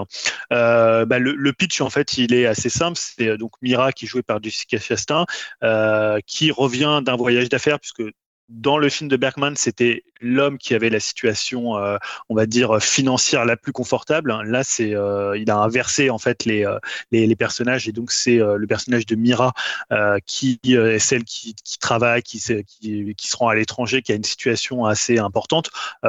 Jonathan, le personnage joué par Oscar Isaac, a aussi une bonne situation. Hein. C'est un couple quand même assez bourgeois, hétéro blanc de, de, Boston, mais disons que lui, il est universitaire, donc il va plutôt rester à la maison et s'occuper de leur fille. Et donc elle rentre de ce voyage d'affaires et elle lui annonce qu'elle quitte le, foyer pour partir pendant trois mois à Tel Aviv avec son amant. En gros, voilà, je te laisse la gamine, tu te démerdes et je me tire pendant trois mois. Voilà, donc un peu un choc, hein, pas une bonne journée pour, euh, pour Oscar Isaac. Hein. Et euh, ensuite, les cinq épisodes vont être à chaque fois, alors c'est chronologique, mais euh, ça va, il va parfois y avoir des élites, parfois il va se passer un an. Donc en fait, toutes les situations du couple vont euh, être euh, examinés, vont parce qu'il y a vraiment des choses qui vont se retourner. Le désir qu'ils peuvent éprouver l'un pour l'autre euh, va parfois changer au fil de la vie quand ils vont se séparer des personnes avec qui ils s'étaient mis. Et honnêtement, c'est d'une précision dans la mise en scène à la fois dans la simplicité, mais en même temps, c'est hyper émouvant et surtout le couple Jessica Chastain et Oscar Isaac qui sont hallucinants. moi, j'avais, j'avais vu pas mal de films avec, avec Jessica Chastain, mais pour le coup, euh, je pensais pas qu'elle pouvait être euh, aussi forte euh, en tant qu'actrice. Euh, tu vois, moi, quand, pour rappeler pour des couples qui avaient joué ensemble, tu avais euh, bah, à l'époque quand Kubrick avait fait Ice Watch Shut, tu avais comment Tom Cruise et Nicole Kidman et ça fonctionnait parce que c'était un vrai couple à la vie. Là, évidemment, c'est pas un vrai couple à la vie, même s'ils ils ont déjà joué ensemble. Mais honnêtement, tu as, une un tel degré d'intimité dans les petits gestes, dans les regards, dans tout ce qui dégage l'un et l'autre, que tu as l'impression que c'est un couple euh, à la ville. quoi. C'est ça qui est assez dingue. Alors, évidemment, c'est peut-être ça le principe des grands acteurs, et c'est ce qu'on attend aussi des grands acteurs, c'est bah, de faire croire que ça existe. Et, euh, euh, là, ouais, pour, pour le coup, il y a une alchimie qui est, euh, qui est juste dingue. Donc voilà. Alors, c'est une série qui parfois. Euh, alors, elle n'est pas forcément tout le temps triste. Hein. Je disais tout à l'heure, un peu en blaguant, que voilà, si vous êtes en instance de divorce. Mais évidemment, comme dans tous les œuvres de divorce, que ce soit, je sais pas, Kramer contre Kramer, que ce soit dernièrement Maria Story, bah, évidemment, il y a toujours un peu les, les pics qu'on envoie à chacun. Mais je trouve que là, la force de la série, c'est qu'elle fonctionne par la parole. Et ça, c'est un, des principes de, de Levy. Et c'est pour ceux qui ont vu en thérapie cette année, ils ont repris cette Bible-là. C'est-à-dire, c'est quelqu'un qui arrive juste avec le dialogue à faire une situation, à tisser quelque chose et à le porter à un niveau d'incandescence dans chaque épisode, que ce soit bah, quand il, euh, il, se retrouve ou quand il se déchire. Et euh, honnêtement, bah, voilà, je trouve que c'est bouleversant pendant cinq heures et en même temps magnifique. Et euh, voilà, bah, vous pouvez être que amoureux de, de Jessica Chastain quand vous aurez vu les cinq heures de, de Scene from a Mariage, donc de scène de la vie conjugale. Elle est vraiment magnifique dedans. Et bah voilà, Oscar Isaac aussi est moi vraiment un très très grand acteur et il le prouve dans, dans cette série. Ouais, Jérémy, tu veux Ouais, il y a aussi Michelle euh, Williams qui joue dedans et pour faire le lien avec euh, Dim, Venom. elle a joué aussi dans Venom 2. Ça, c'est incompréhensible alors... aussi, venant de la, carrière de Michelle Williams qui a rempli dans le 2. Mais alors, elle a un tout petit rôle parce que honnêtement, dans, euh, dans Scène from a Mariage, c'est vraiment axé sur Jessica Chastain et Oscar mm. Isaac, qui sont producteurs tous les deux. Tu vois que vraiment eux, il y a un petit peu un couple d'amis avec eux et effectivement le personnage de Michelle Williams. Mais honnêtement, c'est 95% euh, du temps d'écran, euh, c'est euh, Jessica Chastain et Oscar Isaac. Et c'est très bien de voir beaucoup de Jessica Chastain. Voilà. Je clame mon amour, surtout dans cette série-là. Petit relou pas, c'est sûr à 100% qu'elle doit être meilleure que dans Venom 2. vraiment pas. Non, ça sert à rien du tout. Euh, euh, d'ailleurs, euh, Julien, entre nous, si tu veux voir Jessica Chastain, tu peux regarder le film. Notamment, on fait le pont aussi avec Tom Hardy et Chia LaBeouf. Euh, je sais plus comment il s'appelle ce film. Je sais pas, ah, les... Ça, non, oui, oui, je vois ce que c'est. Il était pas mal David. Ouais, ben si tu veux voir Jessica Chastain, je pense que tu serais. Euh, mais je l'ai vu dans beaucoup de films en fait quand je regardais sa filmo finalement, mais en fait elle m'avait pas tant marqué que ça quoi. Enfin tu vois c'est le premier rôle où euh, je me dis ouais elle est elle est ouf quoi. Et moi par exemple je la pensais plus jeune alors qu'elle a une elle a déjà une quarantaine d'années. Euh. Ouais, bah à notre âge quoi. Oui ben je pensais qu'elle en avait 30 tu vois. Je sais pas pourquoi je m'étais dit elle a 30 ans et. Non, mais dedans, elle est, elle est magnifique et en plus, voilà, dedans, euh, tu peux à la fois la détester parce que la force de, de ce qu'a fait Guy Levy, c'est d'inverser ce qu'avait fait Bergman. Où c'est, euh, bah, à l'époque, euh, Bergman a tourné dans les années, je crois que c'était 70. Euh, en, c'était en, Suède et d'ailleurs, c'était assez marrant parce que pour l'anecdote, suite à quand il avait fait scène de la vie conjugale, les, les divorces en fait en Suède avaient explosé, genre de plus 10 000 en une année à cause du, du film ou de la série. Je sais plus si c'était le film ou la série pour le coup. Et là, pour le coup, c'est aussi la force d'Agaï Levy d'avoir inversé, c'est-à-dire de, de faire euh, de, de, la femme celle qui, qui, brise en fait le, le, mariage et qui brise le, foyer. Alors je spoil pas trop, mais c'est vraiment le début de, pour le coup, c'est le début de le début de la série. Ok, ça marche. Donc pour rappel, tu disais c'est dispo sur OCS et il y a ouais, c'est une série HBO. Ouais, c'est 5 épisodes d'une heure. C'est une série HBO. Bah, encore un gage de qualité. qualité, tout à fait, ouais, qualité. Bon bah on te laisse euh, enchaîner avec du jeu vidéo. Tu vas nous parler d'un jeu qui un petit jeu qui est un Metroidvania, je crois, qui s'inspire de Metroid a priori. Ouais, rapidement parce que bah voilà, j'ai pas, je l'ai pas encore fini, mais euh, je voulais en parler parce que voilà, après peut-être que dans deux semaines j'aurai fini. non pas que je l'aurais oublié, mais peut-être qu'on en parlera peut-être un peu moins dans l'actualité. en même temps, je sais que Jérémy euh, l'a commencé ou va peut-être le, le, commencer pour le coup. bah, c'est Metroid Dread, donc c'est Metroid 5, hein, fait par les Espagnols de Mercury Steam à qui on devait déjà Lord of Shadow, Lord of Shadow 2, hein, donc euh, plutôt en. Ah, moi j'avais bien aimé Lord of Shadow sans considérer que ce soit un très grand jeu.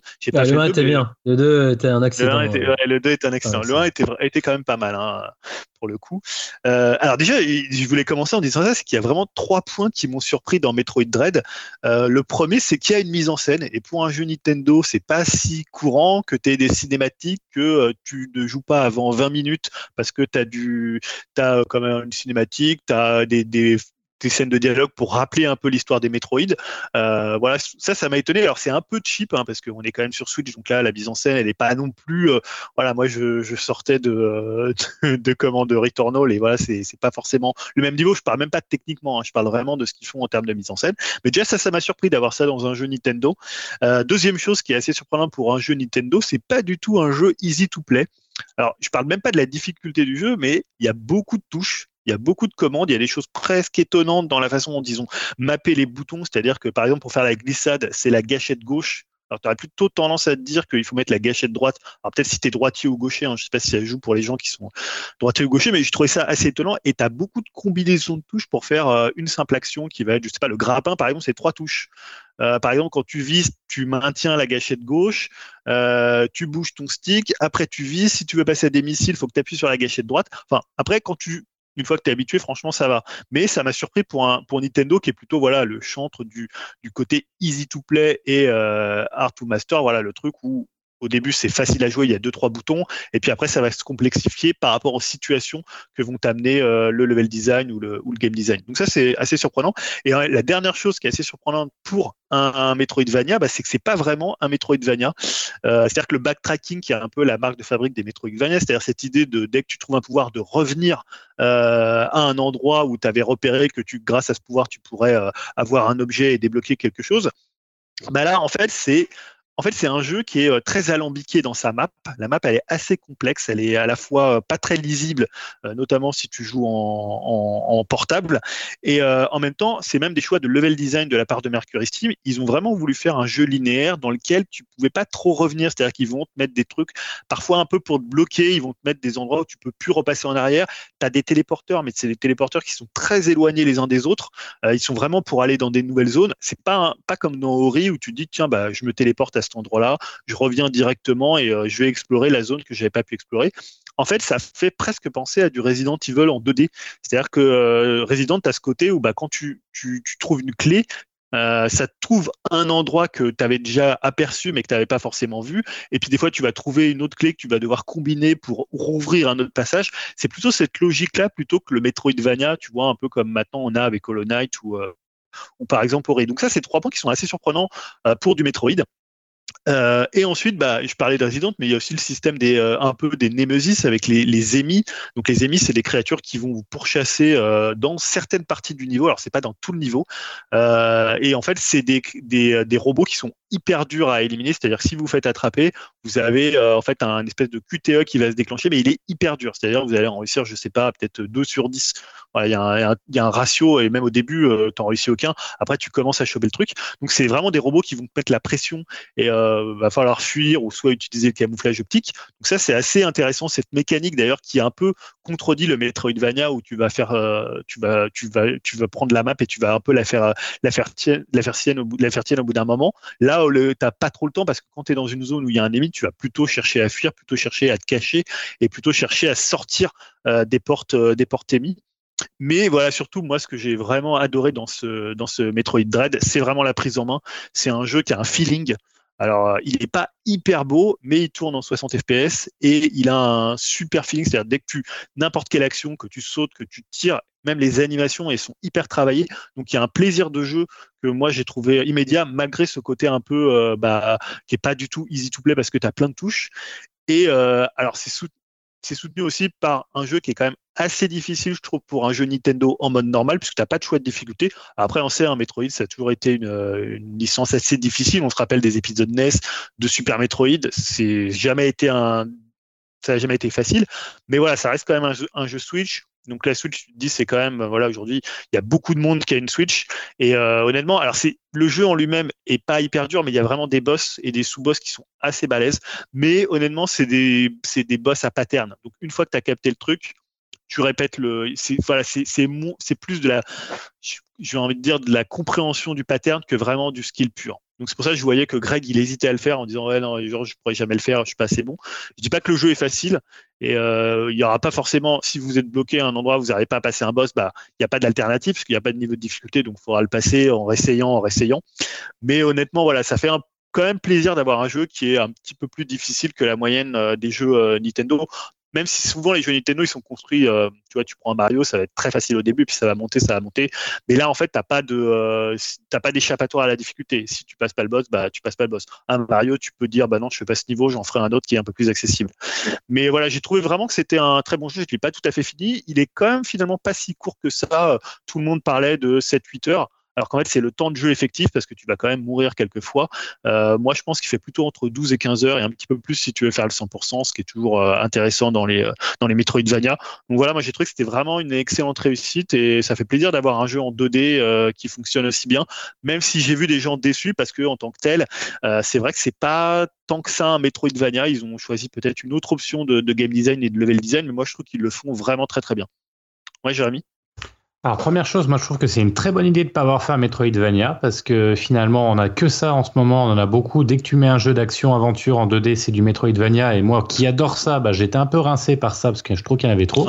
Donc euh, pour moi c'est une très très bonne nouvelle et c'est vrai que de l'avoir démarré, j'ai trouvé que c'était plutôt ça avançait. Donc euh, j'ai dit ah, c'est plutôt pas mal. tu vois, c'est très pour le coup c'est linéaire. Hein.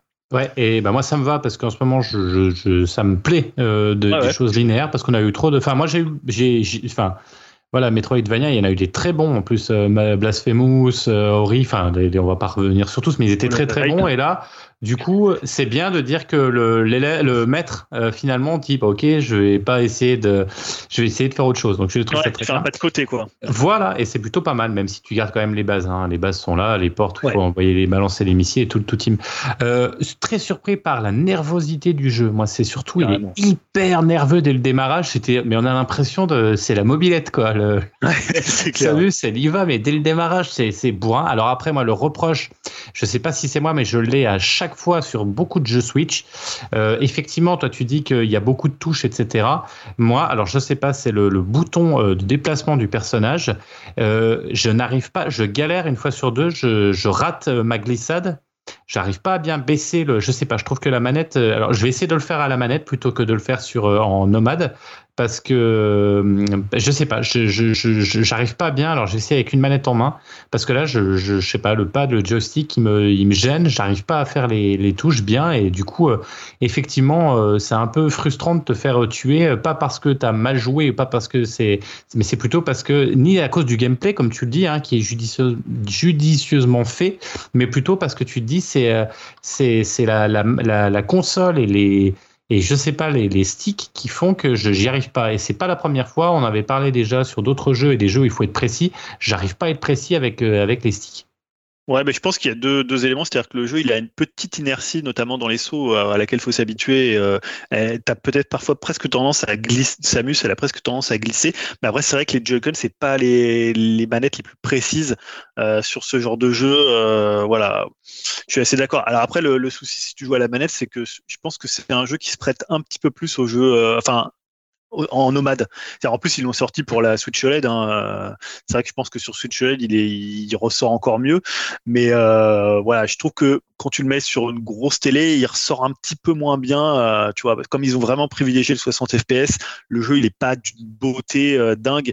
Et même en termes de DA, il est toujours assez. Alors après, tu retrouves les Metroid, hein, les mondes de glace, monde de feu, tout ça, donc, le classique. Mais voilà, je trouve que moi, j'y ai passé plus de temps en nomade que, sur Docké. Mais c'est vrai qu'avec le pad pro, ça passe quand même mieux. C'est évident. Bah, le pad pro, de toute façon, enfin, c'est un peu le problème des, euh, des, manettes Switch. Hein. Tu vois, les Joy-Con, à un moment. Euh, Entre moi, tu vois, en plus, j'étais obligé de changer parce qu'en fait, j'ai un problème avec mon stick euh, gauche, enfin, avec le bouton du stick. Et le jeu utilise même le bouton, le truc aucun jeu Switch ne peut utiliser. Et euh, voilà, j'avais un problème. Il y a une course qui, euh, la, course euh, météorite se fait avec le bouton du stick. Et le bouton du stick des Joy-Con déjà est pas terrible. Et en plus, comme le mien, il est un peu abîmé, c'était un peu chaud. Donc là, pour ces passages-là, j'étais repassé à la manette, donc ça passait mieux. Mais ouais, non, c'est sûr que bah, les Joy-Con, plus jamais ça Nintendo les Joy-Con. Mais du coup, tu l'as pas acheté avec la Switch OLED, tu as juste pris le jeu. Bah non, parce que moi à la base, je suis plus, maintenant je suis devenu plutôt euh, joueur euh, docké, donc euh, je me suis dit bah ça sert à rien d'avoir une Switch OLED si tu restes en docké. Mais en fait, comme j'ai fait 90% du temps en, du temps en nomade, je me suis dit bah peut-être que j'aurais dû revendre ma Switch et prendre une OLED. tu vois, si, si le si le, le différentiel à, à, ajouter est pas énorme, je sais qu'il y a des reprises chez Micromania des Switch classiques, genre tu rajoutes je sais pas 70-80, ça peut peut-être valoir le coup, mais bon après sur l'OLED il n'y avait pas grand chose qui m'intéressait. à part d'avoir un plus bel écran, tu vois, mais ça marche. Bon, bah, merci pour tes premiers retours. ouais, moi j'ai eu 8, 8 9 heures de jeu. Enfin, j'ai non, même presque une quinzaine d'heures, je crois, dessus. Hein. Ah, quand même. Je, ah, je suis pas loin de la fin, là. Non, vraiment, c'est un, des très bons jeux cette année. Euh, si vous en attendez pas un Metroidvania où vous irez fouiner dans toute la map, hein, ça vous le ferez plutôt après, on va dire. Tu vas le faire à 100% Ouais, je pense que je vais le faire à 100%. Ça marche. Alors, moi, j'ai terminé avec une série de films documentaires. À la base, je, suis tombé dessus par hasard. En fait, je voulais regarder Validea saison 2, pour tout vous dire. Donc, j'étais sur MyCanal et je me promenais. J'ai vu euh, enfin, une image popée, enfin, une, une suggestion de documentaire. C'était euh, Pourquoi nous déteste-t-il saison 4 Je me suis dit, oh, saison 4, il faut peut-être que je vois la saison 1. Et en fait, c'est une série en, ouais, donc en quatre saisons. C'est le mode de narration et le mode de narration est inédit car il mêle un récit personnel, de la fiction et une enquête journalistique approfondie sur la discrimination à l'égard des petits précaires. Donc en fait, la première saison est sortie en 2016, elle a été réalisée par Amel Chabi, Lucien Jean-Baptiste et Alexandra Miet. Donc Amel Chabi, c'est une actrice stand-upeuse assez reconnu maintenant, qui a, fait partie de la première saison du Jamel Comedy Club. Lucien Jean-Baptiste est un réalisateur, euh, bah, notamment j'en ai parlé avec ma première étoile 1 et 2, il a fait un film aussi avec euh, Baptiste de Caplin, et il a tourné bah, dernièrement dans euh, Tout simplement noir, enfin parmi les guests, avec notamment cette scène avec Fabrice Eboué qui, qui, a tombé, tombé derrière. C'est pour toi ça. C'était pour toi là-dedans. Ben... Ah bah ouais, mais pas que. Et donc, donc, il y a trois épisodes. Et donc, ouais, Alexandre Amiel, il est journaliste et producteur. Et donc, il y a trois épisodes. Et dans ces trois épisodes, on va être axé c'est pourquoi nous détestait-il en tant qu'Arabes, pourquoi nous les Arabes. Donc, c'est le premier épisode. Le deux, c'est nous les Noirs. Le troisième, c'est nous les Juifs. Pour l'instant, j'ai vu que les deux premiers. Et ce qui est intéressant, c'est que dans le premier volet, on suit Amal Chabi, euh, donc du coup, qui s'interroge sur l'intégration de la, communauté maghrébine en France, donc sur les clichés véhiculés euh, à son encontre et sur, les Arabes en général. Et ce qui est intéressant, donc, euh, c'est à différents points de vue, elle à l'encontre des, je vais appeler ça des fachos. Vous savez, pour le 1er mai, il y a, il les défilés pour Jeanne d'Arc, là, avec la quitte Le Pen. Et donc, du coup, elle a été carrément défilée, euh, voir ce qu'ils pensaient des gens, euh, a été se confronter donc, au racisme. Et c'était assez édifiant. Euh, leur, leur, réponse, tout ça au calme, hein, bien sûr, tout, en souriant un petit peu. Et ce qui est, ce qui est intéressant aussi, c'est qu'elle elle, a grandi à Paris même. Donc c'était intéressant son point de vue qu'en général, on, va, l'associe toujours à ben, t'es une arabe, t'as grandi en banlieue, alors qu'elle, non, non, elle connaît pas du tout ce côté, euh, c'est-à-dire sectaire parce qu'elle n'a pas vraiment beaucoup vécu du racisme comme peuvent vivre les gens qui sont en cité. Mais elle explique que c'était pas forcément évident pour elle aussi et qu'elle habitait genre à vers Montmartre, si j'ai pas de bêtises, mais bon, elle était habitée, genre, ils étaient à 4 ou 5 dans un appart, quoi. Donc, euh, je me suis un peu identifié à elle, car moi aussi, j'ai pas grandi en, banlieue, mais en Paris même, mais c'était pas non plus, euh, c'était pas l'opulence, quoi. C'était pas, pas une vie de ouf. Et donc, ça, ça m'a intéressé. Et après, la partie 2, c'était, bah, fait plus sur la partie 2, c'est pourquoi, pourquoi nous les Noirs, donc c'est avec euh, Lucien Jean-Baptiste, qui narre, euh, pareil, Amel Chabi, elle narre aussi l'épisode et ses mises en scène d'une certaine façon, c'est, ça c'est bien, bien foutu. Et donc dans le deuxième, le point de départ, c'est en gros, il explique que son fils, qui est métis, il a 6 ans, il vient le voir et dit euh, À part toi, j'aime pas les noirs, papa. Donc, du coup, ça lui a mis une grosse claque. Il il a cherché à faire un, travail là-dessus, journalistique. Donc, pareil, même, schéma, il a été assisté à des, conférences où on voit Liliane Thuram, notamment, qui parle aux enfants par rapport au racisme. Et il a été voir un, un énarque, je m'en souviens plus de son nom, qui est dans le documentaire, qui, qui est en gros pour. Euh, pour euh, la culture blanche et français de souche et voilà qu'en gros quand on est noir faut dégager du pays. Donc c'était c'était assez pareil hallucinant ce discours euh, ça m'a je suis tombé des quoi. Et donc ce qui est intéressant c'est tu vois aussi sa mère qui habite euh, toute seule à 86 piges qui a, une pêche d'enfer c'est marrant de la voir qui habite toute seule en banlieue parisienne et qui explique comment comment ça se passait aussi à son époque. Il y a ces différences-là. Tu vois, euh, ce qui s'est passé avec Taubira, notamment quand on l'a comparé à un singe. Bon, bref. Il y a aussi des images de Michel Lev qui n'étaient pas forcément euh, bien pour nous. Enfin bref, donc euh, je trouvais ça assez édifiant, surtout que c'est des documentaires datent de 2016 et on est en 2021 et j'ai pas l'impression que la situation s'arrange. Donc c'est voilà, c'est ça fait encore plus mal au cul de le voir euh, avec, le recul. Et j'ai pas encore vu le troisième épisode. Euh, du coup, je crois que je vais le regarder cette semaine. Donc là, c'est pareil, c'est par rapport au cliché des juifs, euh, notamment, notamment avec l'argent, tout ça. Et j'attends de voir ça. Et après, donc je disais, il y a d'autres saisons. Il y a saison 2, étonnamment, elle n'est pas sur MyCanal, je crois. Il y en a 3, donc ça parle après de nous les gros, nous les malades, nous les vieux. Et je suis avec la saison 4 qui vient d'arriver. Elle avec Frédéric Shaw notamment, euh, Nous les migrants. Donc ça aussi, ça me, ça intéressant. Il y a Nous les jeunes de banlieue. Euh, donc voilà, bah après, pour la voir, c'est vrai que c'est assez compliqué vu qu'elle est disponible que sur MyCanal et en VOD ou en DVD. Mais euh, je serais trop pareil, vous, vous conseillez de voir ces docs, surtout vu leur époque et vu ce qui se passe actuellement. Rien n'a forcément changé. Et oui, je reviens à Lucien Jean-Baptiste, on en parlait aussi en off par rapport au fait des tracteurs et, être un tracteur de couleur et, et qui démontre bien qu'il y a vraiment euh, une difficulté euh, comparé à si t'es blanc, euh, voir un homme blanc contre un homme noir, une femme noire, c'est vraiment très très compliqué. Il explique les, castings où, en gros c'est toujours toujours pareil, c'est soit un videur, soit un infirmier ou soit un dealer. Enfin bref, il a été au cours Florent aussi, où il a participé au cours Florent. Enfin, il, a, il était au cours Florent. Il explique à l'époque déjà qu'il devait être un ou deux noirs, et quand il revient, pareil, en 2016, c'est toujours pareil, la situation n'a pas changé, donc voilà, donc c'est.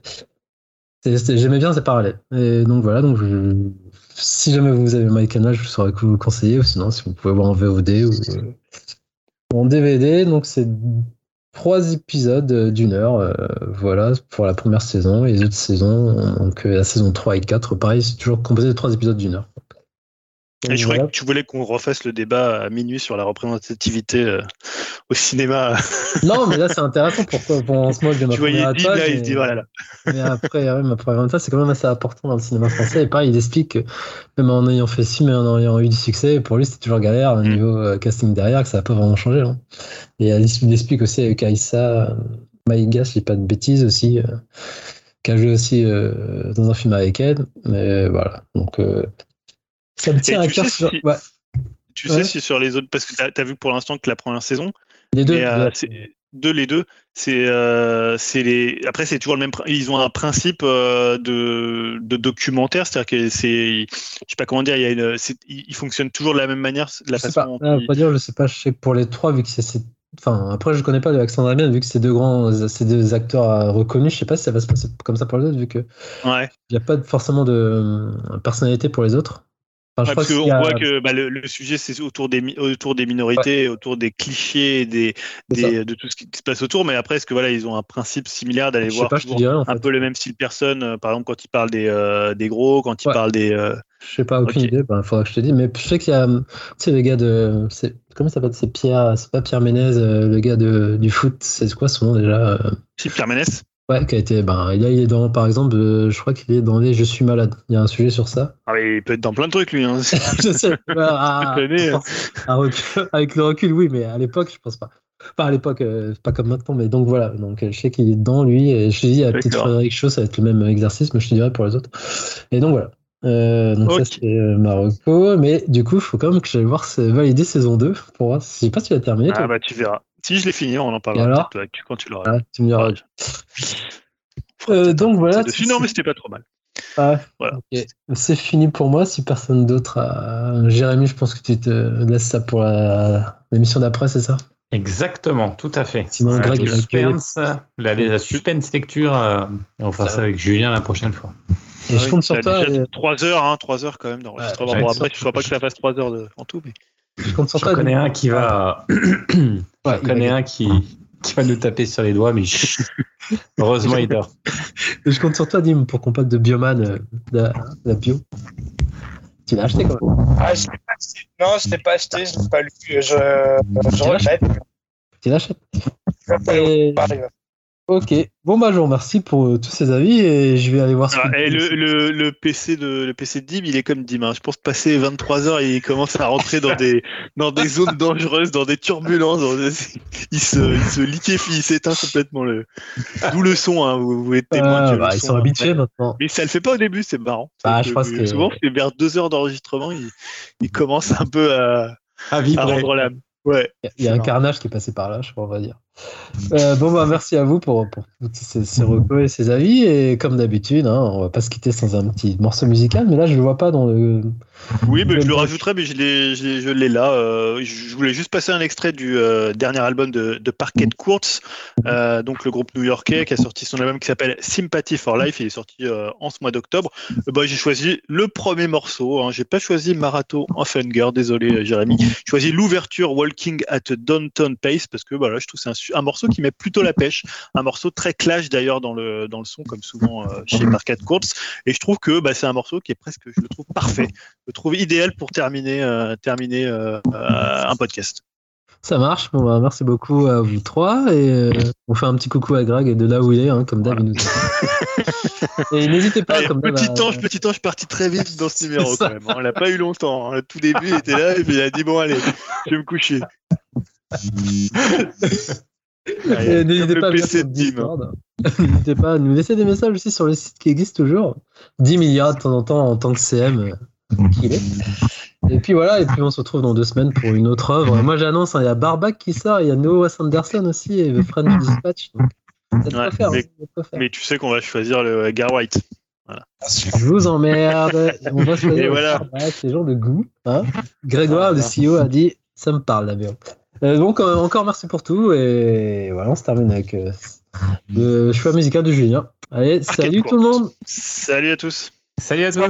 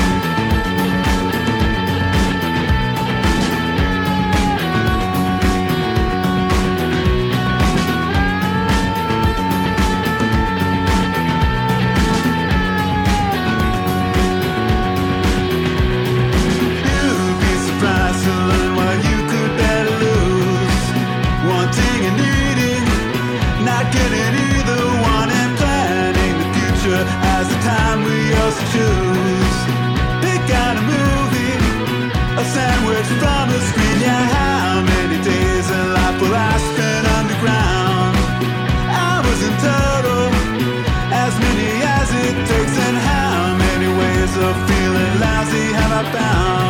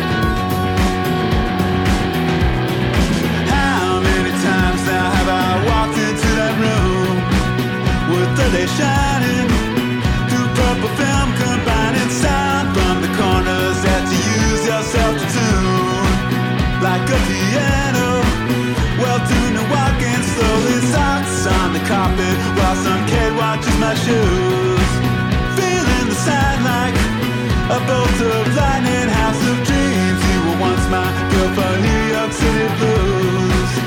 Is this goodbye?